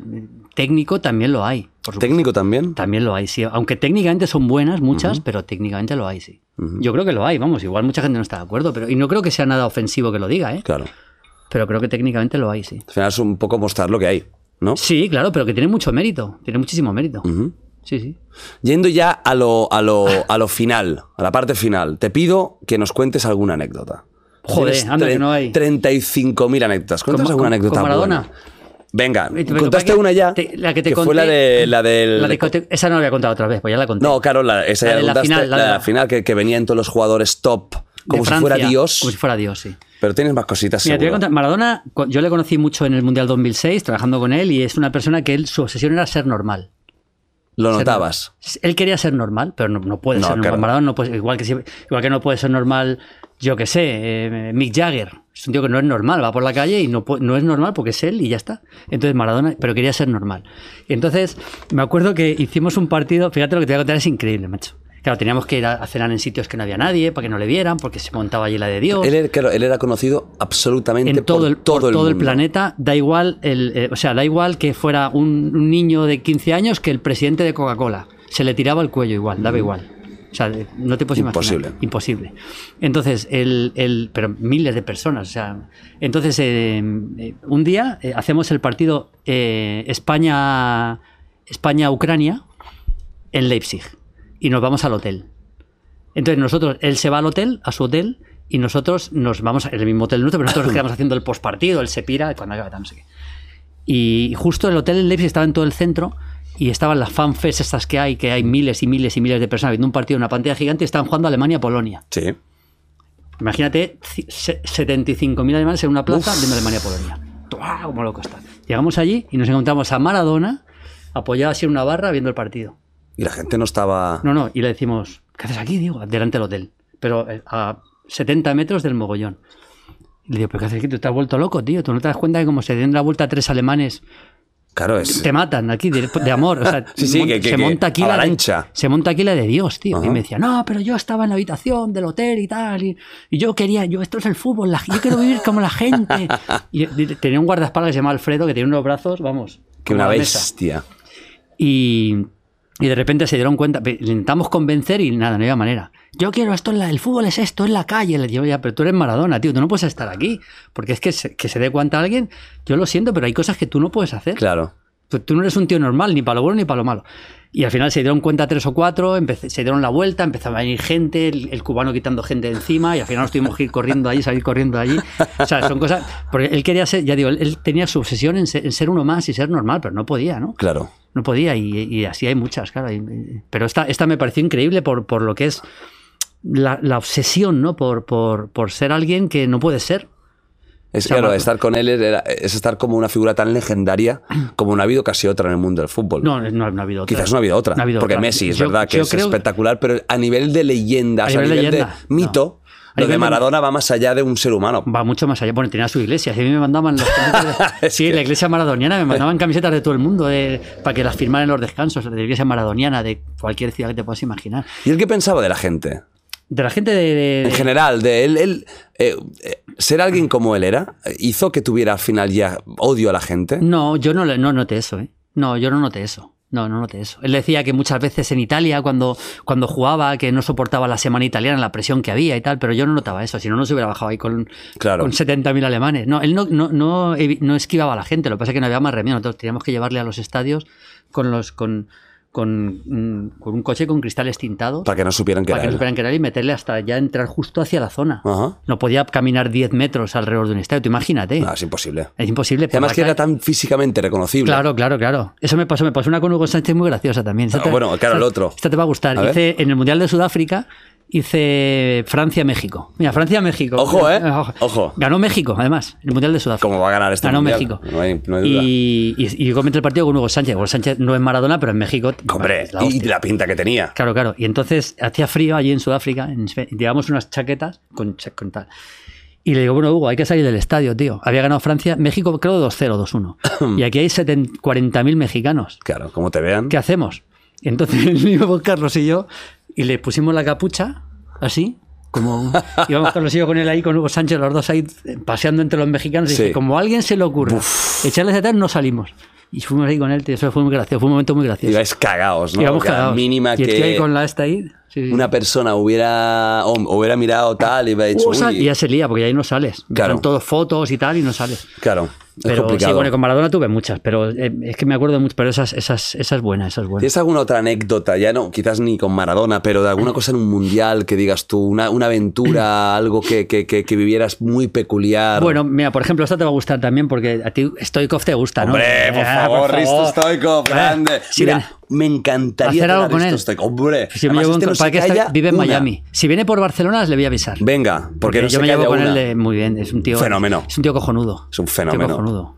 O sea, es una, una personalidad arrolladora. Bueno, este te va a hacer un podcast de Buah, solo. Vas a flipar. Le digo, Risto, ya está, empieza. Vas a- vas a flipar, sí, sí, sí. hombre, es que en, mi casa es Risto, es Dios. Sí, sí, Mi pues- padre, claro, pues culés sí. de toda la vida, Pues esa época sí, sí, de. se lo voy a decir, se lo voy a decir. Qué bueno. Entonces, el, el, eh, España-Suiza, Mundial de Sudáfrica, que pierde España 1-0. El primer partido de España en el Mundial, que luego gana, lo pierde. Sí, sí, sí, que 1-0. ya era en plan, bueno, pues bueno. Claro, acabó. entonces estamos en el palco ahí después del partido, Michael, Carlos y yo, y viene Stoikov, que nos estaría haciendo con la televisión búlgara, no con la mexicana, me imagino, lleva viviendo en México, que siempre le digo, pero tío, si no sabes ni cómo visten los equipos, tío, estás comentando la Liga Mexicana y tal. Y nos viene y nos dice, bueno, ya estáis eliminados. Le digo, pero Cristo, ¿qué cojones vamos a estar eliminados? Si quedan dos partidos. ¡Estáis eliminados, tío! Y nos saca, fíjate cómo era el tío, que era, él era así, nos saca un papel y nos empieza a decir que evidentemente eh, Suiza se va a dejar ganar por este, este se va a empatar con este. Había hecho todos los cálculos, como todo trucado para que España hiciera lo que hiciera, estaba eliminada, macho. Y dice, bueno, esto no seas así, tío. Digo, pero ¿cómo? Dice, sí, sí, sí, porque de verdad, Y lo decía de verdad, ¿eh? Decía de verdad, estaba convencido, porque si Chile se deja empatar con Suiza para echar a España, entre todos se van a poner de acuerdo para echar a España. Y luego se la van a jugar, está, está eliminado seguro y tal. Y un día me acuerdo, me encontré con él en, en Brasil también, en el, en el IBC, después de un partido, no sé, de Croacia. Ajá. Bueno, yo me- nos dio un ataque de risa, tío. Porque él ha sido durísimo siempre jugando. Unas patadas, mala hostia, ha tenido siempre. Y me dice, me dice, ¿has visto los croatas? Las patadas que pegan. Entonces le miro y nos empezamos a deshuevar los dos. Y nos empezamos a reír los dos, tío. Nos dio un ataque de risa, como diciendo, lo que acabo de decir siendo yo y tal. Claro, Sí, claro. sí, sí. Hombre, tío- bueno, tu tío muy- bolsa con el árbitro. La- el pisotón a, Que eso fue a ya. Urizar fue, yo creo, ¿no? Sí, sí, sí. Tenía una... Bueno, y como, y como comentarista ha tenido algún pufo guapo, ¿eh? ¿Qué fue con Figo? ¿Con Figo? Que no, me fue con, con Figo que tuvo en un programa de televisión. No me acuerdo. Claro, él es muy culé. Él es sea, más yo- culé que uno nacido en, en Badalona. bueno, yo me O sea, acuerdo cuando hacía partidos, a ver si yo- me acuerdo. los primeros tres años en la tele yo iba de... Sí, ¿no? Que tuvo. mm, Sí me suena con alguien. a mí me Sí. suena. Estaba mucho en Barcelona, le pregunto. Ah, algo así, algo así. Mal rollo. Era, es un tipo, yo me acuerdo de los primeros partidos que yo hacía en, en- en la tele, Sí. que íbamos de, cuando yo año 90, 91, era un chaval, iba de cámara NG, que es ir una cámara aparte con tu cámara y decirle, coge esto, coge esto a pie de campo. Yo, yo siempre seguía Stoikov en el Camp Nou, porque es que le hacía unas miradas a los jueces de línea. Yo es que me... re- o sea, fuera de juego pitado y le miraba en línea con esa cara como diciendo, pero tú quién eres, papi. Sí, sí, pero, si no tienes ni derecho... Bueno, como te perdona vidas, pero Claro, una claro. cara de mala leche que yo... A mí me hacía gracia. tío. Y luego en persona ha sido encantador. Encantado, muy majo, muy majo, muy majo. Siempre, Muy divertido, ¿no? Divertido, un tío muy divertido. Ujú. Te- te- cuando venga te va a decir que él ha sido mejor que Messi, que todos juntos. porque se- y además lo Poco- cree, ¿eh? Poco carácter es Latan Ibrahimovic. Sí, sí, él ¿no? lo cree, él lo cree. Él está convencido que su Barça ha sido el mejor y tal, y te lo dirá, te lo diga él. Pero y de- cuando, si viene ya te diré, pregúntale estas cosas que te le vas a Que, sacar. va, que, que- que va, va a ir salsita, Vas ¿no? a disfrutar mucho con él. Va a ir salsita. Con el gran Cristian. No, no un es. balón de oro, al final, el tío. Hombre, claro, es que al final eh, fue unos, durante años fue de los mejores del mundo. Balón de oro. Claro. Ese Barça era impresionante, era un jugador agresivo, era impresionante. Fíjate que él llega al Barça, hay una eliminatoria de Recopa contra el, contra el Vitosia de Sofía, y viene aquí al Camp Nou y mete un golazo en el Camp Nou, el Barça elimina a ese equipo y es el día que, que Minguella, Hostia. con el que tenemos que hablar también para que, para que le Oh, bueno, esta es historia viva del- de los representantes, ¿no? Es Eh, un fenómeno el tío. Joder, pues si quieres hacer algo con Minguella, Hombre, pues Minguella sí. es- esta vez- bueno, eh, Hombre, es que hay te que- estoy arreglando el podcast. Pero bueno, ¿no? o sea. ah, pero Minguella, si Minguella es comentarista nuestro, es súper amigo. Minguella viene, ese, te lo garantizo. Y además está por aquí cerca, que está Vive en en Cataluña. Que en imagínate, es magnífico. Hombre, además, Minguella. además está medio retirado, no tiene mucho que hacer. Te tendrás algún día, va- vas a disfrutar con él. Y Minguella no, no, no fue clave para Messi. Minguella trajo a Messi. No solo de la servilleta. La servilleta te cuenta la historia esa. Mi- Minguella trajo a Maradona, ¡Poh! Trajo a Messi, trajo a Stoico, bueno, yo creo que a, a Rivaldo. Yo creo Madre que ha traído a prácticamente todos los grandes jugadores del Barça de, de- de muchísimos años. Y te cuenta cómo los ha traído a todos, te cuenta cada cosa que flipas. O sea, es brutal, ¿eh? O sea, es un. Te vas a reír mucho con él, ¿eh? además es un, un showman. Es un showman, Lo ha sido sí, siempre. Está en siempre. televisión muchas sí, veces. te vas a reír mucho con él y te cuenta unas historias increíbles. Bueno, hostia, Nacho, salgo de aquí que con 14 lo, de, lo podcasts. de Messi, te, que te cuenta la de la servilleta, que esa mola mucho, ¿eh? Que bueno, esa es lo- la historia mítica, ¿no? Nah, De- pero mola de- que te la cuente él, Claro. te cuenta detalle con Resac, con Charlie Resac también. Hay que traerle como sea. sí. Qué, bueno, qué bueno, eh, tío. Bueno, ese día, ese día cambió la historia del Barça. Claro que sí. Se le cambió la historia del Barça. Y luego hay otro día que cambia la historia de la selección española porque Messi podía haber jugado con España, Mm. pero Argentina se dio cuenta y montó corriendo un partido de sub-17 contra Paraguay. Un partido que se jugó en un campo sin público. Entonces yo me imagino que la regla, o era para convencer, o la regla ya había cambiado, eh, no había cambiado todavía, y, ese y jugaron ese partido que era solo para eso. Montaron un amistoso corriendo con Paraguay para que jugara... Para convocarlo y que para jugar convocarlo que con jugara Argentina. con la sub-17. Porque antes no, si tú ya estabas en un. Supongo que será por eso, o para convencerle a él, Ajá. o para qué tal, porque podía el juego. Imagínate con Messi España en el Mundial ya. Vamos. Ya es, el, co- Poh. ya es el colmo, vamos. Bueno, a lo mejor tendría dos mundiales ya. Pues probablemente, claro. Claro, ese equipo ya O mítico. sea, ese equipo, eh, no sé, en 2006. Bueno, 2006, no, en 2010 lo ganamos, 2014 todavía estaría Messi, pero es que España. Bueno, habría que verlo, ¿eh? Pero Pues mira, ya la última que te hago de, de fútbol porque me ha venido a la cabeza ahora. Tú has dicho que el Barça de Cruyff, hay de Cruyff de Guardiola, Mm. ha sido el mejor club de la el mejor fútbol que has visto en la historia del fútbol. sí. El mejor. Sí, sí, sí. El, el- El la equipo que mejora la perfección. El que más se ha acercado a la perfección, ¿no? Porque la perfección a lo mejor no puede llegar a existir. El que más se ha acercado, sí. Dime, dime, hazme un, rápidamente un top 5 teniendo claro que este es el primero. ¿Cuáles serían los otros cuatro equipos míticos, legendarios, que hayas visto un fútbol divino. Selecciones, equipos, Sí, clubs. pues, eh, probablemente la Brasil del 70 Ajá. es un equipo maravilloso de ver jugar. Que probablemente hoy jugaría este mundial no pasaría ni la, ni la primera fase, por lo que hemos dicho Claro, antes. que el pero claro, fútbol ha evolucionado. Tiene su mérito entonces. Sí, sí. Eh, yo creo que la Holanda del 74 también. Que no ganó el o Mundial. o el, el Ajax. El Ajax de los 70. El Bayern de los 70, ¿no? Que ganó tres seguidos, pero no, eso no me convenció. Yo creo que el- la Brasil del 82, que no ganó el Mundial, un equipo maravilloso de ver. Llevamos cuatro. Y quizá el Milan de Saki. Ay, mira, antes- Quizá de Saki. Por lo que significó, por lo que ganó, por cómo aplastaba a los rivales. Yo creo que el Milan de Saki, sí. Aplastaba, ¿no? Ese era un dominio Sí, era un- absoluto. Sí, porque dominaban, dominaban, em, te- no te dejaban jugar. Te comíamos hablando con Valdano en la época, porque Sí. veíamos los partidos juntos, decían, son como el comecocos.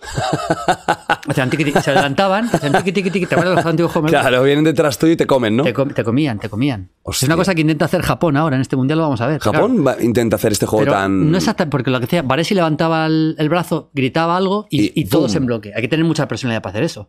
Porque mucha uno- precisión. Uno le sale mal y adiós. Claro, queda solo contra el portero. Claro, claro. Encima, entonces, eh, eh, tú estabas en fuera de juego, aunque la pelota no te cayera a ti. O sea, Aunque solo estando por ahí. Claro, con lo cual era más peligroso todavía. ¿no? Cara, hostia. hostia. Y esto cambió hace, hace, Hace mucho. bastante, sí. Hace mucho. Creo que es un buen cambio en la evolución del fútbol. Ajá. Pero bueno, y, y Japón intenta salir, salir, adelantar un poco la línea de presión y obligar al rival a recular. ¿Y se les da bien? Se les da bien, sí. Tengo curiosidad de ver el Japón-España. Se va a estar bien. Tengo curiosidad. A ver, Te a ver, a porque tú has dicho que es un equipo que juega tan divertido Es un equipo divertido de ver. que te- puede ser un partido O sea, muy bonito. no va a ser un partido que Japón se va a encerrar y. Que un- muchos a lo mejor Otra cosa es que tú le metas atrás, ¿eh? porque Ajá. si España empieza a combinar, al final no tiene más remedio que meterse atrás, pero Claro. no, no es la, la intención inicial de Japón, con lo cual es un partido que a España, dentro del Le riesgo, bien. le puede venir bien. Tengo curiosidad, tengo mucha curiosidad por este ¿Te mundial. vas a ver muchos o no? Sí, a ver, los de España seguro y los que vaya pillando porque el horario es bueno. Claro. Claro, a mí eso me da coña. A mí cuando habían horarios esos de a lo mejor súper de la mañana y todo eso era como en plan, yo soy nocturno. Pero claro, a mí, si hay a partir de las 2 del mediodía me va fantástico. Claro. me- me- menos cuando esté grabando y todo, Claro, pero claro. Me, va, me va maravilloso. Qué guay. O sea, que, que voy a ver. Y la final México-Argentina, que es, es esta, la voy a ver también seguro. Vaya O sea, final, ¿eh? Hombre, es una final espectacular. Hay una final de Copa América del 90 y la del 93 en Sí. Ecuador fue Argentina-México. Pues no te voy a decir nada, pero Argentina. se repite en el Mundial. Es que la predicción no Dos goles de. Batistuta, creo recordar. ¿Sí? Sí. O sea, el- mira, hemos hablado antes de él. el- del gran batigol. Del batigol, ¿eh? O sea, que, que- que crack. Me acuerdo de ver la camiseta esa lila del, de- del morada del, de, de De la Fiore. Metió un golazo en el Camp Nou. ¿No te acuerdas un partido de recopa? No me acuerdo del el gol, Camp pero Nou, sí de la camiseta. me- Tengo la imagen era de un jugador pequeño. impresionante, Batistuta. Él juega con Newell's Old Boys una final de Copa Libertadores contra Nacional, yo creo. Y luego ya, bueno, llega a Europa y aquí lo hace muy bien. Europa bueno, pasa por River, pasa por Boca y en Europa lo hace muy bien. ¿Salió de Italia? Dime. ¿Salió de Italia? Eh, ¿O toda su carrera en Europa la hizo en Italia? Eh, yo creo que toda la carrera en Europa la hizo en Italia. Italia, yo creo que ¿eh? sí. Porque Fiorentina estuvo muchísimos años, luego pasó por la Roma, menos, pero estuvo en la Roma y yo creo que ya volvió a Argentina. Creo recordar que sí. No Un estoy- jugador italiano que se habla mucho y Guardiola, por ejemplo, adora, es Roberto Baggio. Sí, bueno. Para ti, ¿lo tienes tan, tan, tan en alta estima como sí, Guardiola? sí. Baggio para mí ha sido el mejor jugador italiano de la historia, el jugador más, por lo menos más elegante de ver, el mejor para mí. ¿Lo tenías en un top 10 histórico? no, igual tanto no, Mm. igual tanto no. Top, top 10 histórico es mucho, ¿eh? Claro. Eso ya es mucha tela. Ujú. Pues ahí sí está Cristiano. Para que no se enfaden. No, pero es que lo pienso, lo pienso. sin- o sea, un tío que ha metido tantísimos goles y ha Hombre, ganado tanto, hombre, tiene que estar. hombre. es, evidente. Pues el máximo goleador, ¿no? De- de- de fútbol de selecciones, De fútbol de selecciones, sí. Sí, sí, sí. Es una pasada. Pero, pero, por ejemplo, Roberto Bayo era un jugador mucho más elegante. O sea, yo pagaría una entrada antes por ver a Roberto Bayo que por ver a Cristiano Ronaldo. Porque era elegancia pura elegancia jugando. pura. Era una, una- debes jugar con la Fiorentina en la época y con la Juve era, era una maravilla. Con la selección italiana en el Mundial del 90. A veces un poquito baguete, a veces. Se dejó un poco, ¿no? Físicamente, Sí, gordo poquito- rápido. Sí, no, y vago en el campo también, ¿eh? Y Vago en el no le gustaba presionar demasiado, ¿no? Este tipo de jugadores no. Como por ejemplo pasaba con, con Bocini. Bocini Ah. era un jugador argentino que los argentinos todos le conocen, que, que solo jugó unos minutos en un mundial contra Bélgica en el 86, pero es un ídolo en Argentina. ¿Y solo jugó un partido? En la selección, en Sí, la selección en más, selección. pero en el mundial solo uno. A uno, un mundial. Pero es el ídolo de Maradona. Es el ídolo de Maradona. De Maradona, Bocini. Coño. Y Bocini tenía una premisa que es que en el fútbol no había que correr. decía, no, tú le ves jugar y jugaba andando el tío. Y una vez le preguntaron por Cruyff y dijo, Cruyff, aunque corría, era bueno. sí, sí, O sea, el tío iba al relentí durante todo el partido. sí, sí, sí, era otro fútbol, también se puede- ese, no ese que no podría jugar hoy. Claro. Se lo comían. pero ahora sí. Igual que le pasó a la Colombia famosa de Valderrama, que era un equipo que tocaba mucho, pero que hay un partido que eh, Colombia-Inglaterra en Wembley. eh, antes de que la gran Colombia consiguiera buenos resultados, que le pega un baño eh, Colombia-Inglaterra en Wembley escandaloso y, no le, y, y acaba en empate, no le puede ganar, es que no le metió un gol a nadie. Hostia. Pero claro, el baño que Jugaban le pega, increíble, pero les pero faltaba el arranque para. le faltaba el fútbol sin porterías, ¿no? Claro. Era- no- Nos jugamos por la mitad y ya está. Sí, sí, pero es un baño que un baile. Hostia. Un baile, sí, con Valderrama. Valderrama era un jugador brutal de aquella época, sí. Que alucino hablando contigo porque si te acuerdas de todo, Hombre, joder, de partidos históricos de, de- de- de Sí. hace 46 Me años. de muchas. O sea, bueno, ya muchas ves. se me quedan grabadas, porque me- lo tengo en la retina, ¿no? Claro, y también tienes tu histórico archivo. Sí, claro, eso lo sigo. cada ¿Cuántos día. partidos ti- tienes a día de hoy? ¿Lo sabes? No los he contado, pero tiene que haber más de 200.000 igual. ¿Y los has visto todos? No, no, no. Ah, no. No, no veo. No, ves, ten en cuenta que yo grabo a lo mejor, o me graban, porque tengo gente que trabaja para hacer para mí, a lo mejor unos 300 a la semana, 400 a la semana. Simplemente los tengo como archivo por si los necesito ver. O sea, por ejemplo, yo tengo todos los partidos que ha jugado Arabia Saudí en los últimos 10 años. Pero no, no los he visto. A lo mejor he visto los cuatro últimos para. Para, para Para- preparar para el el mundial. Mundial. y todo. ¿Cuál es el mejor jugador de Arabia Saudí? Eh, el mejor jugador debe, debe ser eh, Al-Shahrani, el lateral izquierdo. no me vas a pillar, ¿eh? Y menos en este mundial. ¿Y el delantero centro quién es? ¿De Arabia Saudí? El delantero centro de Arabia Saudí. Es que no, no tienen grandes delanteros Arabia Saudí, no. Juega con Al-Mubalaf en un costado. Dos, juegan en las dos bandas, tienen dos extremos, pero delantero centro así, na- nada del otro mundo. Pero el mejor es Al-Sahrani, el lateral izquierdo. Ese sí. Ese sí, bueno, bueno, bueno, es- está bien. ¿Dónde juega? Juega, juega, en, juega en Arabia Saudí. Ah, vale. No sé en qué equipo exactamente. Mejor juegan en- pues, hay dos o tres equipos grandes. Está Al Hilal y Al Ittihad, pues uno de los dos. ¿Sabes quién ganó la última liga de Arabia, Arabia Saudí? Pues mira, que debió- te digo en serio. Eh, yo conozco bastante al presidente de Al Hilal, que Hostia. es uno de los dos grandes equipos de allí. sí. Allí hay dos equipos grandes, que son Al Hilal y Al Ittihad. Son los dos grandes de allí. Ajá. Tienen una rivalidad entre ellos tremenda. Y allí llevan, van jugadores importantes, ¿eh? Ya como cuando se van a retirar, ¿no? Típico. O intentan fichar gente así, más o menos, sí, pues tienen mucho dinero. Para que mucho, a muchos no les pueden convencer, pero tienen bastante dinero, sí. Claro. De hecho, Al Hilal no hace mucho ganó la, la Champions de Asia Ajá. y perdió la semifinal del Mundial de Clubes solo 1-0 contra el Chelsea. O sea, que, o sea que Sí. no es un. Ahí jugaba Gomis, ¿te acuerdas de. Gomis? El, el- un francés. Uy, sí, me suena. Hostia, sí. Jugaba en Al Hilal, en aquel Pero es- él sí que es mayor. Ahora mismo. Bueno, ahora sí, debe- un poco más mayor, sí. 30 y 30 y. 30 ahí, sí. Debe tener. Al Hilal, sí. Bueno, mira, es un, para algunos es un buen retiro. Sí, claro. vamos a- Te vas ahí, te ganas un dinerico bueno y buenas noches. Y ya, ya me has visto. Gana muchísimo dinero. Yo iría antes por eso a Estados Unidos, ¿eh? Yo también. el retiro Yo- es en, que la MLS está, en Miami. está creciendo mucho la MLS. Sí, ¿eh? tiene buen nivel la liga. Sí, tiene mejor nivel, ha crecido mucho. ¿Qué tal Ricky Puch? Bueno, Él lo hizo bien, pero el equipo no como está el culo, mal. ¿no? El equipo regular no está mal, pero hombre, en ese fútbol destaca más. No es muy fan de Ricky Puch. No, nunca me ha gustado mucho Ricky Puig. Yo creo que es un futbolista que es verdad que te- es muy agradable de ver, pero creo, creo que le han inflado demasiado. Y yo, sinceramente, creo que para nivel Barça nunca ha tenido para ser titular o pa- para, consolidarse en el equipo. Para ser importante en un Barça. Yo creo que nunca ha tenido. Y al final, bueno, él se quería quedar, tenía ilusión, tenía ilusión, pero al final ha tenido que marcharse. Claro. No le quedaba otra. Lo raro es que se haya ido tan joven a Estados Unidos. Sí. Raro, ¿no? Que no, no haya bueno, podría haber ido intentado- otro equipo, sí, a Claro. otra liga, la liga belga o algo Exacto, así. ¿no? o aquí en España quizás, que estoy seguro que tendría alguna oferta, algún equipo quizás de media tabla. Probablemente. Como por ejemplo Ferran Jutla, que está en el Bruja, Hostia, está está jugando increíble. Está jugando muy bien. O sea, hay jugadores, ¿Pero te Carvajal. has sorprendido?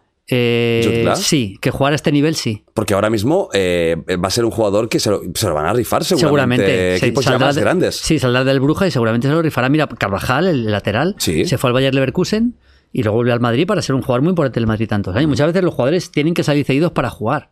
Y el caso de Cucurella, Sí. que se ha pagado una millonada por él, ¿lo entiendes? ¿Crees que valía lo que han pagado? Al final los jugadores valen lo que, lo que rinden, ¿no? Hay jugadores que son muy caros, que pagas mucho y son, y son baratos, y jugadores que pagas poco y son muy caros, porque no te rinden. Pero a mí Cucurella me parece un jugador, quizás se ha pagado mucho, pero te puedes jugar bien en varias posiciones, puedes jugar central en defensa de tres, lateral, lateral largo, a mí sí me gusta, ¿eh? ¿Está titular?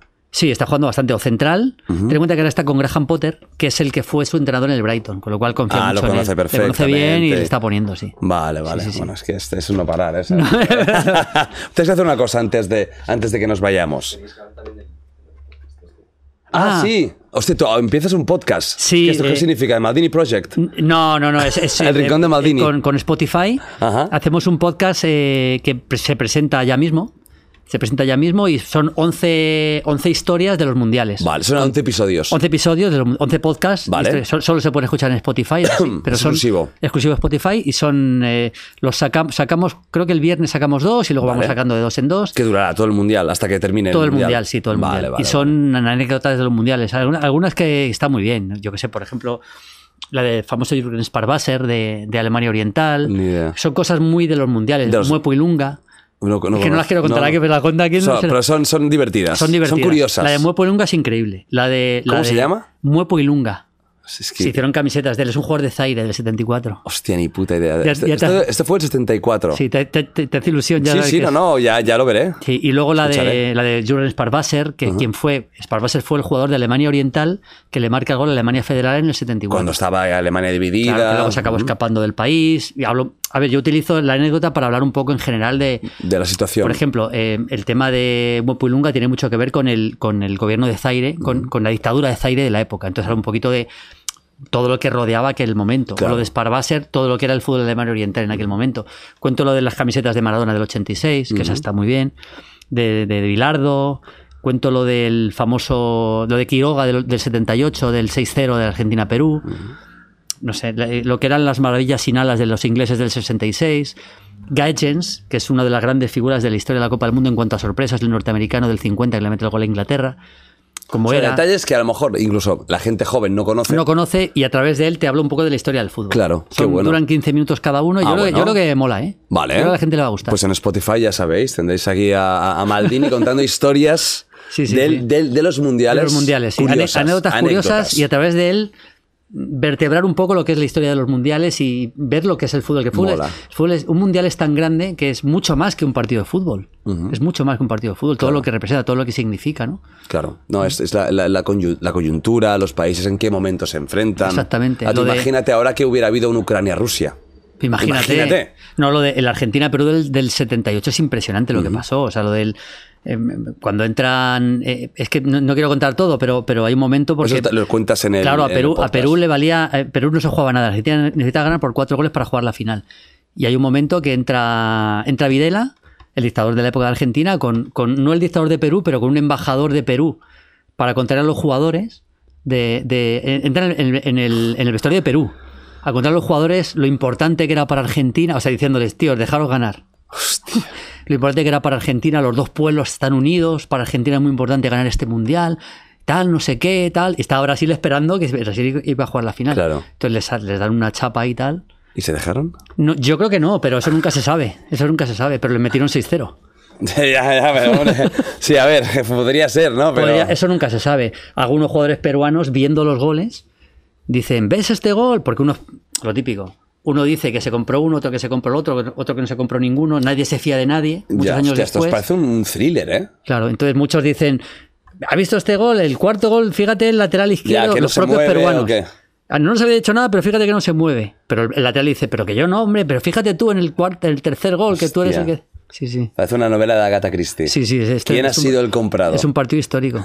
partido por eso, por todo el. Pues son buenas historias y Son buenas curiosas. historias, sí, sí. Pues nada, te doy una cosa que siempre, que, ahora por fin puedo hacer. Te doy mi libro, Qué maravilla. es La puta vida, leer. dedicado, O me lo leo ya o me lo leo en Qatar. donde tú quieras. Así es la puta vida. Que es un título muy bonito. Muy bonito. Se puede aplicar a todo. Puta vida. Exactamente, O sea, es ¿no? que en, en Costa Rica dicen pura vida, ¿no? Bueno, pero yo también podría decirlo, pero no. No, no, no, me encanta. ¿Y qué es de tus vivencias o de.? No, es un poco unas reflexiones mías sobre la, la sociedad actual, eh, las redes sociales, la salud mental, cosas que hablo aquí del podcast, eh, el- el- el- un poco la, la realidad de lo que es para mí la vida y te deja una dedicatoria muy Qué bonito, bonita. qué grande. Y, Muchas gracias. y eso, y me alegro poder, pues cu- cuando viene la gente, pues ahora me alegra, porque siempre que viene alguien me da cosas y tal, pues ahora me alegra a mí poder, poder daros esto. Sí, y tenía muchas que ganas de conocerte porque te- sigo mucho el podcast, de verdad te lo digo, te lo Muchas dije. gracias. Me encantó, me encantó el que hiciste con, con el que era director del Sí, mundo. David, David Jiménez. He Es visto, un- he, he visto muchos, pero ese, es ese un me- mega podcast. Pero cómo habla el tío, habla con una, con una Sí, es que dice cosas muy interesantes. Muy interesantes. Y la forma de expresarlas, Sí, sí. Al final es un tío que viene de las guerras. Que ya. Y de las guerras y de, y de Corea del Viene de vuelta de todo ya. De Fukushima. Claro, ya te cuenta unas historias que se te va la flapa. Pero si le, le sumas que fue. Que estuvo en unos diarios más importantes de España con todo el tejemeneje que hay Que lo tú, cuenta. claro, tú estás en el mundo del deporte, pero también habrás visto cosas que no podrás contar que Claro, son claro. de la hostia. Hombre, claro. Pero fíjate, macho. Y, me, Y él lo cuenta. Me gustó muchísimo. Me, me gustó mucho. Me, gusta mucho lo que haces con, con eh, la chica del póker. Con Leo. Con Leo. que Ah, la conocí una vez fugazmente y eh, me parece majísima también. Sí, además, tiene un mérito. crack. Porque además, mira, en un mundo de hombres, porque eso Sí. es un mundo de hombres, se ha ganado un puesto magnífico y se Claro. está ganando la vida en algo y se ha ganado el respeto, además. Que eso Total, es total. Y ella lo ha explicado mucho el tema este, que durante un momento el- las empresas de póker estaban desesperadas para que muchas mujeres entraran, porque, coño, pensaban, es que es la mitad de la población. Eso es un dinero que estamos perdiendo. Y hicieron mucho esfuerzo para, para pillar y no lo consiguieron. Mm. Y sigue siendo súper minoritario las, las mujeres que hay. Mira que es un deporte, una competición en la que no importa el género porque no importa. El Aquí sí, físico el es físico no importa. puramente La inteligencia, el como talento. el ajedrez, como el talento, el- exacto, la idea, la creatividad que tengas jugando, lo bueno que seas matemáticamente. Yo es que no sé jugar al póker, pero debe, ¿No? ser, muy- debe ser muy divertido, ¿no? Eh, ¿No has jugado nunca? Nunca he jugado. Bueno, una vez me enseñaron, intentaron enseñarme, porque iba a hacer unas publicidades que fue cuando, cuando conocí a Leo. Hostia. Pero al final no, me, me enteré un poco por encima, pero no. Sí, de que escalera y. Eh, y claro, ser- es un juego en el que teniendo malas cartas puedes ganar. Claro. Con lo cual esa es la, es la leche. Que ahí se basa en Ahí la no influye la mentira. suerte. Hombre, algo influirá si te ca- caen buenas cartas siempre, pero. Sí, pero a largo plazo no hay suerte. Claro. La suerte está en partidas concretas, pero a largo plazo la gente que es buena acaba ganando. Claro, claro, claro. claro. Porque es estadística al final. ¿Qué pasa? Pues es muy interesante. Pues nada, seguiré todos los podcasts. Eh, Mira, Pues- en Qatar, cuando tenga que tendré ratos ahí, Sí, sí, a ver sí. los siguientes que haces. Pues mira, te doy un rotulador y tienes que firmar, dedicar, dibujar lo que tú quieras en el Justin Bieber de la suerte. Aquí, ¿no? Puedes poner lo que te dé la gana, si encuentras sitio. ¿Eh? mucho sitio. Es de los buenos. ¿Aquí? Sí. A ver.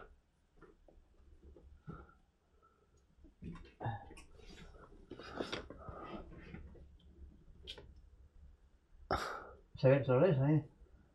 ¿Qué? Bueno, justo que eres un crack total, que es Ah. lo que eres. Te lo habrás dicho muchas veces, pero me apetece dejarlo aquí puesto. Hombre, hola ahí, hola ahí, me has dado una alegría. Te digo una cosa, alguien como tú que inventa algo así. porque- Bueno, no, tampoco he inventado nada. Yo no, no, no, no, no, inventado. no, tú no, no has inventado los podcasts, pero has inventado un estilo, una forma de hacerlo. Que triunfes como triunfas tiene mucho mérito, de ¿verdad? O sea, es, es el, el ejemplo exacto de que nadie te regala nada en la vida. No, eso sí que no. O sea que... No, eso sí que no, eso. Claro. Ojalá, ¿eh? Bueno, pero no, Yo eh. siempre lo decía, hostia, si mi padre hubiera sido el productor de tal, pues yo, yo lo tendrías más encantado. fácil, o cogieras el teléfono y te vendrían aquí gente, más Claro, gente. pero, Pero, bueno, vamos, eh, bueno, como decía, ¿no? Si es la puta vida, a veces el- no, te, no te dan regalos, no te dan nada y te lo tienes que montar tú por, por tu cuenta. Claro. Y, y tan contento que estoy de que, de, que, de que haya sido así y de poder traer a gente como tú. Que al final, encantado. yo te lo decía el primer día, claro, yo me acuerdo de, desde pequeño de verte. Me acordaba, claro, de, de, De ver- de ver en la a tele, Robinson, a ti, Robinson, claro, claro. a- claro, y, y- que y- mucha gente ha crecido con nosotros en la Claro, tele. y por eso también muchos de nosotros, Unibai, por ejemplo, que también ha hecho muchas cosas con gente de, periodistas deportivos, que es que hemos crecido con, con vosotros. Claro, claro. Es Que lógico. es- eh, no, es al, no es al revés. Claro. Vosotros nos conocéis ahora, pero nosotros, o un Iker Jiménez, que me, me hizo mucha ilusión la primera vez que, que- que hablamos, Hmm. porque lo seguía desde pequeñito. Al final es bonito porque es gente eso que os hemos Claro. visto y que ahora estamos un poco a la par, ¿no? De, oye, pues mira, es de tú a tú. Claro, claro, que Eso es bonito. precioso. Eso me pasa a mí con José Ángel de la Casa, por ejemplo, que fue el, el- el periodista mío referencia, pues al final le conoces y eso, eso es magnífico, es magnífico, sí. Sí, es, es- es bonito. Sí. Pues lo último, te voy a pedir dos cosas. Venga. Bueno, una vez la despedida. Y que hay que despedirlo como... claro. O sea, yo quiero que te despidas con el chao, chao, chao. Eso seguro, eso. Si no, no- si no, no me voy a dormir tranquilo. Y después quiero repetir la imagen del bíceps de la resistencia. O sea, hombre, quiero, ¿no? quiero que muestres a cámara. Pensé que iba a ser algo más difícil que eso. bueno, si quieres, te hago hacer un pino, a ver qué. No, no, no. ya que estamos. Pues bueno, nada. Ahí está. Sí, a esta es- el bíceps es tuyo y, y como quieras te despidas. Pero el Bueno. chao, chao, chao tiene que ser lo último que, que digas. Bueno, voy, Mira. voy, voy hablando. Está Autoridad. bien. Ahí está. ¿Está bien? ¿Está bien? Sí, sí, eh. Nacho, ¿lo pillamos o no cabe? Amplía, amplía, amplía la cámara. ¿Lo pilla Nacho? Se te ve, se te ve ahí ese buen vídeo. Bueno, ha sido un placer venir aquí con, a este podcast. Ha sido un auténtico placer, de verdad. Una maravilla, un sueño para mí. Hostia. Pues llevo dos tres que no he podido ir, la verdad, pero bueno. No, pero está bien, Nada, está bien. eso- Ahí se nota, se nota, se nota el ejercicio. se nota. Pues nada, que muchas gracias por invitarme, sobre todo, ¿eh? Ah, a ti. Y ahora tienes Venga, la cámara para decir lo que quieras al público o... Bueno, pues nada, esto lo ve. El millón, ¿eh? lo el ¿eh? millón de el suscriptores. millón de suscriptores, es verdad. A ver Ir a si su os canal a suscribiros. Que, mm, que nada, que es un placer venir y muchas gracias a todos. Eh, sois, sois una legión enorme que seguís esto, así que eh, para todos un abrazo. Chao, chao, chao, chao.